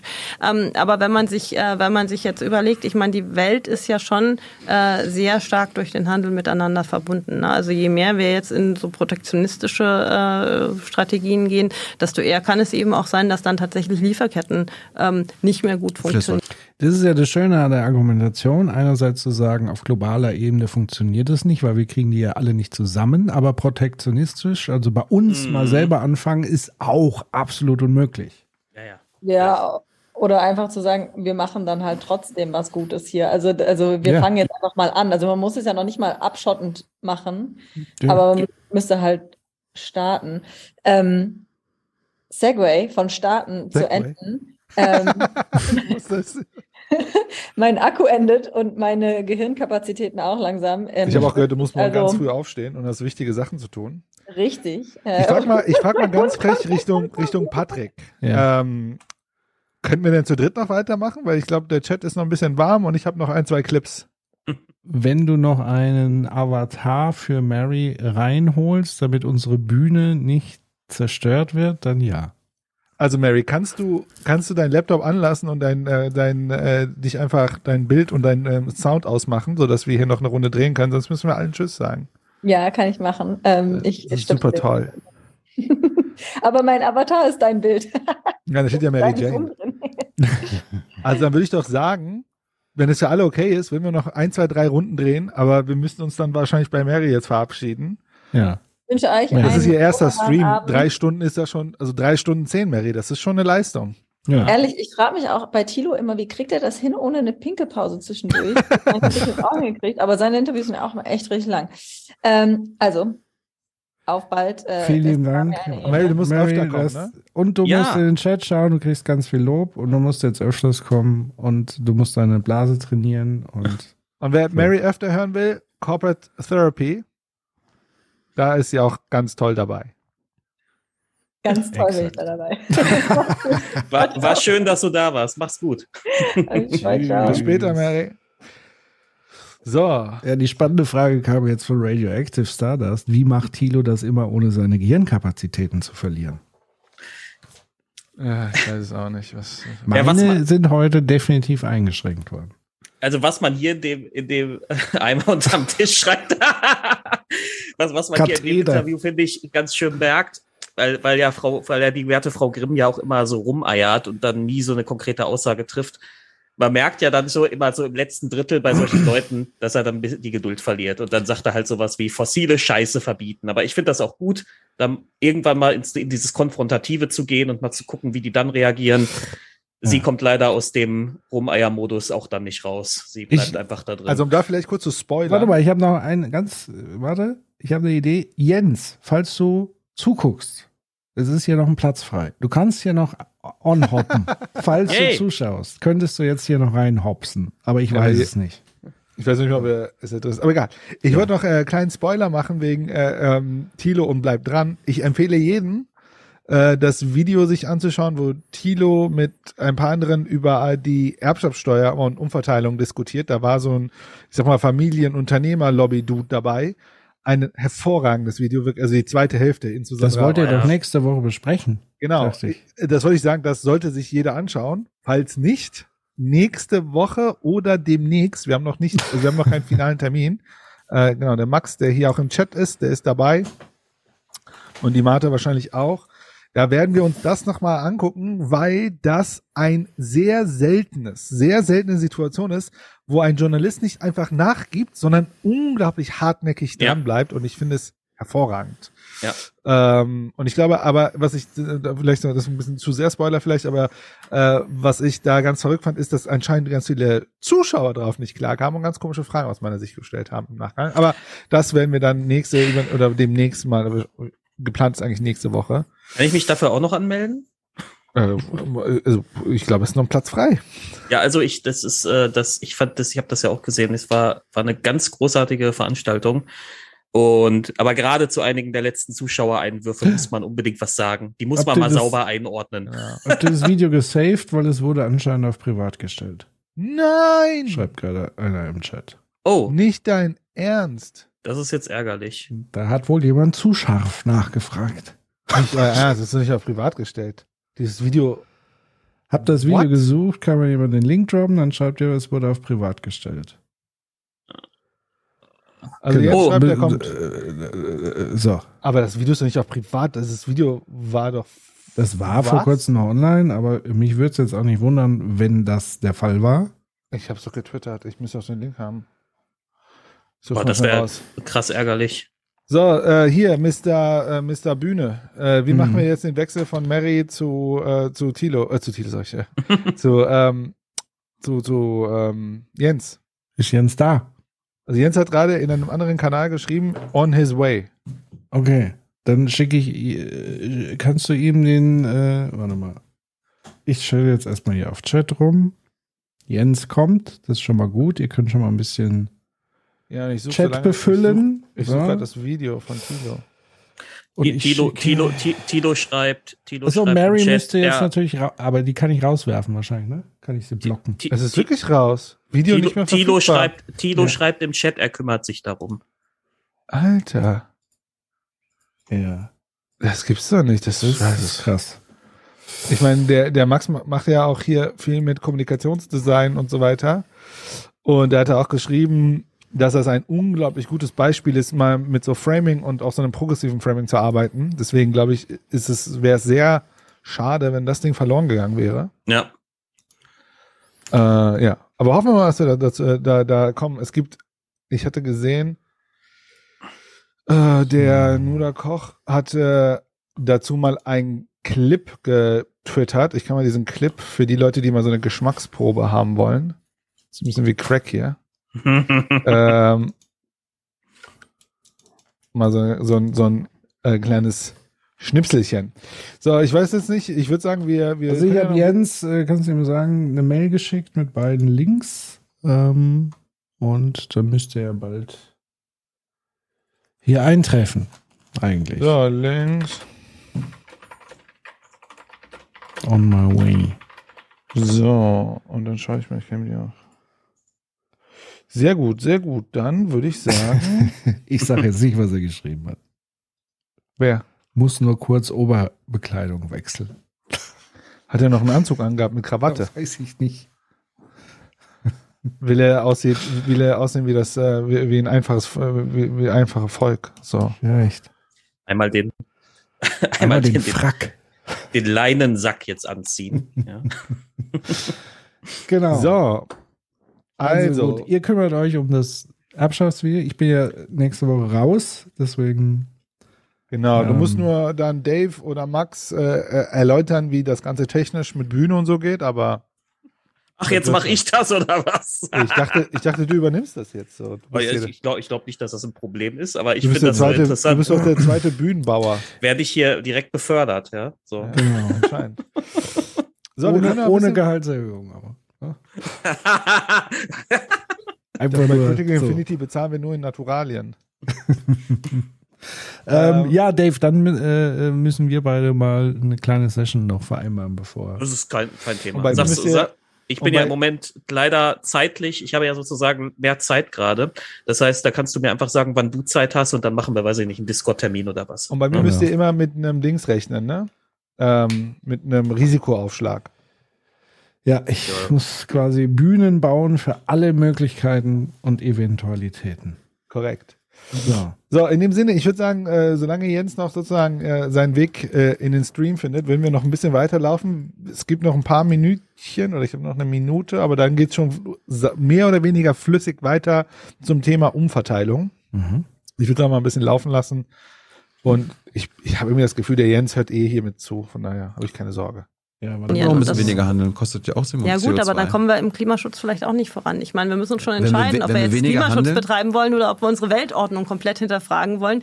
Ähm, dann werden wir nämlich vielleicht, jetzt sollten wir die, relativ vielleicht sollten wir die Weltordnung. ja, aber dann werden wir, dann werden wir uns lange Zeit Lies damit. das Buch, da ja, aber ist dann werden wir neue uns lange damit, dann werden wir uns aber lange damit beschäftigen, die Welt neu zu sortieren, neu zu ordnen, ähm, aber garantiert keine Investitionen in Klimaschutz zu realisieren. Ich glaube, ich glaub, ich glaub, daran scheitert Also äh, das, worüber wir seit zwei Stunden reden. Also es muss Kann eine es ja neue sein, nicht investieren. Weil die, weil die bisherige, weil die, weil die bisherige. Return on Investment. ich oh, am Ende ist.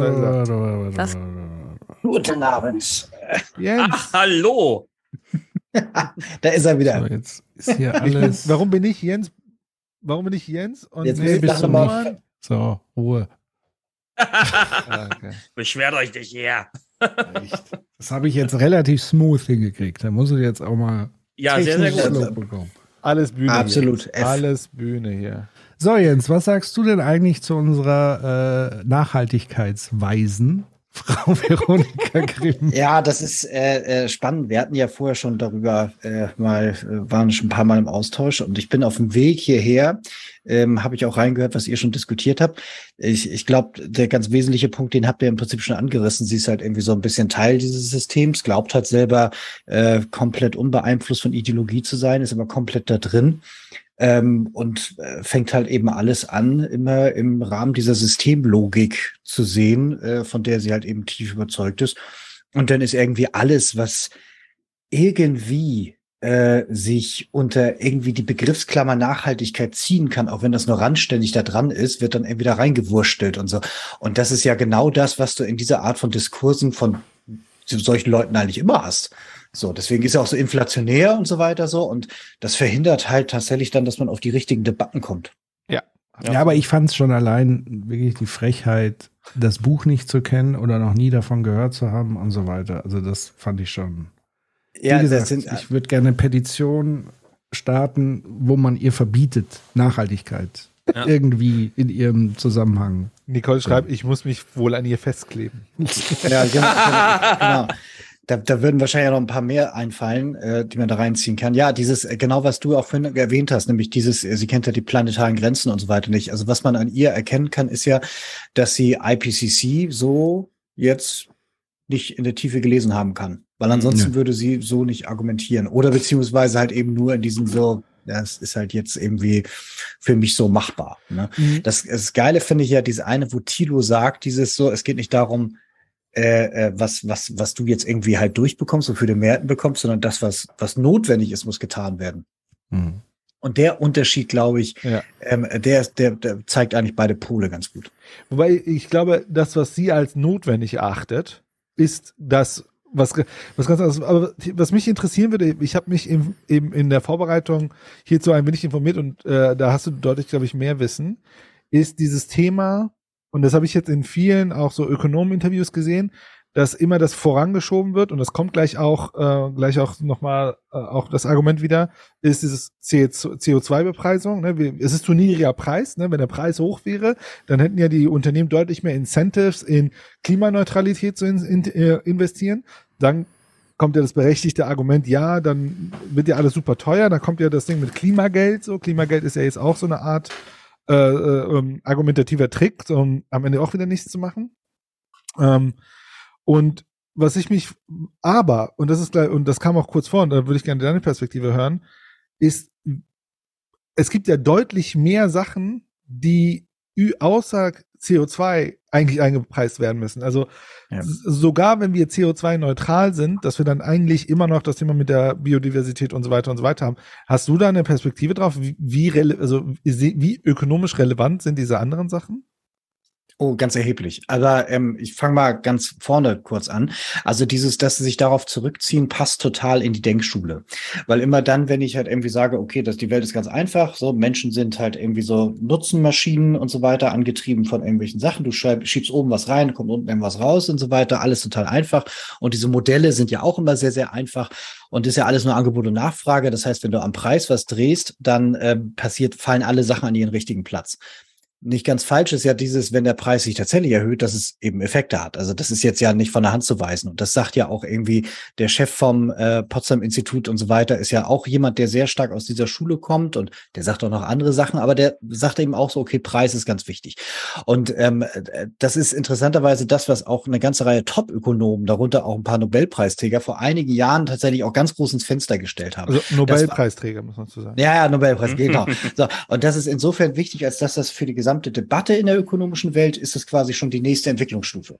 Dass man überhaupt sagt, ja, man muss das machen und nicht nur einfach sagen, der Markt regelt das schon irgendwie von sich selber so. Also von daher, das ist schon, aber dieser Punkt von, ähm, reicht das denn aus? Nö. Also ähm, erstmal, was wir ja sehen, das scheitert ja an der Praxis. In dem Moment, wenn der Preis steigt, werden dann Zertifikate umsonst vergeben, der Preis wird künstlich rund, tief gehalten. Ähm, es kommt dann irgendwie dazu, dass es dann doch irgendwie Subventionen gibt und so weiter, das Steuergeld dann irgendwas ausgleichen soll und so. Also dieser, äh, das funktioniert ja erstmal nur in der Theorie nur so halb und in der Praxis dann schon mal auch nicht so ganz. Also, dass es einen CO2-Preis geben sollte, ähm, ist schon wichtig, aber man kann sich nicht darauf verlassen, dass das die entsprechenden Effekte gibt. Und das sehen wir auch heute schon, dass es nicht so ist. Das erste, was gemacht worden ist in diesem Paket nach Ukraine-Krieg war, dass die regelmäßige, also dass die Erhöhung, die angezeigt war für die Erhöhung des CO2-Preises, nicht gemacht worden ist. Das hat jetzt auch nicht äh, tatsächlich einen ganz großen Effekt gehabt. Das war nur halt irgendwie so ein wirklich kleiner Betrag. Ähm, aber das hat man schon, das zeigt dann auch schon einen Symbolwert. Das ist das erste und dabei angeblich ja das wichtige Instrument, was man wegschmeißt. Zu der zweiten Frage von dir, dieses andere Externalitäten, also Sachen damit einzuziehen und so weiter, also die Tragik der Allmende halt irgendwie abzubildern. Ähm, äh, absolut. Also wir haben momentan durch äh, stabile Ökosysteme einen weltweiten Effekt von 125 Billionen Dollar. Das ist nur das, was dadurch kommt, dass eben Ökosysteme funktionieren, dass eben Erde funktioniert und so weiter, das Wasser und so weiter. Also alles, was da dran hängt, was uns ernährt, das hängt direkt damit stabilen Ökosystemen zusammen. Die beschädigen wir konstant. Also und dann irgendwann kippen sie und dann sind die in Teilen kaputt und dann ganz groß kaputt und so weiter. Und dann müssen wir das irgendwie ersetzen. Wir müssen dann Mhm. irgendwie anfangen, irgendwie künstlich dann äh, Biosphären zu bauen, aus die uns da wieder ernähren. Ähm, also im Prinzip müsste man, wenn man dieses ganze System denkt, im Prinzip die meisten dieser kritischen Externalitäten internalisieren. Und dann funktionieren auch die meisten Geschäftsmodelle nicht mehr so wie bisher. Also in dem Moment, Ja. wenn du einen Preistag ranpackst unter True-Cost-Bedingungen, also was es denn wirklich Ja. für Kosten hat, wieder, dann kommst du in eine, in eine Welt rein, wo ganz viel Kapitalismus nicht mehr so funktioniert wie bisher.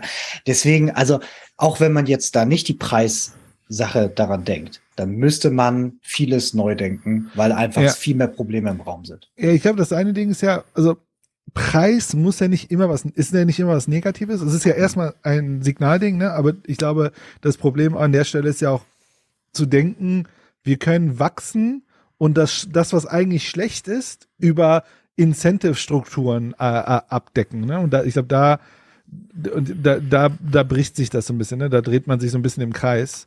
Weil ich habe jetzt noch mal eine Studie gesehen, wo, wo Ökonomen über irgendwie so Decoupling reden. Und dann schaut man sich so an, naja, das, was an CO2 runtergegangen ist, hat man einfach outgesourced, weil man Produktion outgesourced hat. Mhm. Oder, oder, äh, oder der alte, der alte Klassiker, äh, ich hatte eine Studie gesehen, Die CO2-Emissionen sind weltweit 0,7 Gigatonnen runtergegangen. Äh, ne, sorry, äh, grüne Strom, äh, Strompro ne, also irgendeine Stromproduktion ist runtergegangen, aber gleichzeitig haben wir 1,3 Gigatonnen mehr verbraucht von einer anderen Sache. Also du hast halt diesen Ja. Rebound-Effekt äh, ähm, und so weiter. Und das Ding ist ja, das ist ja immanent im System. Das kriegen wir ja nicht raus. Also das kriegen wir ja auch nicht raus, indem wir äh, Sachen CO2 äh, zertifizieren und so weiter. Ähm, sondern da müssen wir ja wirklich, also da müssen wir wirklich limitieren, also hartes limitieren. Ja. Äh, ja. Jens, w- kannst du uns erklären, was Global Dimming ist? Ähm, ich glaube, wenn ich das jetzt richtig interpretiere, ähm, dass man eben versucht, global äh, Strom vom Niveau her abzusetzen, also Energieverbrauch vom Niveau her abzusetzen. Also hier, Men- Mentis Change My Life, der Effekt von Global Dimming wird in der CO2-Reduktionsdebatte auch komplett ignoriert. Wenn wir von heute auf morgen aus allen fossilen Energieträgern aussteigen würden, würde die globale Durchschnittstemperatur sofort um ein Grad ansteigen. Okay. Also es war mir jetzt neu. Er hat einen Nature-Artikel verlinkt, müssen wir uns später mal angucken. Ja. Ich meine, das habe ich mal, ich war ja mal auf so einer äh, Rekrutierungsveranstaltung von Extinction Rebellion. Und ähm, haben sie dich bekommen? Ich da, äh, ähm, nee, aber das hat gar nicht so viel mit Extinction Rebellion zu tun, sondern mit meiner Vorsicht vor solchen, so einfach generell vor solchen sozialen Gruppen. Ähm, äh, Vor ich habe. Auf, auf jeden Fall haben sie das auch erwähnt in ihrem Vortrag. Aber ich bin mir nicht sicher, ob das nicht so erklärt war. Das hat gar nichts damit zu tun, ob wir da jetzt aussteigen oder nicht aussteigen sollen. Ich meine, das wurde so erklärt. Im Grunde, weil selbst wenn wir jetzt aussteigen würden, würde es trotzdem noch eine Erderwärmung Ja. geben, weil wir einfach, ähm, weil, weil einfach ja das ganze CO2 und so ist ja jetzt nicht direkt aus der Atmosphäre raus. Ja, also, ja, umgekehrt. Also es steigt sogar in Teilen ja auch noch erst auf, bevor es Mhm. richtig klimawirksam wird. also ich habe hier aber, stehen, Die Aerosolgeschichte, also die Wolkenbildung durch Flugzeuge, Schiffe und so weiter, würde wegfallen und damit die Sonnenreflexion. Genau, also Global Dimming ist ein Phänomen, bei dem die Menge an Sonnenlicht, die die Erdoberfläche erreicht, abnimmt. Dies kann durch verschiedene Faktoren verursacht werden, wie zum Beispiel durch die Ausbreitung von Luftverschmutzung oder Veränderung der Beschaffenheit der Atmosphäre durch den Klimawandel. Ein Global Dimming kann zu einer Verringerung der globalen Temperatur führen und damit dazu beitragen, CO2-Reduktionen zu unterstützen. Das äh, war von äh, hier OpenAI ChatGPT. Ja, ja. Deswegen kann es auch ziemlich falsch sein, was ich vorgelesen habe. Mhm. Ähm, also diese, also das, ich glaube, diese ganze Teil von Geoengineering, der halt immer wieder mal aufkommt, von wegen verdon äh, verdunkeln einfach Teile des Himmels oder legen halt so Solarpanels oder beziehungsweise Panels generell irgendwie draußen irgendwie auf, also meint in der Atmosphäre. Ähm, das ist eigentlich durch, also im Sinne von so, klar, denken kann man da viel, aber dass das eigentlich äh, nicht wirklich eine Lösung ist. Ähm, und das andere, dieses Ist das ähm, nicht äh, Matrix einfach? Bei Matrix ist das auch so genau, aber tatsächlich ist dieser, dieser, diese Idee von wegen, man könnte da ähm, äh, das verdunkelt, die ist so, glaube ich, sogar noch älter. Die Matrix-Leute haben sich vielleicht davon bedient, weiß ich nicht. Also, ne? Aber das kommt alle paar Jahre wieder. Alle paar Jahre wieder kommt irgendeiner mit so Geoengineering-Ideen und sagt dann so, ja, komm, lass doch einfach Partikel schu- Und das, das ist übrigens auch etwas, dieser, dieser Effekt von, von Rückstrahlung. Ähm, da haben wir nämlich auch einen dämpfenden Effekt durch, durch Partikel, durch Luftverschmutzung und so weiter. Das heißt also, in dem Moment, wenn nichts mehr fliegt und nichts mehr emittiert wird, dass das vielleicht so einen Effekt haben kann. Mhm. Also halte ich für denkbar, aber habe ich jetzt tatsächlich mich noch nicht so richtig mit auseinandergesetzt. So. So, sollen wir jetzt wieder Richtung Umverteilung? Ja.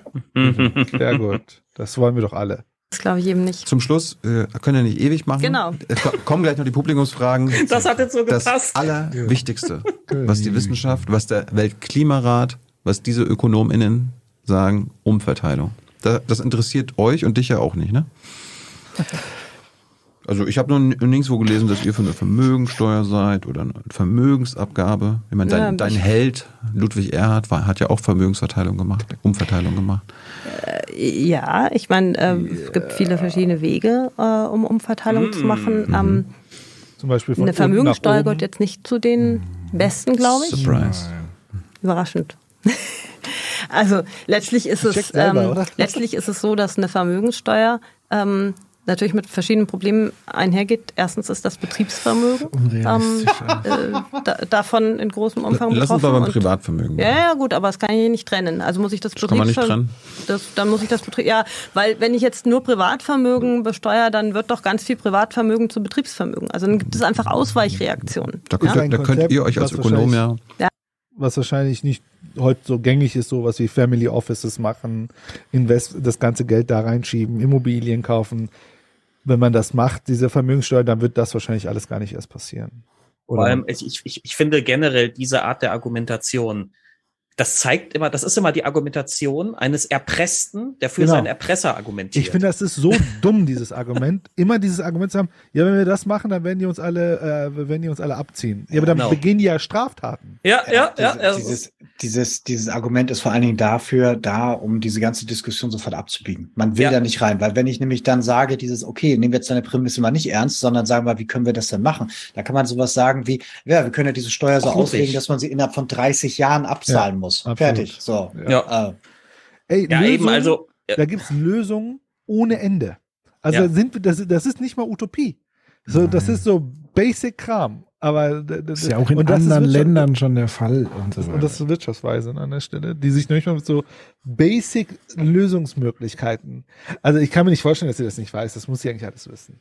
auch dieses, auch generell, ich meine, Ausweichreaktion ist immer das eine Argument. Das andere, das ja üblicherweise genannt wird, ist ja Abwanderung. Ja, wenn wir jetzt hier zu hohe Steuern äh, nehmen, dann gehen die alle. Ja, die ganzen Quadrillionäre und so woanders hin. Aber das ist ja auch eigentlich schon, also es ist totaler Unsinn, weil erstens ein Großteil des, äh, der, des Eigentums in Deutschland, das ist, ähm, äh, sind Immobilien. Die können sie schon mal nicht mitnehmen. Generell können sie Nehmen die ganz mit. viel, hm? Nehmen die mit in Billiglohnländer. die Immobilien nehmen sie mit, ja, alles Günstige Häuser. Arbeit, äh, äh, günstige Hausmeister haben sie dann. Alles Häuser auf Rädern, ne? Nee, aber, aber, ne, also diese Idee, dass die jetzt einfach, einfach mal da ohne hohe Steuer kommt, jetzt packen die ihre Koffer und gehen. Das, das ist so unterkomplex und so falsch und so einfach. Und zudem, äh, ha, zudem äh, habe ich neulich gelesen, es ist ja gar nicht mal so, dass überall auf der Welt die dass, dass Deutschland die Reichen so krass an die Kandare nimmt und die überall auf der Welt weniger zahlen. Im Gegenteil, die sind genau. oft in Deutschland, weil sie hier so gut äh, behandelt werden. Ja, genau. Und abgesehen davon, dieses, äh, äh, äh, ja, dann lass sie doch gehen. Ne? Also dieses, die sind ja nicht nur hier wegen Fiskalsachen, sondern weil sie hier soziale Beziehungen haben, weil sie Jugend haben, weil sie, ne, und so weiter. Also dieses, dieses, dieses, diese Art von Transaktionskalkül ist halt so mechanistisch gedacht. Natürlich gibt es halt solche, solche Arschgesichter, die halt hier auf unsere Kosten gelebt haben, dann irgendwie reich geworden sind, dann abhauen und so weiter. So, ne? Ja, da muss man vielleicht auch als Gesellschaft mal ein bisschen was tun und dann nicht sagen, von wegen, die sind ein Held, weil die Ja. es geschafft haben, irgendwie Steuern zu unterziehen. Nein, nein, die muss man dann wirklich halt irgendwie auch mit, mit Schimpf und Schande belegen. Den Professor Wirth, den würde ich doch nicht mehr einladen. Ja. Der mag zwar ein toller Unternehmer sein, aber wer hier, wer abhaut und seine Steuern woanders zahlt, sich also aus der Bedarf, also hier aus der Ja. Solidargemeinschaft verabschiedet und so weiter, dem muss man eben den Handschlag verweigern. So, Ja, ne? Also es- es geht ja darum, dass wir eine andere Haltung dazu entwickeln. Also sowas, das sind alles total alberne Argumente. Brauchen wir gar nicht uns drauf einlassen. Und, und, das dürfen wir nicht vergessen, viel in Deutschland ist ja so Family Office Kram. Also da, da liegt halt Investmentvermögen und das ist dann wiederum ja investiert oft in Börsenunternehmen, also kapitalmarktorientierten Unternehmen. Und da wird also sehr viel äh, Gewinn, sehr viel äh, äh, ähm, ja, Surplus wird ja in Deutschland von diesen Riesenkonzernen gemacht. Und da zu sagen, klar, okay, ne, da werden Anteile vererbt von einem börsennotierten Unternehmen, ja, die kann man ja verkaufen und dann darauf die Steuern dann äh, äh, zahlen oder was auch immer. Also ich glaube, an der, also nicht jedes, also diese Argumentation irgendwie, wir hätten nur Familienunternehmen, die werden nur von Familienmenschen geführt und jedes Familienunternehmen, das ist ja auch so ein halbes Argument. Ne? Also das ist ja auch ganz viel einfach Investmentkapital, das investiert ist in irgendwelchen kapitalmarktorientierten Unternehmen.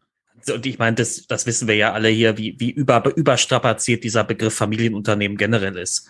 Also, der, bei mir um die Ecke ist so ein Typ, der betreibt hier so, ein, so, ein, so, eine, so eine Art Mini-Supermarkt. Der wird betrieben von ihm, von seiner Frau, seine Tochter arbeitet da. Das ist ein Familienunternehmen. Ja. Ähm, bundesdeutsche Konzerne wie DM oder so, das sind keine Familienunternehmen, nur weil zufällig der Vorstand zu 30 Prozent aus, Ex, aus so Familienmitgliedern da besteht, die da irgendwie durch ihr soziales Kapital auch nur deshalb da sitzen. Also völlig Und- überstrapazierter Begriff. Und in Deutschland haben wir ein Riesenproblem mit äh, äh, Fo- äh, Folge, also ähm, ähm, Folgegenerationen. Also wir haben in Deutschland ganz viele, wirklich, also lustigerweise bin ich in dem Kontext gerade ein bisschen unterwegs, Hm. projektseitig. Wir haben ganz viele Unternehmen, so 100 Mann, 200 Mann Unternehmen, 500 Mann Unternehmen, wo sozusagen jetzt der, der Gründer oder wer auch immer in Ruhestand geht und es gibt niemanden, der das übernehmen will. Ja. Also das, da, wo, wo man da das ganz gut beobachten kann, ist natürlich der ganze Private Equity Markt. Die rennen gerade rum und grasen natürlich diese ganzen Unternehmen, die halt jetzt langsam verkaufen müssen, weil sie in Ruhestand gehen, grasen die ab. Und was machen die? Die machen daraus Managementunternehmen. Also da packen die halt Geschäftsführung rein, die sind gar nicht mehr Unternehmer geführt.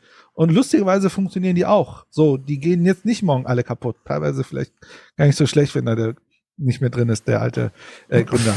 Und was ich damit sagen will, ist, warum gibt es nicht einen äh, sozusagen Public äh, äh, Equity Fonds äh, Fonds für Unternehmen, die man im Grunde übernehmen kann? Da pack- kann man einen Geschäftsführer reinpacken und ich meine, da gibt es einen Haufen, die würden gerne die Unternehmen auch loswerden. Ja. Aber egal. Wollen wir ein bisschen Aber- weiterreden? Mach mal. Hm. Ah, wieder so ein Mexican Standoff hier.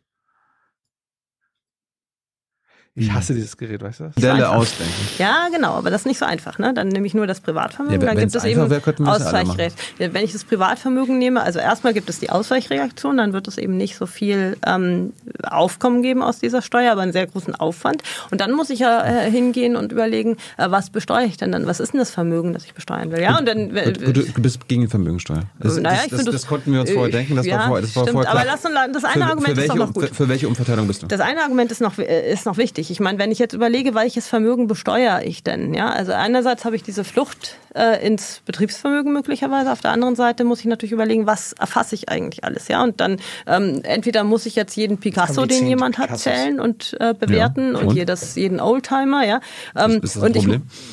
ja, ist aufwendig. Den Picasso Ich mein- zählen? Wie viel, hast, wie viel hat man denn so? Äh, ich habe keine. ich habe keine. Aber, Und, wa- aber und, und warum würde man sein Finanzamt anlügen? Verstehe ich auch immer nicht. Ja, Nutzenoptimierer, ne? Die wollen, die wollen alle kriminell sein. Mal, also ich meine, dieses, das ist halt eben, äh, äh, ich finde das aus vollem Grund interessant. Also wenn man jetzt wirklich äh, sie als als Figur und ihre Rolle und so weiter, sie hat ja eigentlich eine andere Rolle und wie sie sie hier annimmt. Ne? Sie sollte ja eigentlich A, Wissenschaftlerin sein. In dieser hervorgehobenen Position als sogenannte Wirtschaftsweise sollte sie sogar noch mal extra objektiv sein und so weiter.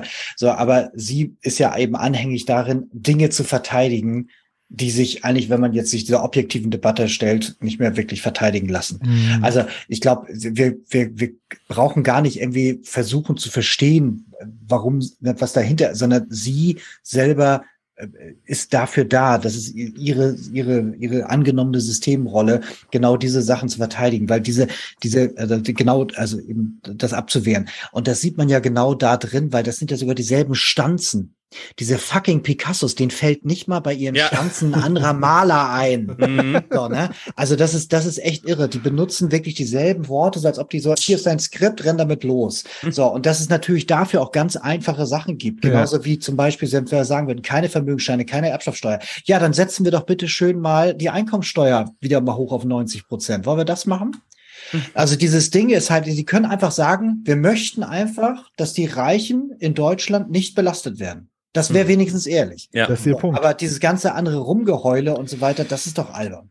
Das ist, ich finde, das ist ja super interessant, weil man mit bei ihr ja genau diese Ideologiekritik ganz gut machen kann. Ne? Sie hat ganz viele Widersprüche in ihrer Argumentation und diese Widersprüche sind Resultate aus der Form ihrer Argumentation. Ne? Diese Vorbedingungen ihrer Realitätskonstruktion. Sie marginalisiert aber den Diskurs über diese Vorbedingungen.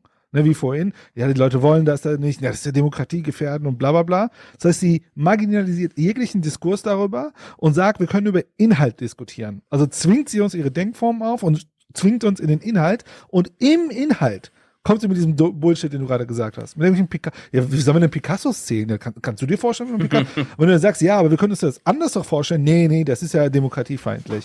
Und Picassos zählen ist auch doof. Also lass uns doch am besten ähm, äh, einen Markt machen für CO2-Zertifikate.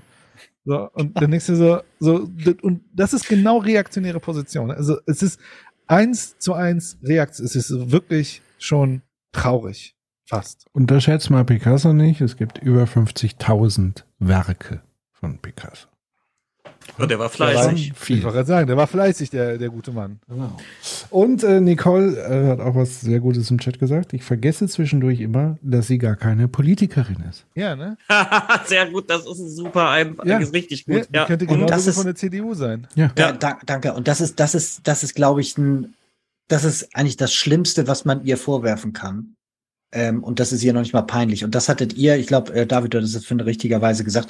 Er hat häufiger mal ihr vorgeworfen von wegen, du hast Position, äh, Parteiposition und du bist parteiisch, du vertrittst deren Interessen. Er hat Super. gesagt, dieses, du vertrittst Eons Interessen. Und dann sagt sie nicht nein. Sie räumt das nicht ab. Sie sagt sogar, ist doch super.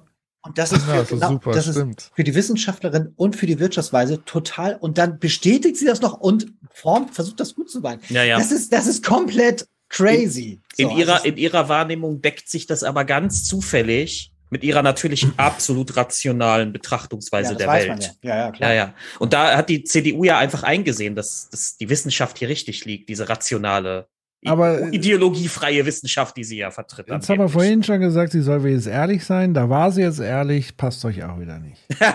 Sehr gut, ja. Ja, wir sind, halt- wir sind halt kleine Nörgelziegen hier. Wir, wir, wir sind nicht, einfach nie zufrieden. Wir Das kritisieren so lange, bis die gut wird.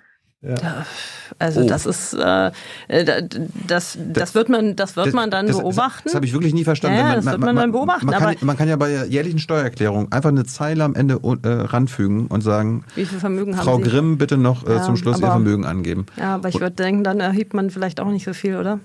Also ich meine, man muss es ja dann auch so erheben, dass es tatsächlich äh, kontrolliert ist und erfasst Ja, wird. aber das, ist, und das ist doch dann deine Verantwortung zu wissen, wie viel Vermögen Das du muss hast. ich und doch du hast doch kein Interesse daran, auch. den Staat anzulügen. Das muss ich auch bei Voranmeldungen und so einen ganzen Scheiß ja auch machen. Ja, also, also, ich weiß, ich verstehe das. Also, in ihrem Weltbild müssen wir ja alle korrupte Verbrecher sein. Ja. So. Guck mal, also, in ihren. Kreisen ist das ja auch der Fall. Ich glaube, ich ja, glaub, das ich ist glaub, wirklich so. Ich glaube, nächstes Mal müsste Tilo sie vielleicht mal mitnehmen äh, in so einem Ikea. Ich war letztens bei so einem Ikea und da gibt es ja so eine App. Und mit der App konnten wir, also die, beim Einkaufen habe ich die ganze Zeit meine, meine, meine Dinge so fotografiert, also eingescannt, QR-Code.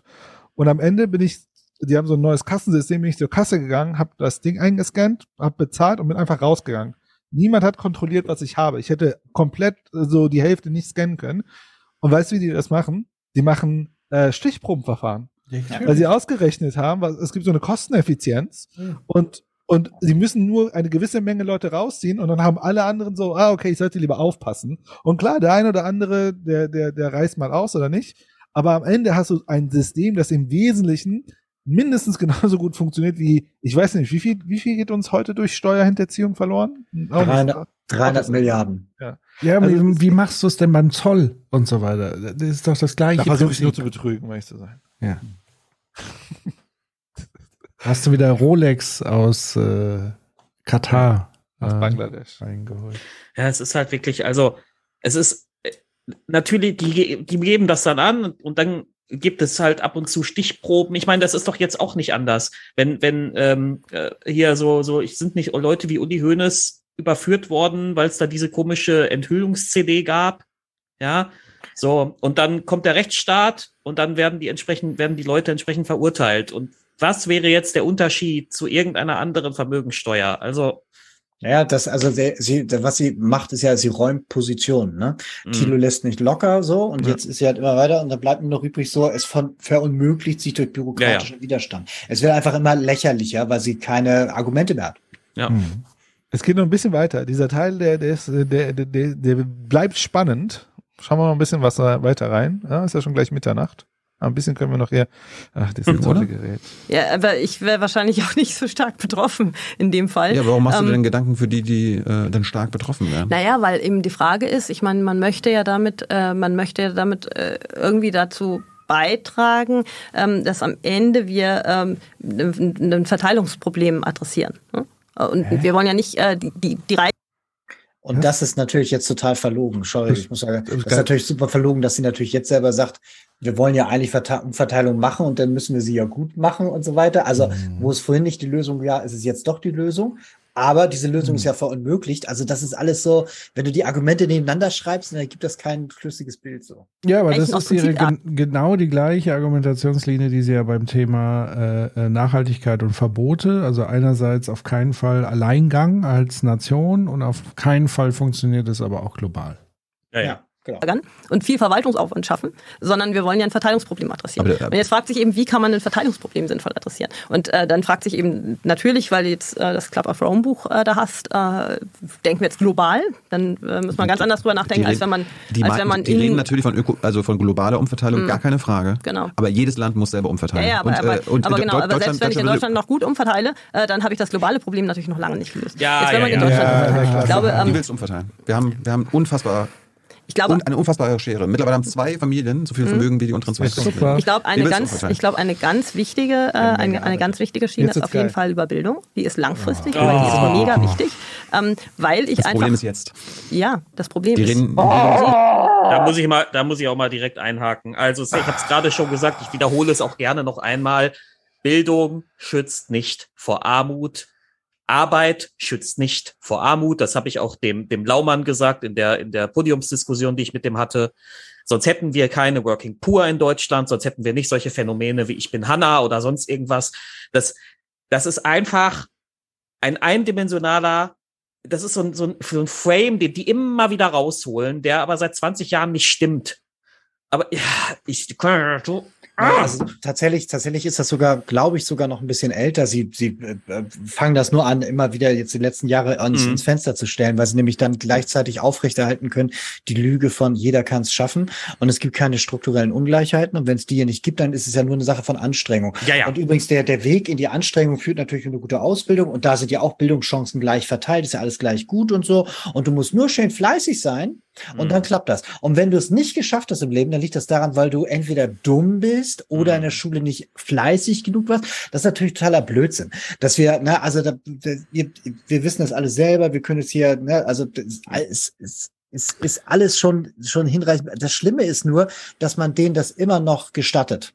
Also, dass man das immer noch als Argument gestattet. Wenn man dann nämlich grundsätzlich sagt, da ist ja ein, ein gewisser richtiger Teil dran, also im Sinne von, dass, dass Bildung natürlich im Leben schon Ja, eine Rolle spielt. klaro. Aber es, es, es, dieser ganze Teil von, ähm, wo starten wir denn und ist denn für alle die, die Chancen gleich und so weiter, so, das, das funktioniert halt eben alles nicht. Und, letzter Satz, was wir eben auch sehen ist, die haben großes Interesse dran, jetzt als nächstes äh, dort halt eben auch mit zu verdienen. Es gibt eine ganze Menge Leute im Bereich CDU, die ähm, äh, sich so mit so Bildungs- und Digitalisierung von Schule und irgendwelchen Bildungs-Apps in den letzten Jahren hervorgetan haben. Aha. Also ich glaube, das ist auch jetzt nicht unbedingt nur ein Zufall der ganzen Geschichte so. Das Also als nach den Maskendeals jetzt die Bildungsdeals.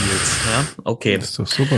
Ihr Ähm, müsst euch nee. einfach ein bisschen mehr anstrengen, um in der Sperma-Lotterie nach vorne Genau. zu kommen. Ja, um das, um das mal vielleicht noch mal ein bisschen zu versachlichen, was habe ich.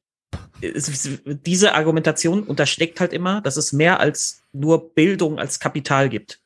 Das, und das Wissen heutzutage, das kann man ganz toll beobachten bei, bei Eltern heutzutage. Denen ist sehr bewusst, wie wichtig das soziale Kapital ist. Und darum äh, werden da die Kinder, äh, werden da die Kinder getrimmt und in verschiedenste Vereine gesteckt und keine Ah. Ahnung was, damit sie möglichst viel und gutes soziales Kapital akkumulieren, Ja, um später bessere was. Chancen zu haben. Und das unterschlägt dieses Bildungsargument komplett.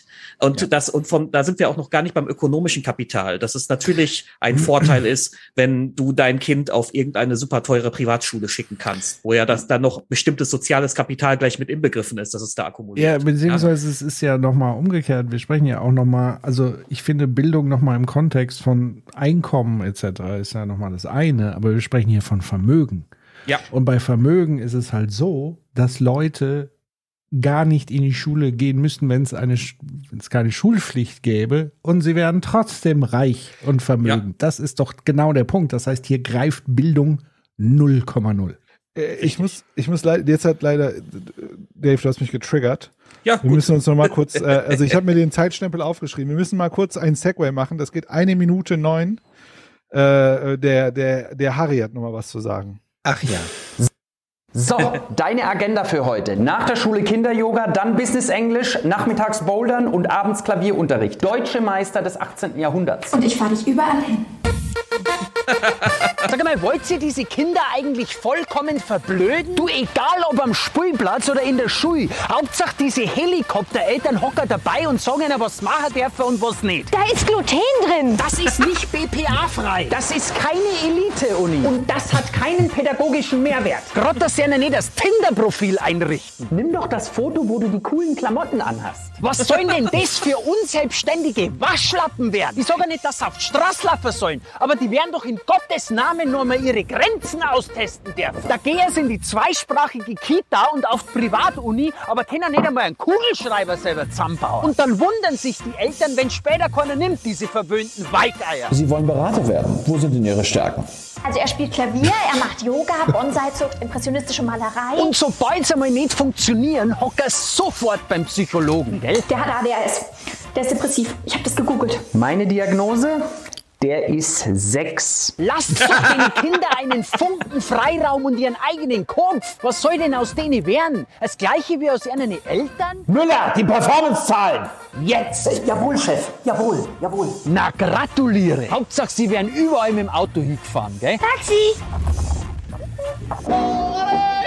Also Balthasar, du gehst jetzt da rein und rockst das Haus. Und denk dran, du bist was ganz Besonderes. Und keine Angst vor den bösen Lehrern. Unser Anwalt boxt dich da raus. You go, boy. Das ist gut, ja. Sorry. das, Das muss dann mal sein. Wegen dem ökonomischen Kapital, äh, kulturellen Kapital. So, wo waren wir? Bei 2,35,09. So. Was hat sie noch zu Ja, erzählen? ein wichtiger Punkt dabei, Entschuldigung, der eine Satz noch, dieses ähm, es, Bildung wird auch deswegen gern auch genommen, weil du kannst ja sagen, ich habe es ja jetzt gelöst, aber den Effekt, den sieht man ja leider erst in 15 Jahren. Es ist also auch ein sehr Mhm. schlaues Mittel, um damit sich gegenüber allen Maßnahmen zu immunisieren, weil man sagt, hey, in Bildung haben wir rein investiert. Also das ist alles Bullfuck und man muss dann eben da auch äh, das genauso behandeln. Und sie Und tun sagt noch Nein nicht zu Bildung. mal. Aber sie tun Ja, sie es machen es noch nicht mal, genau.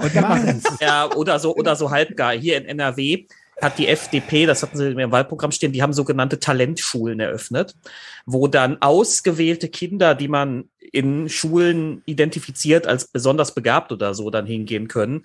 Ja, schön, aber damit hast du das strukturelle Problem der Benachteiligung bestimmter Gruppen halt immer noch nicht gelöst, wenn von denen einer von 100 da vielleicht auf so eine Talentschule gehen darf. Nö, die sind dann, einige sind bevorteilt. So, Ja. und damit hat man ja allen geholfen quasi. Das Ja, ja. Das ist krank. Also das ist völ- völlig absurd. eine Zahl, die ich einfach nochmal in den Raum werfen möchte beim Thema Bildung. 34 Milliarden Euro Sanierungsbedarf.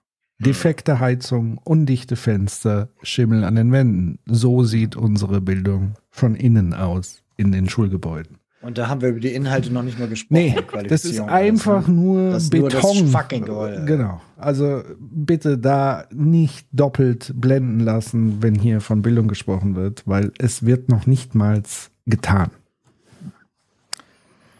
Sehr gut. Dann drehen wir noch die Runde zu Ende. Nein? Bildung ist Nee, keine Frage, aber natürlich, jetzt. natürlich. Das Problem ist ähm, jetzt die Generation, die aufwächst und die ähm, Klar, Bild- auch, Bildung, die auch die ganze, Welt, die, die auch die, diese ganzen Probleme Wie- natürlich wie weiter verteilen wir jetzt um? Das Problem ist jetzt. Bildung, sag, da sagt keiner was. Verstehen alle, haben, 100, haben alle schon 100 Mal gebracht. Nee, das, äh, aber aber Wie es passiert jetzt ja nichts. Es passiert ja zu wenig. Nochmal, so. Thilo, das ist, das ist auch kein Argument, ehrlich gesagt. Also, ja, ich weiß, da wollte er sozusagen dann weiterrennen, aber wenn nochmal jemand kommt mit sagen, Bildung als Umverteilung, das funktioniert doch gar nicht. Das ist doch Quatsch. Also gerade wenn es um Vermögen geht. Ja. Also, oder habe ich einen Denkfehler? Nee, nee, nee.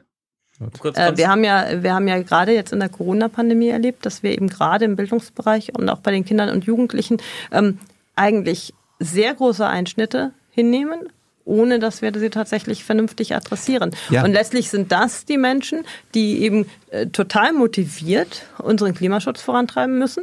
Ähm, und die eben auch äh, in die Lage versetzt werden müssen, ähm, mit Ideen äh, zum Ganzen beizutragen. Ne? Und wir lassen unglaublich viel Potenzial liegen. Wir haben vorhin über Fachkräftemangel geredet. Ähm, wir lassen wahnsinnig viel Potenzial liegen, weil wir eben viele Menschen nicht adäquat ähm, abholen und am Bildungssystem partizipieren Keine Frage. lassen. An Außerbildung. Wie willst du jetzt umverteilen? Die Ungleichheit ist jetzt krass. Wir müssen jetzt handeln in den nächsten Jahren. Wenn du nicht mit Vermögensteuer oder Vermögensabgaben Und ich glaube, da, ähm, Entschuldigung nochmal, ähm, ich glaube, da ist auch so ein Punkt, dieses, die teilen nicht die gleiche Prämisse.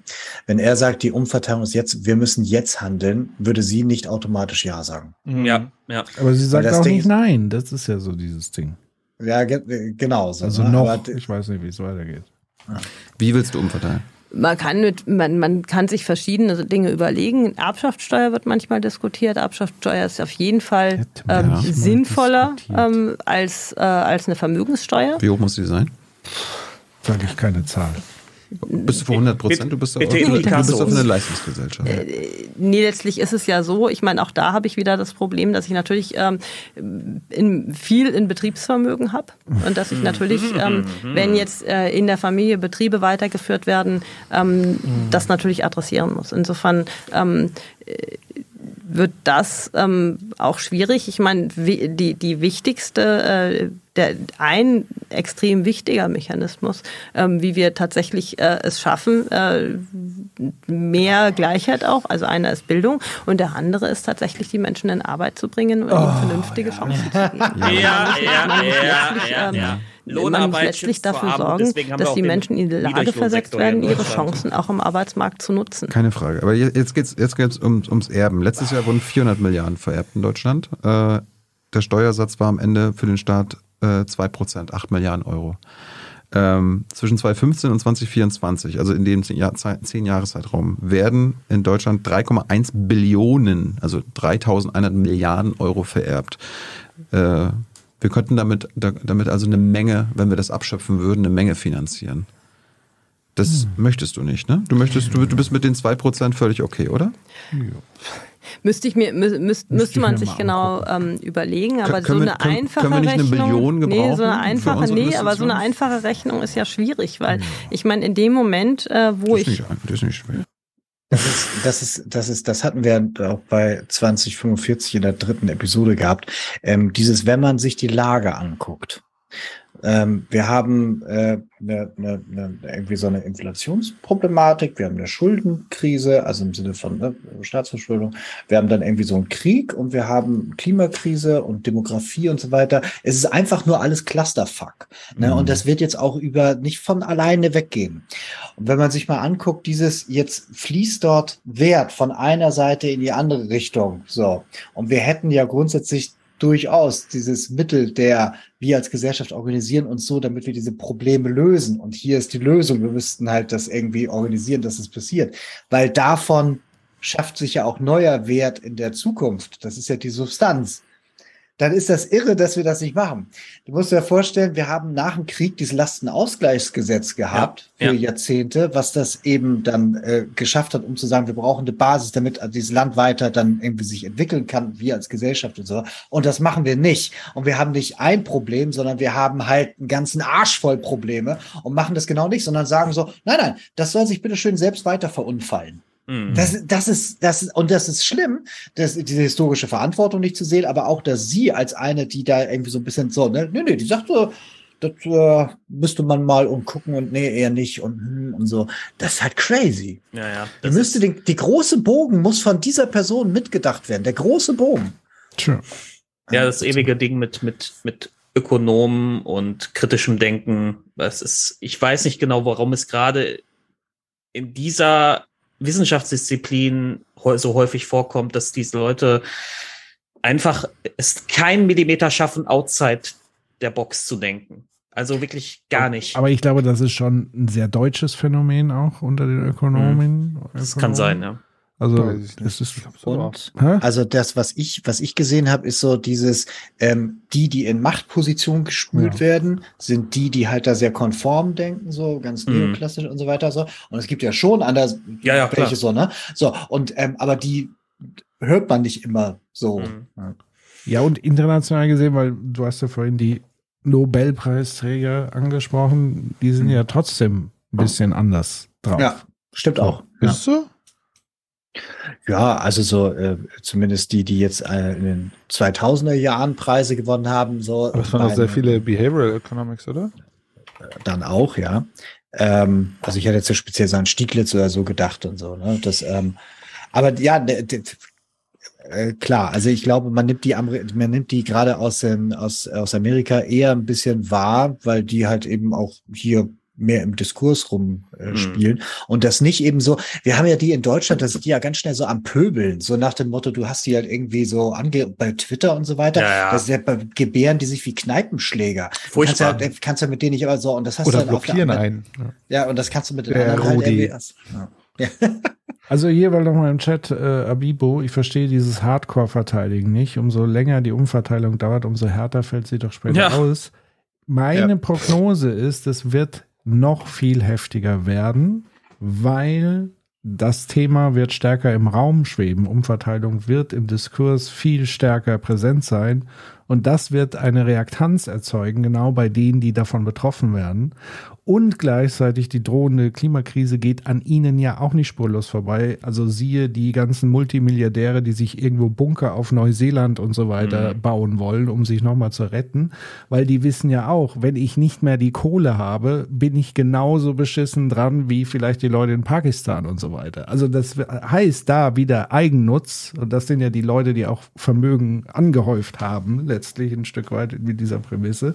Vielleicht oder weil sie Glück hatten und es geerbt haben. Ähm, und man sollte auch nicht alle Erben über einen Kamm scheren. Es gibt ja auch ganz viele aktivistische Erben, die sozusagen dafür einstehen, dass sie endlich besteuert werden und so weiter und so fort. Aber es wird die Reaktanz noch viel weiter steigern, je weiter die Krise voranschreitet. Und das ist auch der erste Anfang dieser sogenannten äh, Verteilungskämpfe. Ähm, das werden wir auch von oben viel stärker erleben als wie von unten, würde ich mal fast behaupten. Ja, das, ich glaube, daraus haben äh, viele auch gelernt und ich glaube, das ist auch, da ist auch ein direkter Zusammenhang damit, wie man halt eben Institutionen, spezielle Institutionen stärkt, ne? also auch so Bewaffnung von Polizei und so weiter, das alles so ähm, ist halt irgendwie sind komische Zufälle. Dieses, was man ja gesehen hat, ist, ähm, die Revolution wird irgendwann kommen, also im übertragenen Sinne. Die Frage ist nur, wie, wie, wie blutig, also mit wie viel Gewalt passiert Mhm. sie und wann passiert sie. Und beides bestimmen eigentlich die herrschende Klasse.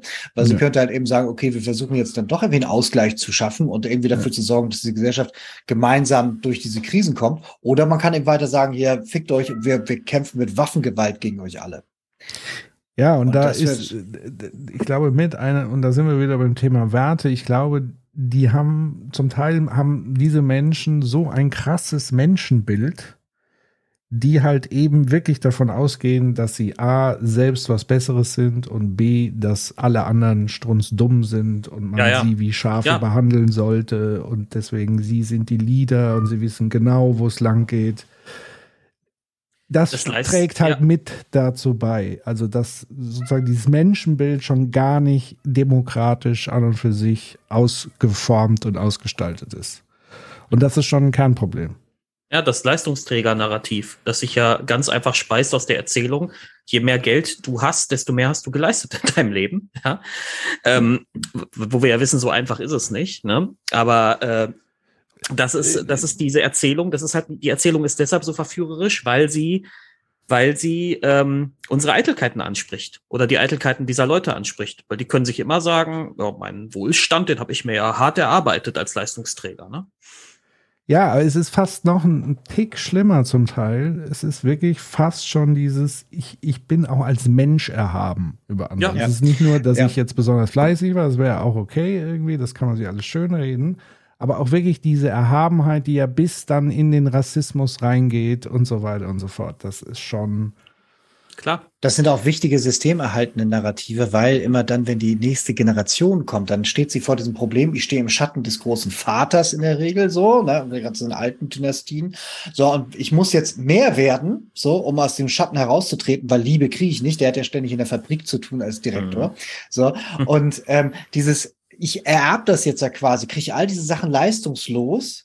Das möchte ich mir nicht vorwerfen lassen. Deswegen versuche ich mir mit akademischen Wein oder sonst wie Ja, ja. mir selber und jedem, der mich kritisiert, zu zeigen, ich bin was Besseres. Und weil ich mich so selbst verausgabt habe, habe ich auch dieses Leistungsding und vergesse dann darüber, dass ich tatsächlich das meiste davon geschenkt bekommen habe. Also ich habe durch Zufall jetzt in der Geburtenlotterie gewonnen und deswegen so. Und das hat nämlich ja Professor Hartmann also über Jahre immer wieder nachgezeichnet, über eine ganze Reihe von tiefen Interviews mit Reichen und mit Armen und so weiter. Und dass sich das über Generationen fortpflanzt. Und wenn das jetzt über ein paar Generationen gegangen ist, die Leute tatsächlich ihre Herkunft von, also von früher vergessen haben. Ja. Und dass das mit Leistung dann ganz wenig zu tun hat. Also das stimmt alles total. Es ist Mhm. richtig gruselig. Tja. So. Wollen wir weiterdrehen? Ah, ist schon ziemlich spät, ne? Ja. Aber die, die Runde müssen wir noch zu Ende drehen mal. Schau mal gerade, wo wir stehen. Wir sind bei Umverteilung. Das geht noch zehn Minuten jetzt. Oh Gott. Kommt da auch was Neues oder ist das jetzt Die gedreht? ist schon schwierig, Ich weil kann- wir ja die nicht in einer statischen Welt leben. Ja, Wenn ich in dem Moment, wo ich, Da wird 3,1 Billionen Euro leistungsloses Einkommen vererbt. ja, aber in dem Moment, ist schwierig darüber. in dem Moment, wo ich abschöpfe, habe ich einerseits die Frage, ähm, äh, wo äh, ist das äh, Betriebsvermögen?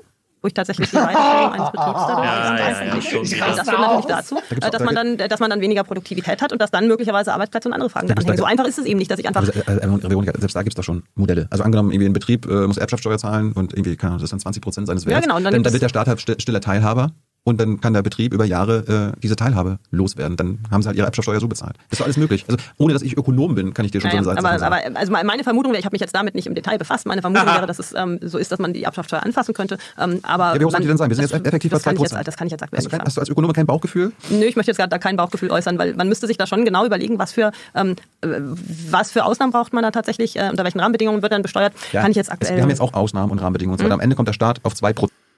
Da ist sie ähm, tatsächlich dann doch mal ihrer Rolle sich bewusst. Hm. Weil sie weiß ganz genau, sagt sie jetzt, ich würde sagen so aus dem Gefühl 30. Dann steht das morgen auf dem Titel. Dann Ja. steht nämlich morgen da, Wirtschaftsweise fordert 30 Prozent Erbschaftssteuer. Und dann hast du nämlich das Problem, das ist in der Welt, da musst du darüber diskutieren. Ja, deswegen klar. sagt sie, nein, das meine ich. Ich erwähne das nur deswegen, weil es nämlich ansonsten ihre Rolle als Wirtschaftsweise ja nicht annimmt, Hm. sondern sich aus all diesen Debatten, die ja wichtig wären und auch Punkt, herauszieht. So, also genau das, was, was Human schon die ganze Zeit gesagt hat, das ist alles so reaktanzgesteuert. Mhm.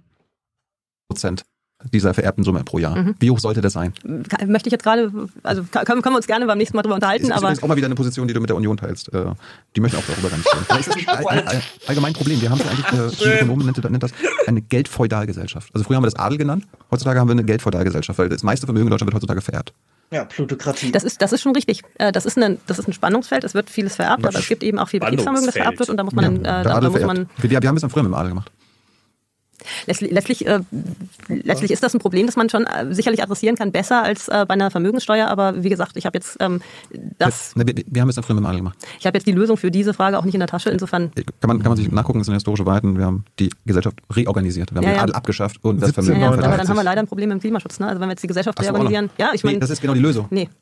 Nur Ja, nicht Wie lange brauchen wir dann denn, muss um das Buch wirklich die, lesen. ja, aber wie lange brauchen wir denn, um die Gesellschaft zu reorganisieren? Ich meine, ähm, äh, die Ich Ja, sollte das sich ist- das Buch da- hier angucken. Ideen von 1789, sehr gut. Sehr schön. Das ist, das ist sehr geil, weil sie nämlich jetzt gerade dieses, er sagt hier, das ist die Lösung. Sie sagt erstmal nein in Unkenntnis des Buches, aber zu wissen natürlich, was der Charakter des Buches ist und sagt dann im nächsten Satz dieses, naja, aber wie soll da lange das soll denn dauern, die Gesellschaft zu reorganisieren? Wenn wir aber wissen, dieses Reorganisation ist notwendig, aus all den Problemen, wie besprochen ist, dann kannst du doch dich nicht dem verweigern und dann Ja. nur einfach sagen, ja, du musst jetzt hier am Preis und du musst irgendwie Bildung und übrigens nicht Erbschaftssteuer, aber man kann das adressieren. Mhm. So, und irgendwie wird das schon so, das ist halt komplett gaga. Die Frage ist doch eher, ist ähm. Die Frage ist doch eher, wie wir unsere Gesellschaft darauf ausrichten, Klimaschutz zu betreiben. Ähm, man kann jetzt auch sagen, man muss die Gesellschaft äh, komplett umkrempeln. Ähm, meine Vermutung wäre, wenn man das tatsächlich versucht, dass man dann am Ende langsamer wäre dabei, äh, den Klimaschutz zu erreichen. Ähm, Da hat sie es wieder ist schon Bauchgefühl. massiv schwer Ja, genug und ich meine, die richtigen Probleme, äh, die man anpacken muss. Und es ist halt einfach falsch. Es ist halt Ja. einfach komplett falsch, weil das wäre eine absolute Beschleunigung, weil die Menschen dann auch Klimaschutzmaßnahmen mittragen, weil sie eben nicht mehr die Angst haben, äh, ich muss jetzt zu den Tafeln gehen, ich muss jetzt das Ja. machen und ich muss, kann meine Heizung nicht mehr zahlen und was weiß ich und ich will mit meinem Auto von A nach B kommen. Das ist doch genau der Punkt. Deswegen gibt es doch diesen Vorschlag, um diesen Boost hinzukriegen für die restliche Transformation. Ja, nur in, ich glaube, in ihrer Welt ist das wirklich so, die, die stellt sich davor, dass irgendwie jetzt, also die Gesellschaft wird umstrukturiert und sie stellt sich dann vor, dass wir dann erstmal so die nächsten 20 Jahre so eine Art ähm, äh, so, so eine Art Mad Max-Situation hier haben, dass hier alles, alles hier durcheinander geht und bis dann die Strukturen stehen und so. Und, und Ja, ja, das, da, danke, aber das ist genau das Problem, dass ja sie und eben auch viele andere sich dieser schlichten Wahrheiten einfach gar nicht bewusst sind. Ja. Die gehen davon aus, irgendwo säuft irgendeine Insel ab und das ist ja irgendwie schade, aber hier wird es ein bisschen wärmer und dann ist, also die hat gar kein gar kein Gefühl dafür, wie krass das noch wird und wie sehr das auch hier die ganze Wirtschaft dann belasten wird, wenn die Leute sich hier einfach die Basic Goods nicht mehr wirklich leisten können und so. Also das ist, das ist so geil, dass sie selbst so wirtschaftsgeschichtlich so Manchester nicht vor Augen hat und warum man Mhm. da halt eben so Dinge verändert hat. Das ist also, das ist komplett ohne Basis, nur auf Sicht gefahren. Ich glaube, es ist fast sogar noch schlimmer.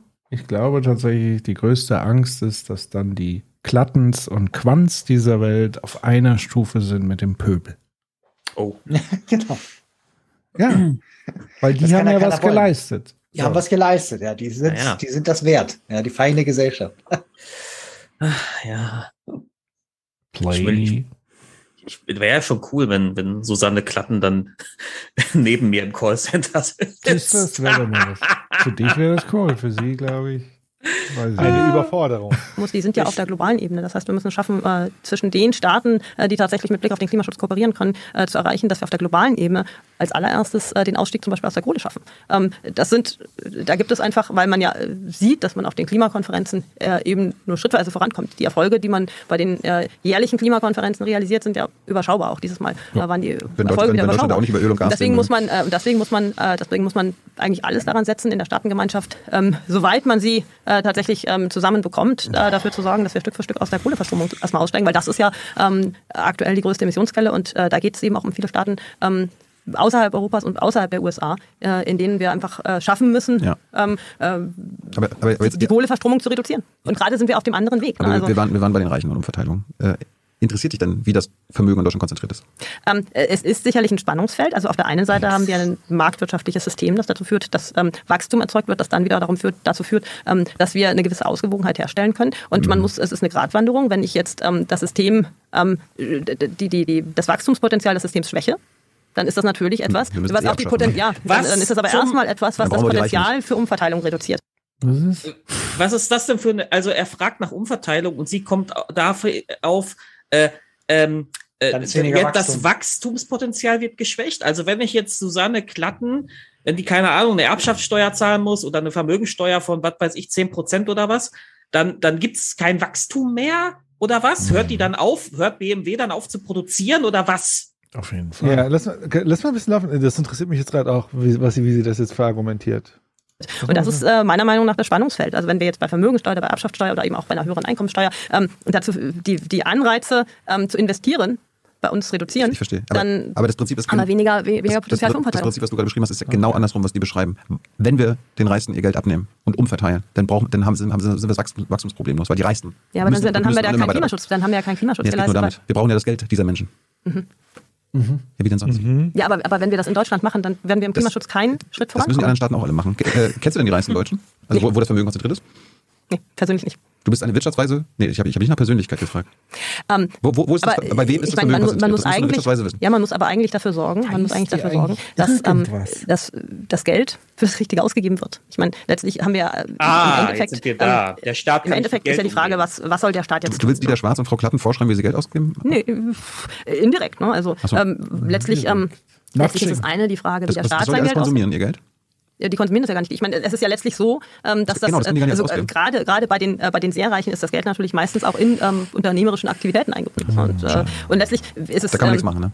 Naja, man kann eben dazu, man kann dazu beitragen über Regulierung, dass das Geld in die richtigen Kanäle fließt, nämlich in die, ähm, die am Ende ähm, zum einen ähm, die Transformation, den Strukturwandel vorantreiben und zum anderen ist es natürlich auch so, dass wir, und da würde ich schon ziemlich viel Wert drauf legen, dass wir auf das Thema sehr genau schauen, äh, dass wir das den ganzen Bildungsbereich äh, anschauen, der ja auch noch damit zusammenhängt, dass Frauen in unserer Gesellschaft ähm, äh, mehr Chancen realisieren. Ähm, letztlich ist es ja so, ähm, dass wenn wir einen Entschuldigung, darf ich mal ganz kurz, ich, ganz kurz was teilen? Und zwar, ähm, das ist so geil. Sie sagt einerseits dieses Jahr, äh, wir haben ein großes Umverteilungsproblem, das muss man halt irgendwie adressieren und sagt als nächstes, ja, das geht ja nicht. Dann sagt sie dieses, ja, wenn wir Klimaschutz schaffen wollen, äh, dann müssen wir aus den Fossilen raus und sagt dabei auch, Fracking ist jetzt irgendwie Teil der Lösung, so, ne? Also diese ganzen, diese ganzen Widersprüche, das, also es geht ja darum, ja vielleicht jetzt gar nicht überall der wirklich große Experte zu sein, aber zumindest, wenn ich jetzt eine Sache sage, dann kann ich doch nicht irgendwie hm. das genau das Gegenteil gleichzeitig vertreten. Das ist doch noch nicht mal mehr Doppeldenk, das ist Gaga. Das hm. ist einfach so dieses so nach, nach Taschenlage argumentiere hm. ich jetzt was und da mir niemand widerspricht. Also wahrscheinlich ist Thilo der Erste, der ihr mal so ein bisschen widersprochen hat in so einem, in so einem Interview-Setting. Ähm, sonst kannst du doch mit sowas niemals durch.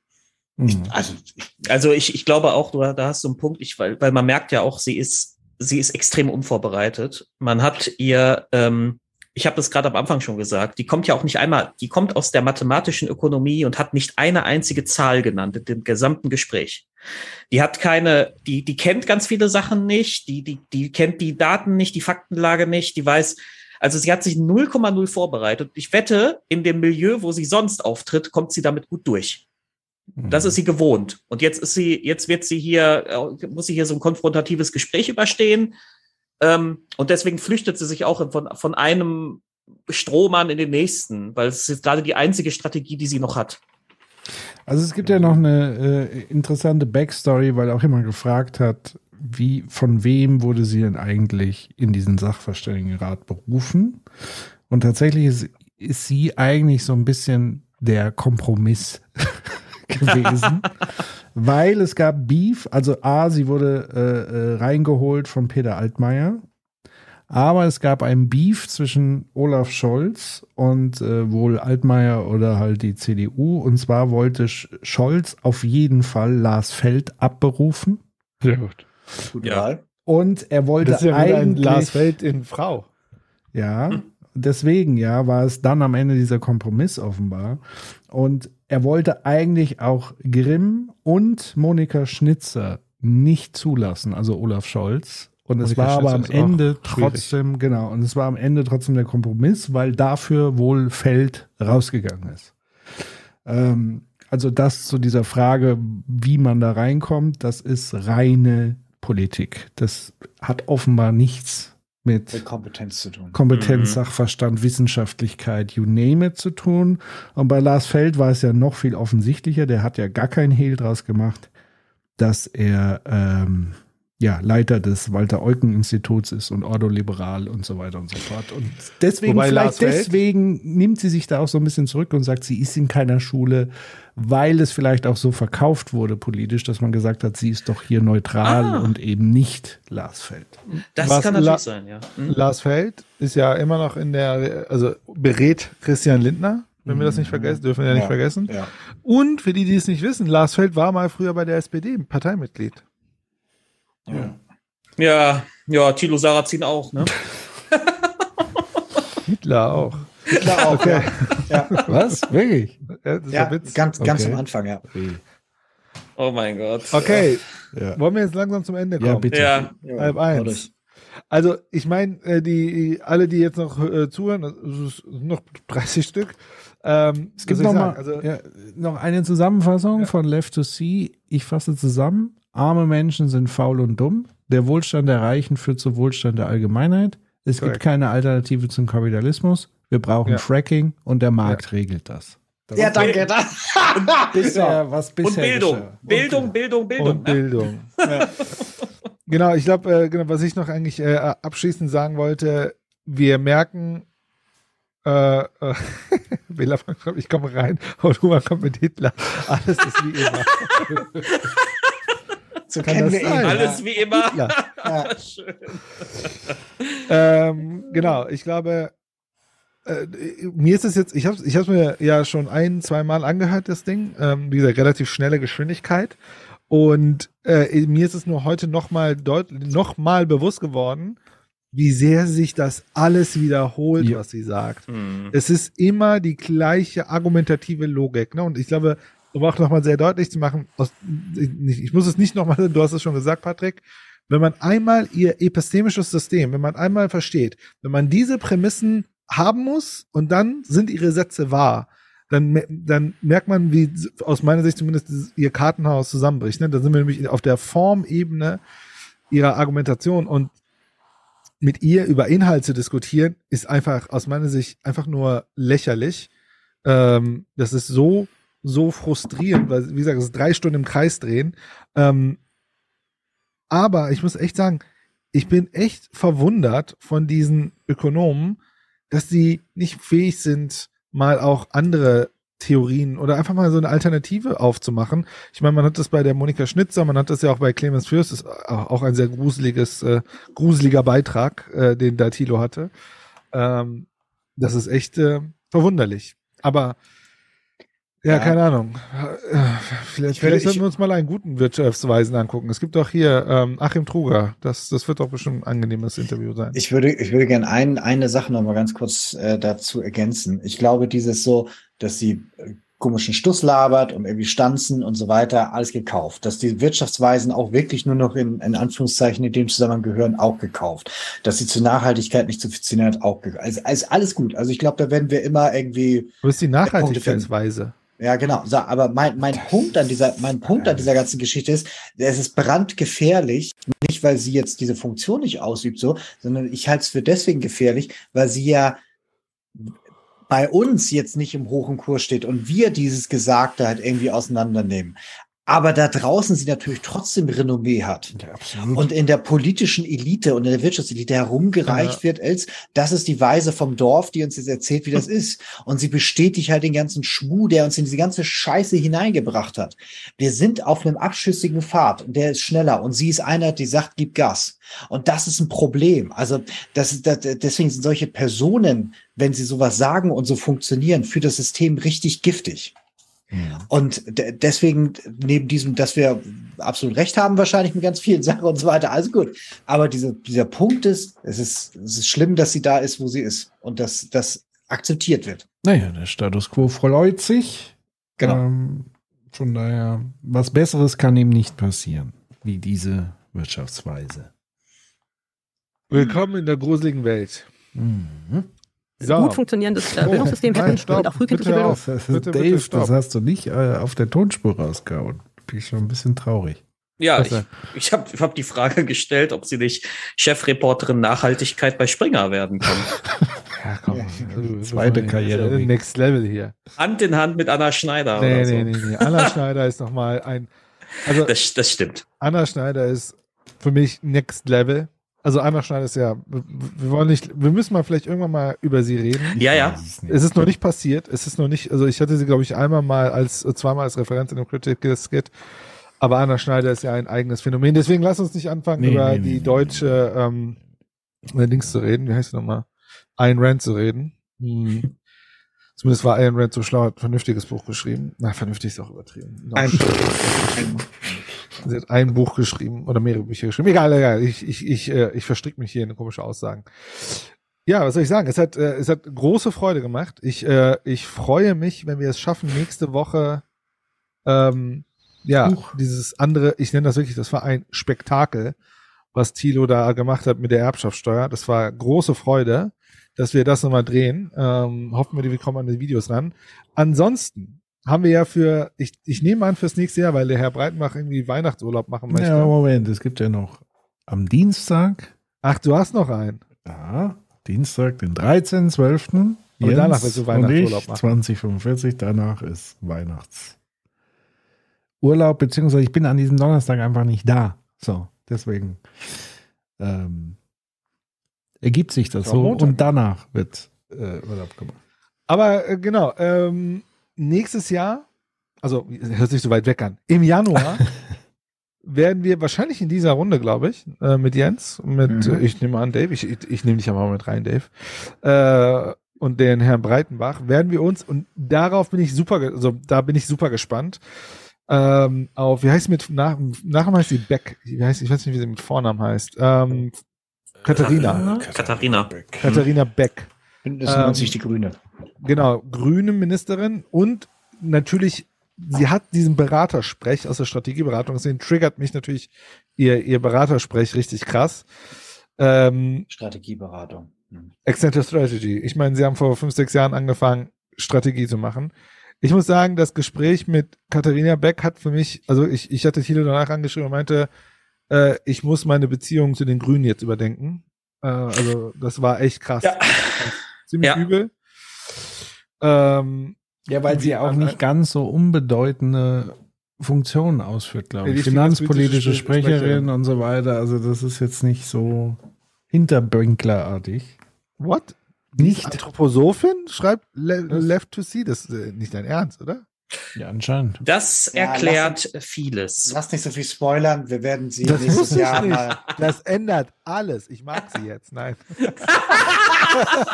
Nein. Ach Gott. Oh Gott, oh Gott. Glaubt sie auch an Vorhersagen und Vase? Oh, ja. Lass uns, da- darüber reden wir nächstes Jahr. Reichsflugscheiben. Ähm, ja, hat mega Spaß gemacht. Ja, auf jeden Mhm. Fall. Auf jeden Fall. Ähm, Deswegen lasst ein Follow da, wenn ihr nichts verpassen wollt. Ähm, genau.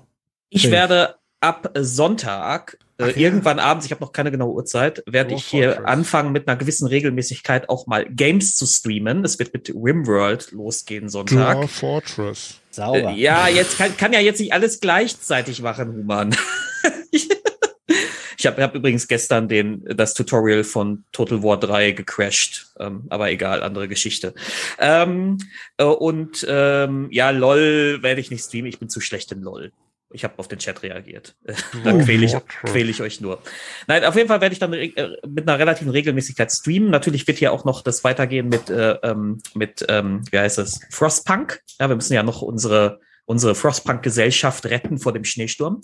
Sehr gut. Ähm, das werde ich aber immer dienstags machen vor den 2045-Ausstrahlungen, Jawohl. damit ihr eingestimmt seid. Sehr cool. Abgekühlt, Abgekühlt. bevor es heiß wird. Leo will dich coachen in LOL. ja, ich, Das hat er beim letzten Mal schon angeboten. Da verzweifelt schon meine, da verzweifelt schon meine gute Freundin Toshi dran, weil ich mich immer so furchtbar aufrege und dann immer dem Spiel die Schuld gebe und sage, in diesen Momenten sagen, wie furchtbar schlecht das Spieldesign ist und alles unfair und scheiße und Also ich finde, wir sollten mal überlegen, ob wir nicht äh, ernsthaft mal, äh, äh, ähm, ich hätte voll Bock auf, wie heißt das hier? Ähm, Fall Disco Guys. Elysium. Oh, ja. oh ja, das, das könnten wir mal besprechen hier. Das ist, das Ja. ist, das bietet Ja. viel Raum zur Besprechung. Weil das kann man auch gut so sich angucken, weil das ja einfach ein Spektakel ist. Diese, also die Story ist ja einfach nur. Ich glaube, ich bin, ich bin schon, ich bin bei Disco Elysium gestorben, als ich meine Krawatte von dem Ding, äh, von, dem- von dem Ventilator. ja, und, und ich bin gestorben bei Disco Elysium, als ich, ähm, als ich äh, in den Spiegel geguckt habe, ja. Nachdem ich aufgewacht bin. Ich Ja. bin, ich bin gestorben bei Disco Elysium, als ich, ich hatte nur einen Lebenspunkt noch und dann sitzt du bei diesem Gewerkschaftsboss, das musste ich auf so einen extrem unbequemen Stuhl setzen. Und dann rück, rutscht der so rum und der Stuhl ist so unbequem, dass er dir Leben abzieht. So, im Chat wurde mal gefragt, äh, äh, YouTube-Chat wird nicht gelesen, doch, aber ähm, die meiste Chat-Aktivität auch untereinander passiert auf Twitch. Das heißt, die YouTube-Leute sehen nicht, dass hier sehr viel runterrattert. Deswegen, wir können nicht jede Chat-Botschaft sozusagen ähm, vorlesen. Genau das war der Grund, warum hier so wenig los ist. Richtig. Weil die meiste Action ist auf Twitch. Deswegen am besten direkt rüber zu Twitch. Da ist der Critical Community Chat on fire, würde ich mal sagen. Gibt's Wie der Lateiner kein- sagt. Gibt's da nicht Ja. irgendwie eine technische Möglichkeit, dass man irgendwie Oh, beide ja. Chats vernünftig lesen kann oder so? Äh, Ich kann beide lesen, aber ähm, es, die fühlen sich halt alleine. So. Ja, ach so, ja klar, weil Und ich, untereinander weniger ich passiert. sehe Hm. sozusagen ja die, die ganzen Dinge und dann, ähm, ja, ja, so, Hm. kann halt nicht auf alles eingehen. Ja, ja. Aber ich meine, gut, wir sind ja sowieso auch immer so. Mein Cousin moniert das immer, wenn er hier mitguckt, Was? dass wir den Chat zu wenig einbinden. Aber wir sind halt auch oft so untereinander in der Diskussion. Dann ist das halt also auch ich würde schwierig in dem den Chat Moment. mal hier einbinden. Der Left to See hat hier einen Artikel gepostet Ja. in irgendeiner anthroposophischen Zeitschrift und jetzt habe ich runtergescrollt und anscheinend gibt es ein Zitat von Rudolf Steiner, wer ihn nicht kennt, sollte ihn mal googeln. Äh, Äh, Geld ist realisierter Geist. Kapital gleich Hm. Geist. Oh, geil. ah, Oh mein ich Gott. verstehe. Ja, Das danke. ist ja. Next Level Shit. Super gut. Super, wie unsere So. Wirtschaftsweise sagen würde. So, ihr Lieben, So, macht's gut. haut rein. Wir sehen uns Dienstag definitiv und dann achtet drauf, folgt uns und ja, es geht dann. Empfehlt uns weiter. So sieht's aus. Peace. Dann macht's gut. Peace out. Bis dann. Bleibt alle Ciao. gesund. Ciao. Ciao.